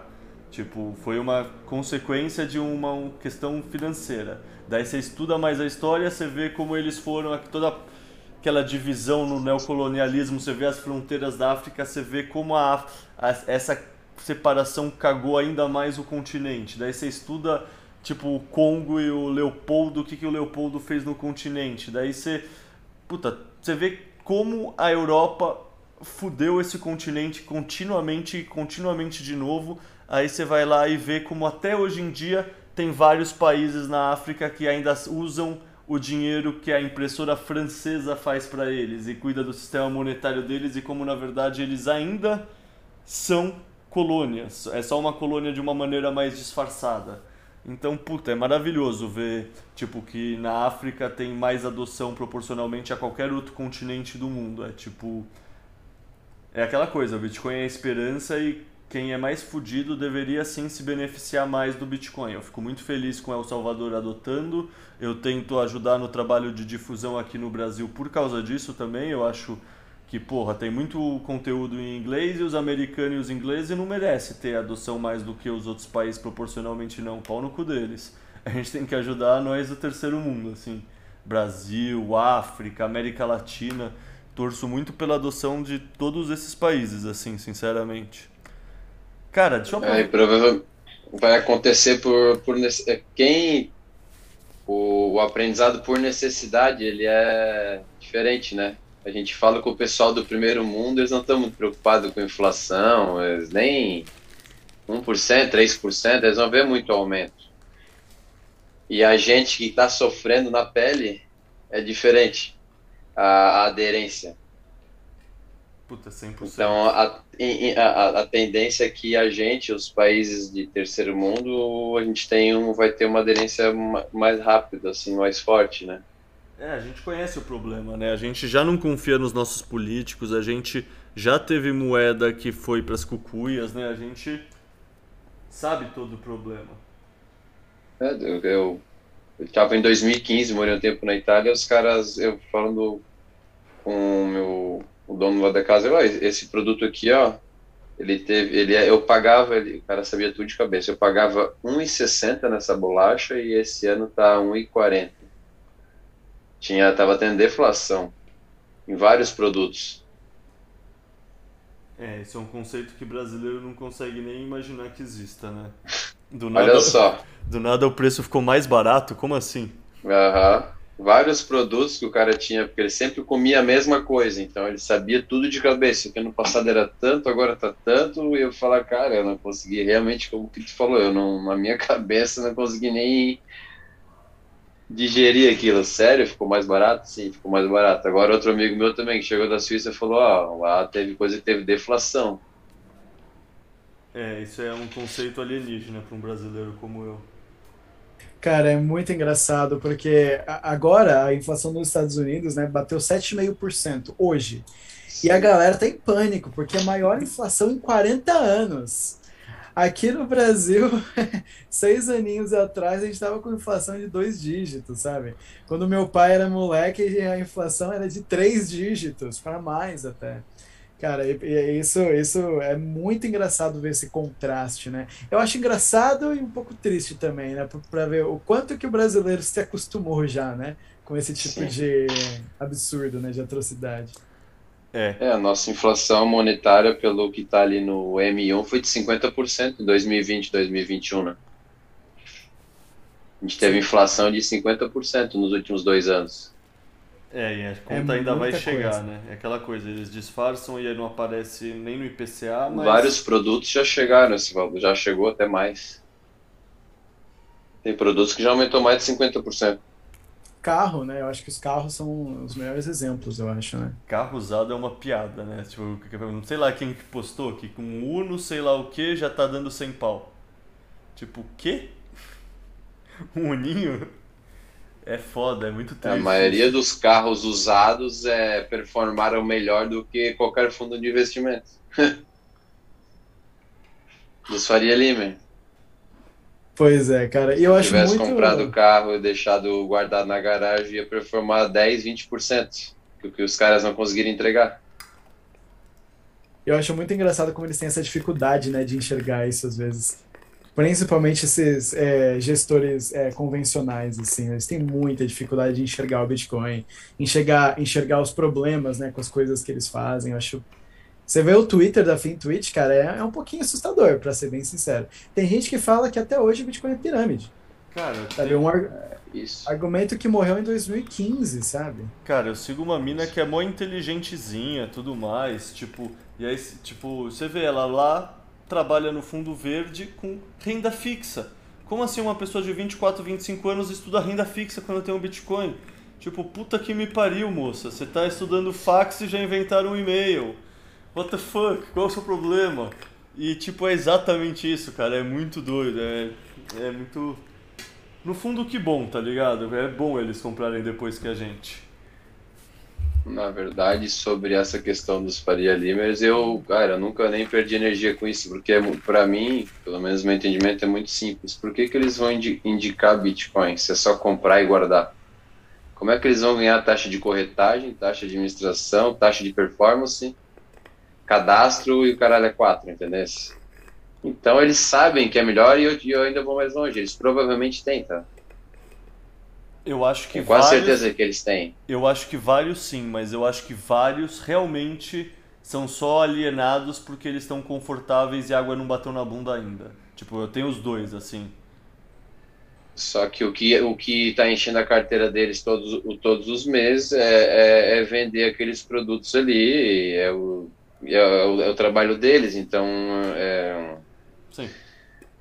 É, Os incentivos não é desonesto, é, é, desonesto, não sei, isso é, é uma, é, uma, é uma conversa que vai longe, entendeu? Se tu falar que o trabalho do cara é desonesto, sempre foi assim, é, e é simplesmente agora com esse Bitcoin tem que largar tudo e virar tudo pro outro lado. Eu acho que é um trabalho, eu acho que que é um produto que não agrega valor à sociedade. Eu acho, a meu ponto de vista. Só que até o cara ter, como o Leta falou, é, ter humildade, guardar o ego na mochila e falar, não, peraí, é realmente assim, isso aqui que vai agregar valor pra gente, a gente como humanidade vai, vai prosperar se a gente aderir a esse produto, não sei como falar, o Bitcoin, é, essa, essa tecnologia, isso não é tão simples, né, cara? Os caras que estão dentro daquele negócio há 20 anos ali, 10 anos, sei lá quantos anos, entendeu? É, então, ter que rejeitar tudo que você aprendeu nunca é simples, né? É simples a gente falar estando aqui no nosso, no nosso lugar, né? Mas é só estando no lugar da pessoa para falar da forma que ela vive, né? É. Ô, pessoal, eu tenho mais uma pergunta para cada um de vocês que eu estava pensando aqui. Deixa eu começar com vocês, Carcity. O Jaraguá mandou no Twitter para você falar mais sobre os benefícios do jejum. Nessa, nessa visão, estilo de vida e coisas que vários bitcoinheiros procuram e correm atrás. E jejum, jejum intermitente, jejum de alguns dias, é uma toca que vários bitcoiners encontram. E sei lá, imagino que você já tenha encontrado ela também. Acho que eu já lembro de comentários seus sobre isso. Então fala um pouco mais disso pra gente. O jejum eu comecei a praticar para dar um, um, Por mais que assim, a minha alimentação eu já acho que é bem boa, é, 99% é pura, é pura que eu falo de alimentos que vêm do, do origem animal ou da terra mesmo, que é fruta ou, ou carne, né? Mas mesmo assim, às vezes a gente vai lá, toma uma cervejinha e tal, né, cara? Ninguém é de ferro, né? Faz parte da vida, né? O, o profano. E às vezes o cara quer dar uma limpada, um reset. Eu acho interessante, eu acho bom isso pro corpo. O, o benefício que eu sinto é lucidez, eu acho que me traz muito, porque eu cheguei num, num, momento que eu vi que o alimento eu comia e eu, eu ficava muito elétrico e também eu ficava muito cheio. Uma época que eu estava comendo, por mais que eu não comia muito, mas eu ficava sempre muito estufado. E aí eu comecei a praticar, comecei a ler sobre jejum e comecei a praticar e vi que ele me dava essa lucidez, ele me dá, ele, ele me, me ensina também a a ser mais econômico em reações, ele me deixa menos reativo.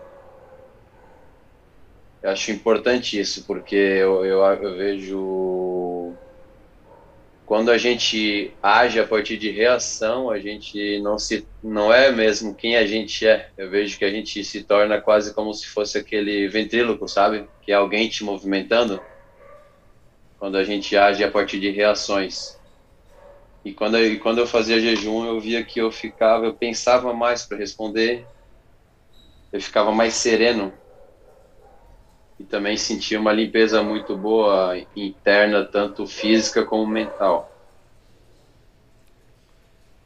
E sensibilidade também com os meus sentidos, que é uma coisa que eu valorizo muito, a questão todos os meus sentidos, eu agradeço todos os dias, questão de visão, olfato, tato, paladar. Quando tu, tu faz um jejum, é, a, a tua primeira refeição quando tu vai quebrar o jejum, tu está muito mais sensível ao teu paladar, o teu olfato. E aí, como eu faço, eu gosto de fazer também o sem água, é o jejum a seco, né, que eu chamo. E tu fica sensível bastante ao tato também. Então, por exemplo, fica um dia inteiro, 24 horas, ou 30 horas, 40 horas sem ingerir nada até quando eu vou tomar um banho, eu sinto a minha pele absorvendo água. Acho interessante isso. Então, essa, essa, explorar as sensibilidades dos sentidos e, e o reset no corpo e mais sensatez também. Esses são os benefícios que eu procuro, assim. E a questão também da abdicação do, do acho que hoje tudo é muito, sabe? É uma coisa que me incomoda um pouco, assim, eu, até que eu gosto no Bitcoin dessa da questão da escassez. Acho que é muita informação, é muita comida e tudo muito de baixa qualidade. E, eu, e, esse, e é uma coisa que eu não, eu não, não valorizo esse muito, muito de baixa qualidade. Eu prefiro ter menos, mas com qualidades reais, entendeu? Puta, entendo 100%. Essa questão que você fala do ventrílogo, eu com meus amigos a gente usa outra expressão, mas é para falar a mesma coisa, é que tem poucas coisas na vida que a gente faz com uma atenção focada mesmo, que você está presente no dia a dia. Presente no dia a dia não, presente no momento, assim, sabe? Você realmente tá lá de corpo e alma, só concentrado no agora, e você não tá fazendo esse agora pelo depois, você tá realmente fazendo isso porque você escolheu fazer isso. E é fato, assim, a maioria das pessoas vive muito no piloto automático, né? Eu, eu gosto de Sim. fazer jejum também, eu não. E aí eu queria te perguntar, que tipo de jejuns você faz? Porque eu costumo fazer o intermitente, eu nunca fiz mais de dois dias, por exemplo. Qual é a sua rotina? Você faz às vezes? Você faz sempre? Quais tipos você faz? Tipo, a Geralmente já... eu faço seg segunda-feira, é um dia que eu gosto de fazer, e geralmente eu faço 24 horas. Mas já fiz de, de 52 horas o máximo que eu já fiz, mas o meu padrão é mais o geralmente na segunda, 24 horas e a seco. Eu não gosto de usar nada assim, de realmente sem nada. Daí é o jejum que eu entendo que é o para mim, que eu fui me conhecendo, para mim é o mais é o que mais agrega valor na minha vida. E você então, sei lá, você janta no domingo à noite e come de novo na segunda à noite ou sei lá. Isso, isso às 19 de domingo, vamos dizer, minha última refeição, depois 19 horas do, da segunda-feira. É a minha próxima refeição, às vezes uma água de coco dá uma quebrada. Caramba, que interessante, cara. Eu já tinha ouvido falar de jejum intermitente, mas não tão, como eu vou dizer, tão intenso assim, né? Legal. Puta, eu, eu já vou testar já semana que vem já. Cara, eu adoro o jejum intermitente também e para mim tem muito próximo, eu usaria palavras diferentes, mas assim, muito próximo do que o Scarcity falou.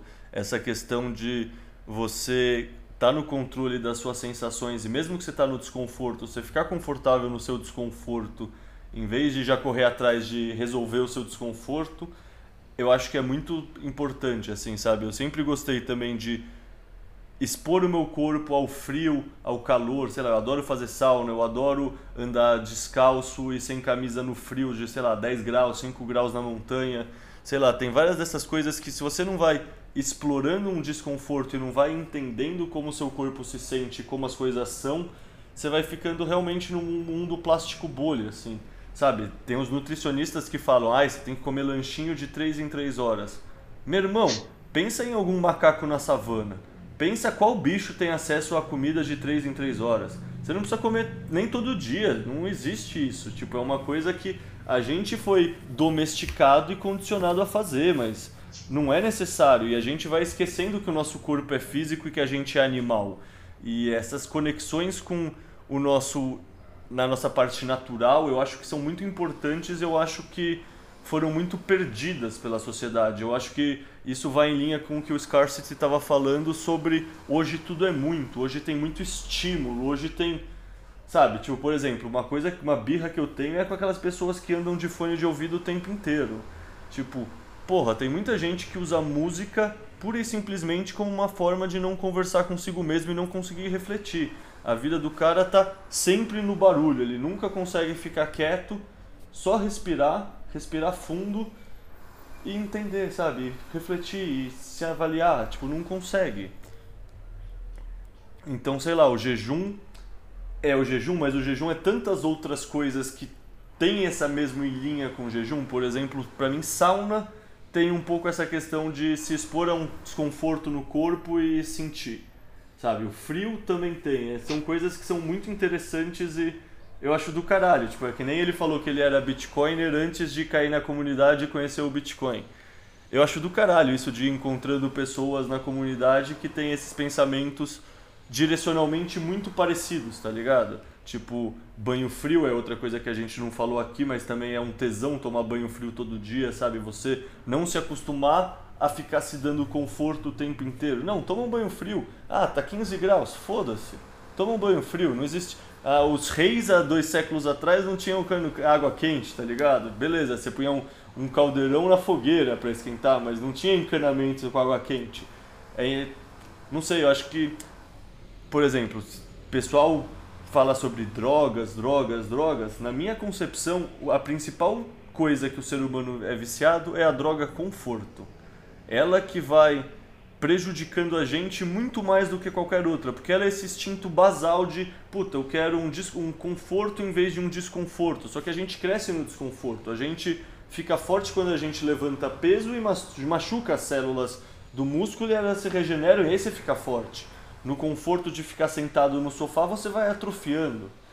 Então, puta, eu, sei lá, essa visão de estilo de vida que o Scarcity sempre traz nos posts deles e, do, e pra comunidade do Bitcoin, puta, eu compartilho e eu acho do caralho. Por isso que eu quis te chamar, cara. Eu acho que é uma coisa. Não, pra falar a verdade, por isso que eu comecei a postar quando eu saio pra andar de bike. Eu esqueço metade das vezes, mas cara, é legal, sei lá, eu me sinto estimulado pelas suas postagens a fazer um negócio sabe, a fazer mais coisas, a me mexer. Então eu penso, porra, se eu me sinto estimulado vendo a postagem de outra pessoa, se eu colocar, talvez eu estou estimulando mais pessoas também a fazer.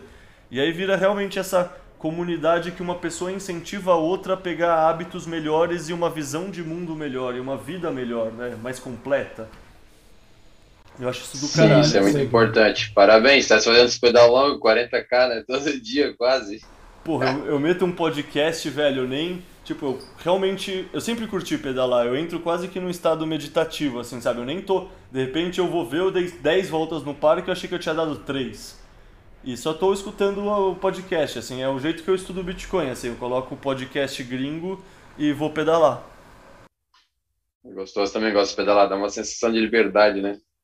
Puta, fluidez. Ventinho na cara, né? Fluidez, equilíbrio. Aquela coisa que você tira a mão e você só tá no equilíbrio do, da sua cintura, mantendo a bike em pé, assim, puta.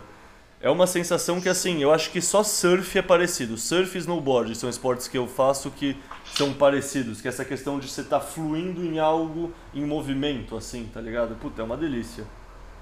Uma outra coisa que eu acho que também é interessante nessa, nessa questão da fluidez e na do desconforto, é, eu, eu pratiquei por muito tempo e ainda pratico de vez em quando boxe, cara.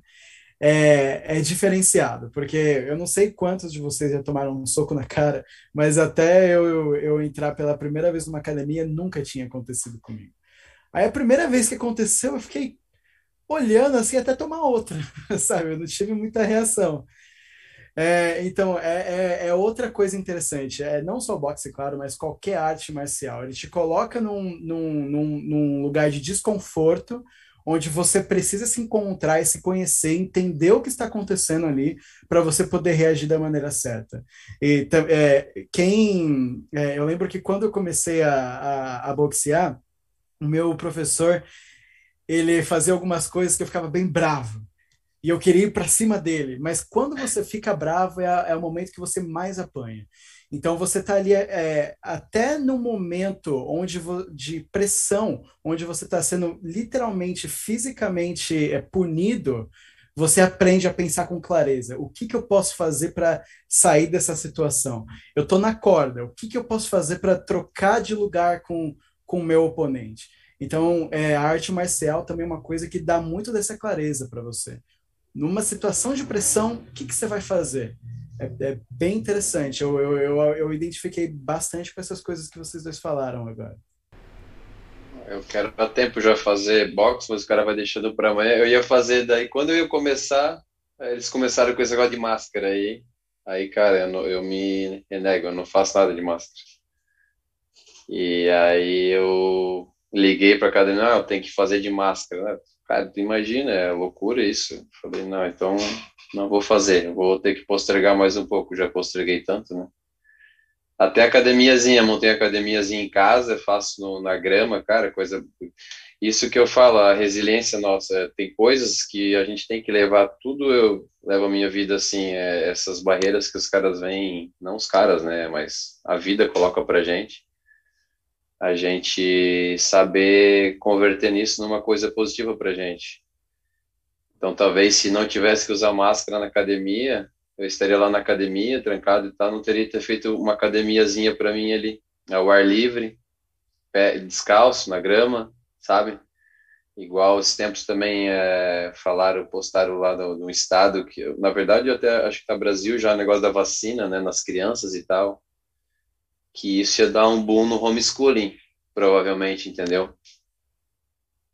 Então, a gente saber converter essas coisas negativas para o lado positivo, para o nosso lado. Eu acho que esse é o ponto, né? O desconforto ele te abre uma janela para você fazer uma coisa que pode ser até melhor do que o que você tinha antes. Exato. A gente só não tinha conseguido pensar diferente ainda, né? Porque não tinha aquela barreira na nossa frente. Muito bom, exatamente. É, eu queria é, pedir para o Leta fazer a, a, outra pergunta que você tinha para mim, que daqui a pouco eu vou precisar sair também. Tá, puta, é que você falou que você está participando da tradução do Fiat Standard. Eu queria saber como, como tá esse processo, vocês, sei lá, como vocês estruturam essa participação, como vocês se organizam, são várias pessoas, uhum. são poucas pessoas e no fundo, sei lá, eu já li em inglês, mas eu quero ler em português também, um puta livro. Então eu queria que você falasse mais dele. Eu percebi que você leu, cara, você tá usando é, linha por linha, às vezes, de algumas coisas que você fala dos argumentos do Saif, do, do livro dele, cara. Então, bem legal. É, então, é, essa tradução ela começou mais ou menos no meio do ano passado. É, foi o, o Saif postou no Twitter dele, né, que é uma tradução assim 100% voluntária. Você chega lá é, e você dá o seu nome se você quiser participar. Foi, é, então eu dei o meu, e já fui chamado, a gente já começou a trabalhar assim bem rapidamente.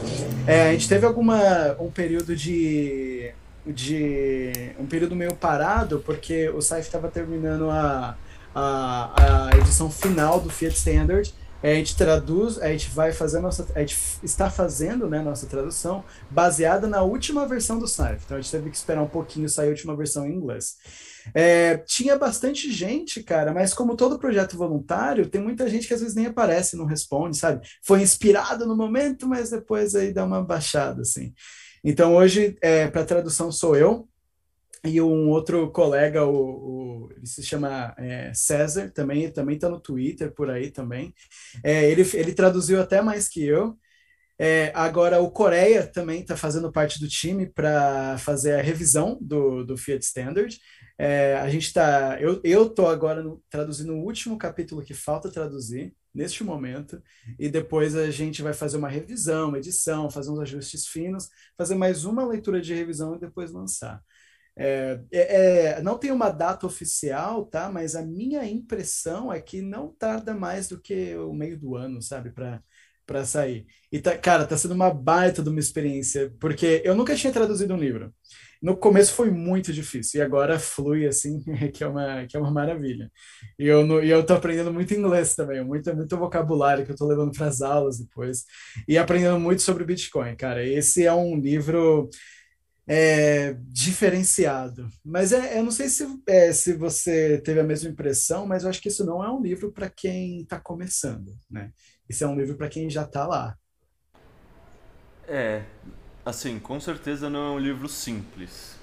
Tipo, eu acho que. É. Mas assim, mesmo o padrão Bitcoin já não é um livro tão simples, né? Mas eu é. acho que é aquela coisa, sei lá, para você querer estudar Bitcoin, é aquela nada vai vir de mão beijada, né? Querendo ou não, você tá procurando sarna para se coçar, você vai precisar muita prova uhum. de trabalho. Talvez o Fiat Standard seja um pouco mais prova de trabalho do que o padrão Bitcoin. Mas é tudo prova de trabalho no final das contas. Não tem, sei lá, vídeo aula de 10 minutos que te ensina o básico e resolveu a sua questão. Uhum.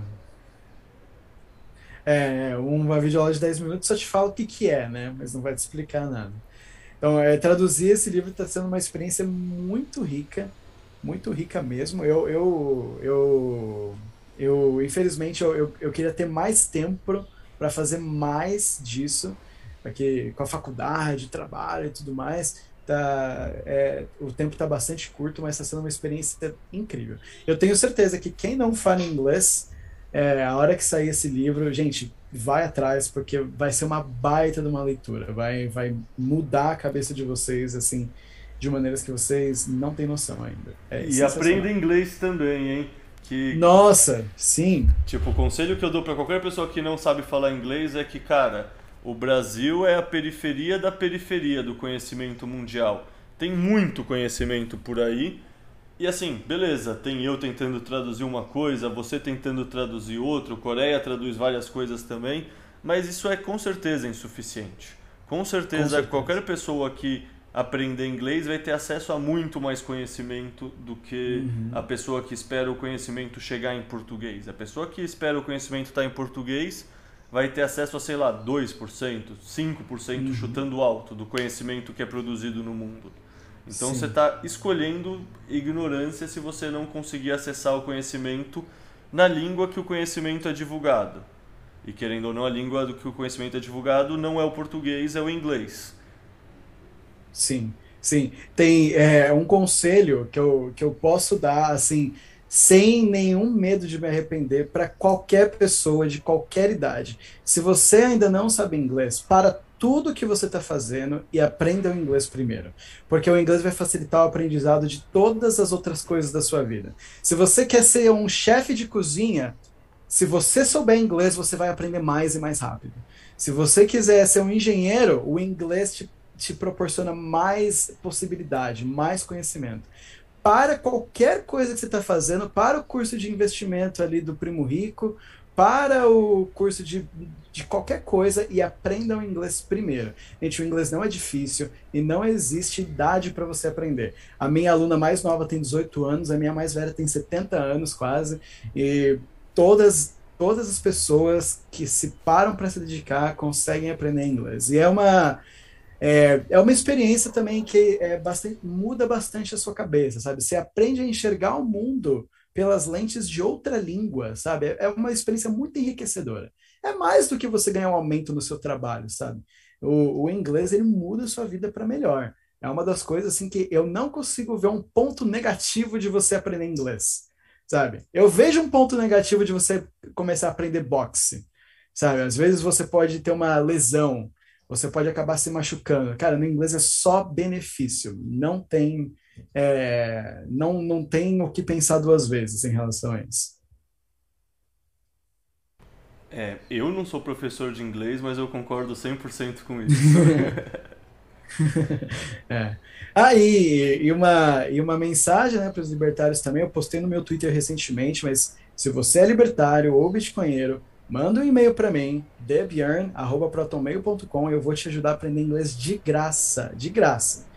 Aí eu também fiz a piada lá que se você for liberal é 50 mil satoshis, socialista é 200 mil, tá bom? Mas se você for libertário é de graça, de verdade. Só mandar e-mail que eu vou te ajudar a é, colocar isso em movimento. É, escreve esse e-mail para mim, me manda por mensagem que eu coloco o anexo na descrição da podcast. Maravilha. Beleza, beleza. Maravilha, cara. Acho que é isso. E você tem mais alguma consideração a fazer ou você falou que você tinha que sair daqui a pouco? É, sim, sim, eu vou, eu vou sair justamente para dar aula agora, é, já já. É, e, gente, então, é, antes de sair, eu só gostaria de falar que, Leita, muito obrigado pela essa oportunidade de participar desse podcast. Eu tava, eu, é, é, o, é, o, é o único podcast que eu acho que eu tenho ouvido, eu acho, esse, esse ano. Sensacional, dá uma dá uma revigorada, sabe? Você se sente menos sozinho. Porque eu, eu não lembro se foi o Scarcity ou o Manhattan que comentou da, da, da solidão do bitcoinheiro, né?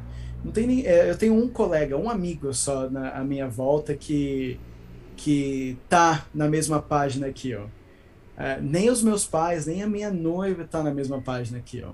Então, por mais que ela seja uma pessoa incrível, às vezes eu me sinto solitário neste quesito, sabe? Da, da esperança em relação ao Bitcoin, da esperança do mundo melhor que o Bitcoin pode trazer para a gente. Então, acho que eu, esse trabalho aqui desse podcast, eu acho que, assim como para mim, assim como para muitas outras pessoas, está ajudando a ver que a gente não está sozinho, tá?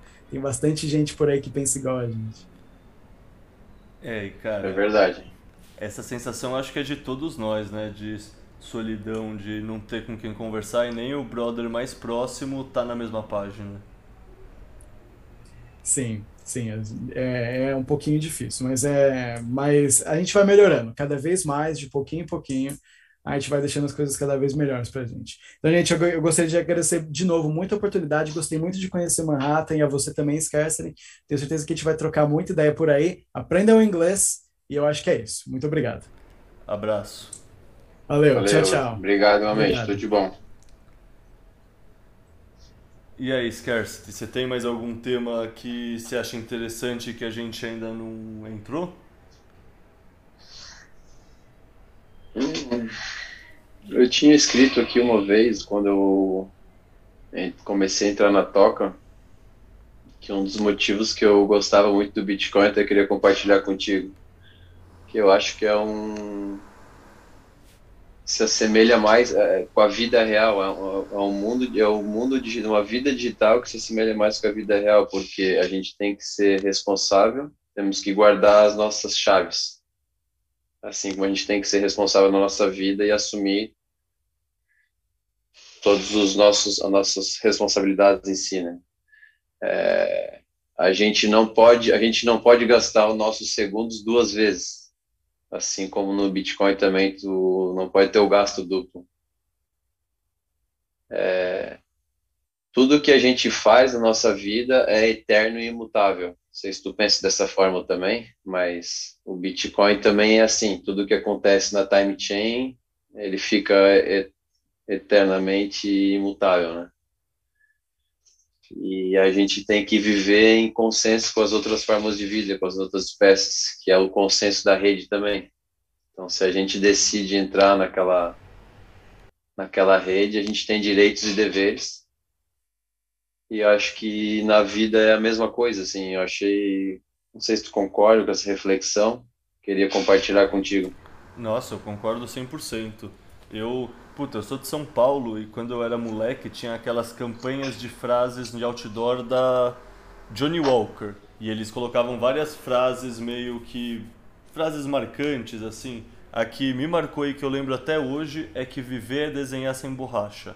Então essa questão da vida ser imutável, que nem o Bitcoin é imutável e tipo tá registrado, aconteceu, para mim ela é muito clara assim, e para mim Puta, não sei. É, essa questão do Bitcoin realmente fazer o mundo voltar a ser sério, deixar de ser o mundo palhaço do sistema Fiat. Agora as coisas têm consequência, assim, não é que elas são subjetivas, não é que pode ser, pode não ser se você é o amigo do rei. Não, as coisas são. E eu acho isso muito saudável, assim, voltar a um sistema que não tem privilegiados, é um sistema só de regras, assim, é um é o mundo como funciona na natureza, como os sistemas biológicos funcionam, é como o mundo deveria ser e infelizmente a sociedade tinha fugido disso e o Bitcoin puxa ela de volta para isso. Eu acho puta, esse realinhamento de interesses e de incentivos e realinhamento geral que o Bitcoin traz para a economia e para a sociedade é maravilhoso, assim, é é aquela história, né, que você vem pelo dinheiro e você fica pela revolução. Foi totalmente o meu caso, assim. Tipo, eu já queria ver a sociedade que nem eu quero ver ela hoje em dia. Eu só não tinha ferramenta e não tinha ideia que o Bitcoin seria uma ferramenta para isso. E aí é muito doido que você começa a estudar, a investir e você vai caindo cada vez mais um pouco na toca do coelho. E eu lembro, sei lá, conversando com minha mãe, ela, não, mas você não era assim, Leta, você nunca preocupava, se preocupava tanto com dinheiro, você queria cuidar de, das pessoas, queria ajudar as pessoas. Eu, não, mas mãe, o que você não está entendendo é que o Bitcoin faz isso melhor do que qualquer outra coisa que eu já encontrei na minha vida. E aí ela no começo meio cética, assim, não, o que, que ele está falando? Imagina, isso aí é um tipo de investimento que nem qualquer outro. E aí, tipo, minha mãe acompanha vários dos podcasts e tudo mais, né? Então acho que ela está nesse processo de cair na toca do coelho de uma maneira muito mais leve, mas tá também, tá sendo orange pilada. Então é muito interessante ver isso, sabe? Tipo, no começo você realmente vem só pelo dinheiro e o Bitcoin, quer dizer, não sei você, mas muitos dos plebes, eu, foi o caso e várias das pessoas que eu já conversei também, vem pelo dinheiro, já tinha uma sementinha ou outra lá e o Bitcoin permite todas essas sementinhas florescerem, eles permite a coisa se concretizar e dar certo. Isso isso é maravilhoso, assim. Isso é o que estava faltando no mundo para ser um mundo mais bem estruturado, um mundo que faça sentido, um mundo que não sei lá, que a polícia não roube a lenha dos caminhoneiros que estão com frio fazendo protesto abaixo de zero, tá ligado? Sim. É, é, isso tu falou, acho que a gente vive num mundo de uma falsa abundância e onde tudo é descartável. E o Bitcoin ele muda isso também, se tu for ver. Não, 100%. Essa questão, puta, no fundo a gente fica ouvindo essa história de SG, SG. Cara, a pior coisa pro SG que existe é o sistema Fiat. Você ter que fazer um bagulho com obsolência programada, você fazer uma peça de roupa que dura pouco tempo, você precisa fazer um negócio de baixa qualidade porque você vai precisar vender de novo daqui a um tempo. Cara, isso gera uma, um desperdício de recursos e um, sei lá, um lixo sendo jogado para o meio ambiente que, sinceramente, é. Não sei, o sistema Fiat gera essas externalidades que um mundo bitcoinizado não gera. Então, tipo, o pessoal vem com discursos muito. Ah, o Bitcoin faz mal porque olha a quantidade de energia que ele usa. E a gente sabe que é só bullshit, assim, a gente sabe que é só gente que não pesquisou e não está fazendo comparação direito com tudo que mudaria numa sociedade, ou tudo que mudará quando a sociedade for mais bitcoinizada e preferência temporal. Você não vai querer comprar aquela sei lá, você não precisa comprar 10 roupas se você tem duas que servem. Você não precisa uhum. comprar o bagulho descartável, aquele brinquedo de plástico pro seu filho. Você pode pegar uma madeira e, sei lá, esculpir com ele alguma coisa, fazer arco e flecha com bambu, que nem eu fazia quando era moleque. Você não precisa comprar o arco e flecha de plástico que brilha a luzinha e que você gastou maior dinheiro para usar pouco tempo e que já vai virar lixo. Sabe? A gente uhum. tem uma sociedade que é totalmente estruturada errada em todos os aspectos. E é isso, cara. Se não fosse o Bitcoin, eu não saberia como. Porque é isso. Se, se não é o Bitcoin, a gente fica tentando enxugar gelo, a gente fica tentando consertar sintoma por sintoma em vez de entender a causa raiz, que é o sistema como um todo, como ele está estruturado na questão da impressora do dinheiro. E sem conseguir Sim. diagnosticar esse problema, a gente fica muito perdido, tá ligado? Tipo, sei lá, eu tenho vários amigos e eu já fui de várias causas diferentes, porra, contra a proibição da maconha, daí tem o pessoal que é mais ambientalista, daí tem o pessoal que é mais a questão de da, das periferias, sabe? Cada pessoa procura uma questão e se dedica a uma questão específica, sem ver que são várias cabeças do mesmo monstro, que é o sistema como um todo, só que a gente não tinha como enxergar e nem como combater esse monstro inteiro. A gente precisava realmente ficar enxugando gelo e lidando com sintomas porque a gente não tinha entendido a causa. E o Bitcoin permite entender a causa e permite combater a causa. Isso é maravilhoso, assim. É, a gente não vai só remediar, né? É, exato. Não é só cuidar do que já fizeram de cagada, é consertar. Isso é importante. É... Até a medicina hoje é assim, né? Ah, acho que é um dos principais exemplos, né, cara? Tipo, ah, quantas vezes nessa pandemia você viu alguém falando para o pessoal emagrecer, fazer exercício físico e pegar sol para melhorar o sistema imunológico e, portanto, ter uma chance Sim. melhor de lidar com a doença? Tá aí maior exemplo. É, tipo, não dá para levar ninguém que fica falando da pandemia a sério se a pessoa não fala isso também, na minha opinião. Tipo, a gente tem o principal influenciador do assunto, que é um cara gordo. E ele fica falando para cuidar da saúde. Velho, você é gordo. What the fuck? Sim. Qual é a moral que ele tem para falar isso, né? É, Vamos dizer assim. Ah, não, mas porque ele é cientista e estudou vírus na graduação, no mestrado e no doutorado. Tipo, legal, com certeza ele tem algum conhecimento, mas, porra, se você tá falando de uma questão de saúde, você não fala o básico que, pô, principal fator de risco, beleza, né, no Covid é a idade. O segundo principal já era obesidade, que estava correlacionado a várias das outras comorbidades. Você não fala nada a respeito disso? É. Não sei, tipo, é. É bem problemático, assim, para quem acredita na medicina do jeito que ela é hoje em dia, assim. Eu já não era uma dessas pessoas que acreditava, mas. Não sei, para mim é muito doido as pessoas que não conseguem ver que isso é bullshit, não conseguem ver que, porra, o rei tá nu, sabe? Como não sei, às vezes é, eu não consigo me imaginar na cabeça de um norme mais, sabe? É, depois que a gente começa a se conhecer e a conhecer melhor como o sistema funciona, é, é difícil ver como a gente era antes, né?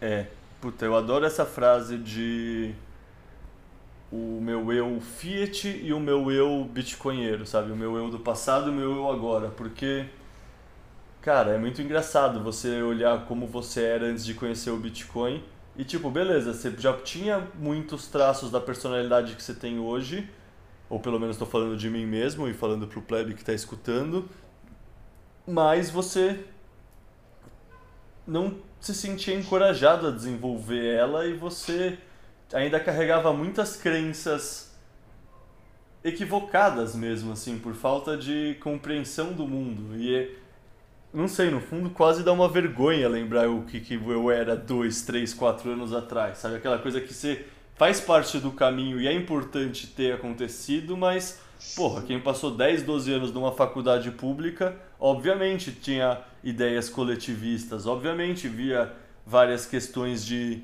verba para educação e esse tipo de discurso da ótica da pessoa que está dentro da universidade pública, sabe? Tipo, hoje em dia eu olho para trás e penso, velho, que vergonha. É, então eu sempre quis ser muito independente assim nessa questão de dinheiro, porque aí comecei a trabalhar cedo, tanto é que eu falei que eu sempre fui, também nunca fui de ler, estudar, escrever. Era mais do fazer, de trabalhar por trás do dinheiro e ter a minha graninha, sabe? Eu queria ter aquela independência assim. E aí também o, o Bitcoin veio muito, muito interessante, veio conflito, veio agregar nesse sentido, sabe? E a questão da deflação natural, o que, que você acha sobre a gente? Nós somos seres deflacionários, porque a gente todo dia está fazendo a mesma coisa. Em teoria, a gente aumenta a nossa eficiência naquilo que a gente faz.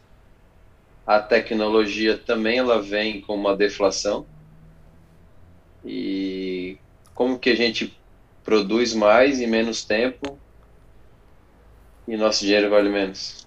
É, então, essa questão, cara, quando eu comecei a entender isso, porque sim, com certeza, a gente produz cada vez de uma maneira mais eficiente, portanto as coisas deveriam ficar mais baratas e o mundo deveria ser deflacionário. Então, assim, é, é, basicamente uma questão de manipulação da oferta monetária, na minha compreensão atual. Tipo, como assim você tem uma meta de inflação, sendo que as coisas são mais eficientes e são mais tecnológicas? Para que você precisa dessa meta de inflação? E aí você ouve aqueles discursos keynesianos que não, você precisa meta de inflação para estimular a economia e para a pessoa saber que está subindo o salário dele tudo mais. Mas, porra, eu não compro essa ideia mais não, tá ligado? Eu compro a ideia que se você não tivesse inflação, você não conseguia pagar as dívidas nacionais, você é o governo, né? Então, eles precisam inventar a inflação porque é a única maneira deles conseguirem pagar a própria dívida. E se eles não pagarem a dívida, quebra o Estado, supostamente. Então, apesar da gente estar tá com um mundo tecnológico deflacionário, os caras se esforçam pra caralho para manter a inflação acontecendo e no fundo essa inflação é uma redistribuição de riqueza que eles roubam o nosso dinheiro, eles pegam o nosso bolso, basicamente. Então, sim, o mundo deveria ser deflacionário e é é a constatação da filha da putice do mundo você entender que ele não é assim. Não sei se você vê parecido, mas puta, pra mim quando eu fui vendo assim, eu fiquei, caralho. É, boto fé, né? Antigamente era um cavalo e agora é um carro. Isso é mais eficiente. Antigamente era uma carta e agora é um e-mail. Isso é mais eficiente. As coisas se tornam mais eficientes com o tempo. A tecnologia melhora a produtividade. As coisas deveriam se tornar mais eficientes e mais baratas e serem deflacionárias. Exatamente, concordo 100%. E aí os caras criando inflação de 25% ao ano, como é que a gente consegue acompanhar, gerar todo ano seguinte mais 25%, trabalhar 25% a mais, ou o teu bem valer 25% a mais todo ano? A resposta é que a gente não consegue, por isso que a impressão de dinheiro é uma maneira totalmente indireta e sorrateira de escravizar as pessoas, né? Tipo, no fundo é um escravo que não está sendo chicoteado, mas a pessoa assim, na prática, vive num regime de escravidão por dívidas. Ela sabe que ela vai precisar trabalhar até os 60, 70, 80 anos e meio que não vai sair do lugar e o dinheiro está valendo cada vez menos e ela, no fundo, está cada vez mais pobre com menos alternativa. É, o Saylor fala essa frase, né, que o caminho da servidão é você trabalhar exponencialmente mais por uma moeda que vale exponencialmente menos. E Olha só. É, e o João Grilo, conversando com ele, eu lembro de uma coisa que ele falou que me marcou, que é, porra, por que você acha que tá todo mundo tão noiado para aumentar a produtividade e quer ir no coach e precisa acordar às 5 da manhã para fazer o negócio com o primo rico? É porque você precisa ter mais produtividade mesmo, porque o dinheiro está rendendo cada vez menos e seu dinheiro não preserva valor. Então, ou você acha uma maneira de preservar valor, que é o Bitcoin, ou você vai estar tá precisando procurar uma maneira de conseguir agregar mais valor. E aí você vai ficar se matando e você vai abrir mão de ter família e você vai querer trabalhar 15 horas por dia e você vai achando que você precisa gerar mais retorno em vez de entender que o que você precisa fazer é conseguir preservar o que você gera. Sim, 100%. É, o Seifedin tinha falado, acho que a, a, média de inflação mundial era 14%, né? E aí é 7% na, nos melhores casos, que é Suécia, Dinamarca, Suíça e Estados Unidos, se não me engano, que era 7%. Isso é nesse mais século, baixos. né? Eu acho que isso é desse é. último século, é bizarro. E tipo, ah, Cara, é só ver nossos vizinhos, né? Eu acho muito engraçado a gente, como brasileiro, que é o único pessoal que fala português na América do Sul, a gente não olha para os nossos vizinhos e acha que eles têm a ver com a gente. Cara, a Venezuela era um país com PIB per capita muito superior ao Brasil e a Argentina também, há pouco tempo atrás. E foi barberagem de política econômica que fez eles estarem onde eles estão. Nada impede disso acontecer com a gente. Sim. E sei lá, pelo menos eu tenho muitos amigos e conversando assim que o pessoal tem um senso de confiança e de tranquilidade com o ah não, imagina, tem o plano real, agora tudo já deu certo, sabe? A gente já virou um, já agora a gente está querendo virar a França, querendo virar a Inglaterra, a gente é país desenvolvido. E não tipo, puta, é só a gente errar uma ou duas coisinhas que a gente pode regredir tudo. Só que é isso, a gente pode regredir, tá ligado? Então, não sei, para mim, aquela coisa que a gente estava falando de explicar a hipótese de valor do Bitcoin, falando que é um dinheiro que não dá para confiscar, é a maneira mais fácil de explicar para qualquer pessoa que tem mais de 40 anos. Falar, cara, lembra do plano Collor? Ele seria impossível se você tivesse tudo em Bitcoin. Então, assim, muita pessoa mais velha eu consigo explicar, só isso a pessoa já entende. Mas, sei lá, eu tenho 33, então, sei lá, um pessoal de 38, um pessoal 5 anos mais velho que eu, para baixo, já não tem tanto essa lembrança do que, que foi a hiperinflação e o plano Collor e tem uma certa confiança no real e acha que está tudo bem aqui. Mas é aquela analogia do, do sapo que está na panela e a panela está esquentando e ele só não está percebendo que ela está esquentando, né? Sim. Outra coisa que eu queria falar contigo é essa, esses essas visões, essas projeções que o pessoal fala, tipo ali o Greg Frost fala, aquele canadense, ah, a gente tem 900 tri de addressable assets e desses 900 tri, acho que o Bitcoin vai capturar 5% e vai valer 45 tri se a gente tiver 21 milhões de Bitcoins o Bitcoin, um Bitcoin valeria 2, 2 milhões de dólares. Eu acredito nessas projeções, cara. Enquanto o Croesus fala de 610 tri, mas o Bitcoin vai capturar 34%, que daria 206 tri, e o Bitcoin valeria 9,800. O que, que tu acha que é mais... Então... Que, qual que é a tua visão? Então, falar números específicos sempre vai ser um chutômetro, né? Eu gosto uhum. de pensar assim, tem no mínimo 10 trilhões no mercado de paraísos fiscais, tem no mínimo 10 trilhões no mercado do ouro, e só, essa, só pensando nessas duas coisas, sinceramente, o Bitcoin é um ouro melhor que o ouro e é um, é um paraíso fiscal melhor que o paraíso fiscal.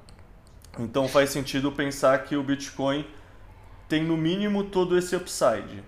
Eu também concordo que o Bitcoin é uma reserva de valor que vai desmonetizar, por exemplo, renda fixa, porque a pessoa não compra renda fixa pensando que ela quer investir no país. Ela compra renda fixa pensando que ela quer preservar valor.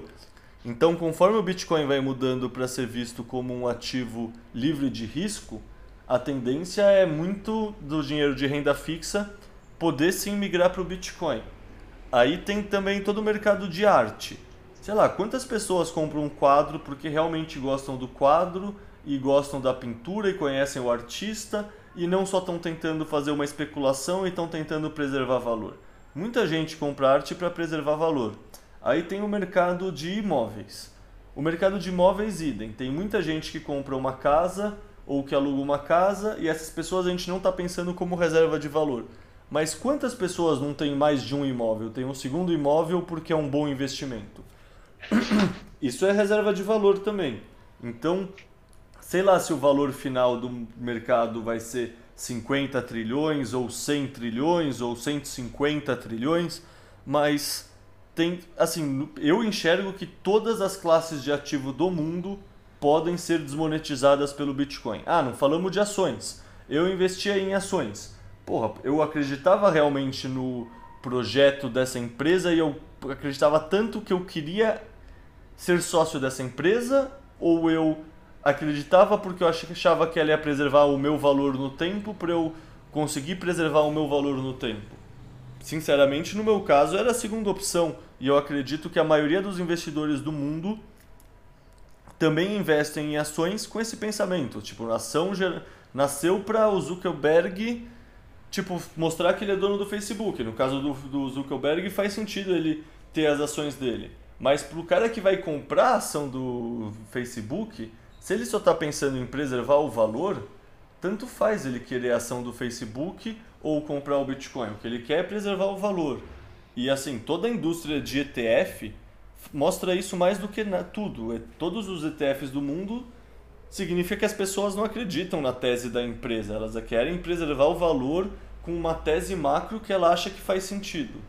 Ou seja, eu não tenho ideia se vai ser 5% de todo o mercado mundial de ativos ou se vai ser 10%, assim, sabe? Esse tipo de exercício de adivinhação eu nunca tentei fazer porque eu acho que ele, sei lá, ele sempre vai ser falho, sabe? Você sempre vai estar errando uma premissa ou outra, então é aquela coisa, qualquer coisa que você jogar no Excel ele aceita. Então eu uhum. prefiro sempre pensar nas premissas. E para mim as premissas são tão claras que sei lá em quanto tempo vai ser, se vai ser em 5, 10 ou 20 anos.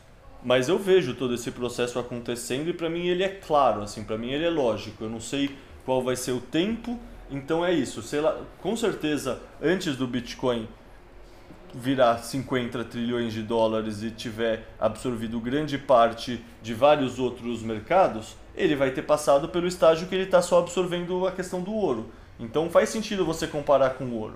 Também faz sentido você pensar que ele vai absorver muito mais e faz sentido você comparar com esse esse pool muito maior de dinheiro. Ou seja, é uma questão de linha de tempo também, né? Tipo, com certeza para o Bitcoin chegar, vamos falar no, do Crueso, você falou 30% de 60, 600 trilhões. Para ele chegar nisso, que é aproximadamente 200 trilhões, ele vai passar por 50 trilhões, ele vai passar por 100 trilhões, ele vai passar por 25 trilhões, ele vai passar por 20 trilhões e 10 trilhões. Então, para mim, muitas dessas números diferentes que as pessoas colocam tem muito mais a ver com a janela temporal que a pessoa está escolhendo colocar. E para mim isso com certeza faz sentido pensar e ajuda a ter convicção e se ajuda você a entender, mas no fundo, para mim o valuation mais preciso do Bitcoin, por incrível que pareça, é aquele é aquela brincadeira, o number go up, que é o número sobe. É isso, cara, tipo tem que nem o seu nome diz, é uma escassez absoluta e vai aumentando a demanda. Se a oferta é limitada e vai aumentando a demanda, só tem uma alternativa. E sei lá, eu não tento adivinhar o, sabe, o número monetário que vai estar escrito. Eu tento entender esse processo que vai acontecer. E para mim esse processo não tem como ser evitado assim, tipo, ele vai aumentar a demanda, a oferta vai se tornando cada vez mais mais escassa e é matemática, o número vai subir. Qual vai ser o número e como vai ser esse processo, eu não sei entender no detalhe, mas tem a demanda por um bem que uma, uma reserva de valor que consiga preservar o seu valor no tempo? Tem. O Bitcoin é a melhor reserva de valor para preservar o, tempo, o poder de compra no tempo e no espaço? É. Então o resto é uma derivação disso, na minha opinião, sabe? Não sei o tempo que vai acontecer, mas vai acontecer. Então, assim, eu acredito no Bitcoin a 1 milhão de dólares? Acredito. Eu acredito no Bitcoin a 5 milhões de dólares? Acredito também. Porque conforme o Bitcoin for ganhando valor, possivelmente o poder de compra do dólar vai estar tá perdendo valor. Então vai, ser um, vai chegar um momento que o Bitcoin vai estar tá 10 milhões de dólares, 20 milhões de dólares, 50 milhões de dólares, que nem vai chegar um momento que, sei lá, que nem chegou o um momento nos planos monetários passados do Brasil, nas outras moedas do Brasil, que tanto fazia quanto custava um cruzeiro ou um cruzado, que ele já estava tendendo a zero, sabe? Um, um Bitcoin em dólares de Zimbábue já é aproximadamente infinito, porque é quantos trilhões ou quatrilhões de dólares? Não sei. Então vai chegar um momento que esses valuations só vão perder o sentido e a gente vai finalmente entender que o Bitcoin na verdade é uma stablecoin. E um Bitcoin igual a um Bitcoin. Tipo, na verdade o Bitcoin é a única stablecoin que tem. O resto é a oscilação de quanto as pessoas do mundo fiat dão valor ao Bitcoin e essa curva de adoção que a gente que está cedo consegue surfar. Mas a verdade é que o Bitcoin é uma stablecoin. Um Bitcoin é igual a um Bitcoin o tempo inteiro. Sim. A gente tem 18 trilhões de bonds gerando juro negativo. Como que isso é aceito? Por inércia, cara. Por inércia. É que nem a gente estava falando de as coisas só mudam quando as pessoas mais velhas vão morrendo. É por inércia. Tipo, pensa quanto tempo demora para você mudar o regulamento de um fundo passivo que tem sei lá quantos trilhões do pessoal de das pensões e etc. Tipo, cara, o trabalho que vai ter mudar tudo isso, assim, eu acho que ainda leva bastante tempo para o mercado de renda fixa, que são esse pessoal extra conservador. Eles, eles preferem não é que eles preferem, é que o jeito que está escrito, as regras que eles precisam seguir, que são as regras internas dos, dos fundos deles e do jeito que eles investem, não deixa eles investirem em outras classes de ativo. Então eles vão investir a um menos um, a menos dois, a menos três, e aí vai surgir El Salvador com a renda fixa de El Salvador que está oferecendo um pouco mais. E aí essa eles podem, então eles vão comprar. Então sei lá, isso é o que eu estou imaginando que vai acontecer. Se o, essa renda fixa, essa emissão de títulos que o El Salvador está fazendo for um sucesso, puta, aí a teoria dos jogos começa a acontecer de uma maneira interessante também nesse mercado de títulos da dívida rendendo negativo. Sim. Pode ter uma, uma demanda dos outros países, né? Começar a criar também. Porra, se El Salvador, que é um paizinho, criou isso aí, captou um bilhão, por que eu que sou Honduras não faço o mesmo? Porra, se Honduras e El Salvador fizeram, por que eu que sou Paraguai não faço o mesmo? Pô, se Honduras, Paraguai e El Salvador fizeram, por que eu que sou Bolívia não faço o mesmo? Sabe, um dominó derruba o próximo. Sim. Vai ser bonito de ver o nosso futuro. É, vai ser bem interessante, assim, porque assim, a gente como bitcoinheiro é otimista e a gente olha para a parte boa, né? Mas que nem a gente está ganhando proporcionalmente bastante com essa redistribuição de poder de compra mundial, muitas pessoas vão perder também. E vai ser. Assim, com certeza vão ter questões sociais e. Sei lá, eu não sei se eu acredito no ponto de eles vão começar a caçar os bitcoiners que nem o pessoal acredita, mas que com certeza vai ter muito pessoal mais velha que investia só em renda fixa e achava que ia conseguir se aposentar e não vai conseguir se aposentar, sabe? Que vai ter muitas questões sociais, muitos funcionários públicos, vai ter muita gente se fudendo por causa do Bitcoin acontecer.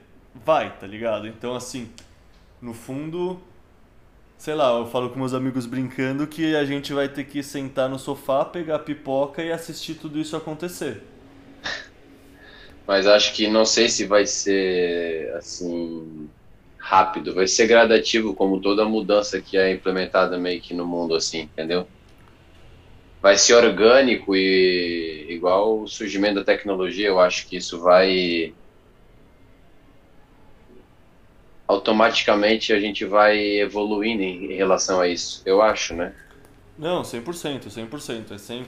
A gente. Ah, é aquela coisa, se você olhar para trás, parece que foi do dia pra noite que surgiu o WhatsApp. Mas eu lembro de quando eu tinha WhatsApp, Sim. metade dos meus amigos não tinham e eu não conseguia falar com eles direito. Só que na verdade foi o quê? Foi em um ano que ninguém tinha, para dois anos depois todo mundo tinha. Então é Uhum. isso, tipo, parece devagar e numa certa escala de tempo é. Mas ao mesmo tempo, em outra escala de tempo, é rápido pra cacete, né? Gradually then suddenly. Exato, exatamente. Bom, Fechou, cara, Leta. isso É isso aí, meu amigo. acho que fechou. Você tem mais algum tópico? Porque eu tô bem aqui, a gente já Não, tá em tá tudo certo. tudo certo, ó. Então só te passar o recado do Alex, que é que você também é um dos plebes favoritos dele, e pra você falar mais das, das questões de estilo de vida, qualidade de vida no Twitter também, que é algo que realmente, sei lá, o pessoal gosta de ver e inspira as pessoas a achar isso legal e fazer eles próprios também. Valeu, Lex. Também gosto bastante. Obrigadão aí pela, pelo apoio. Valeu, garoto. Então, abraço aí. Vamos almoçar que a gente começou às nove. Eu tava de jejum. Eu não, plano não era pular o almoço e já é uma da tarde. Então, falou aí, abraço. Falou, Leta. Tudo de bom. Abraço. Valeu.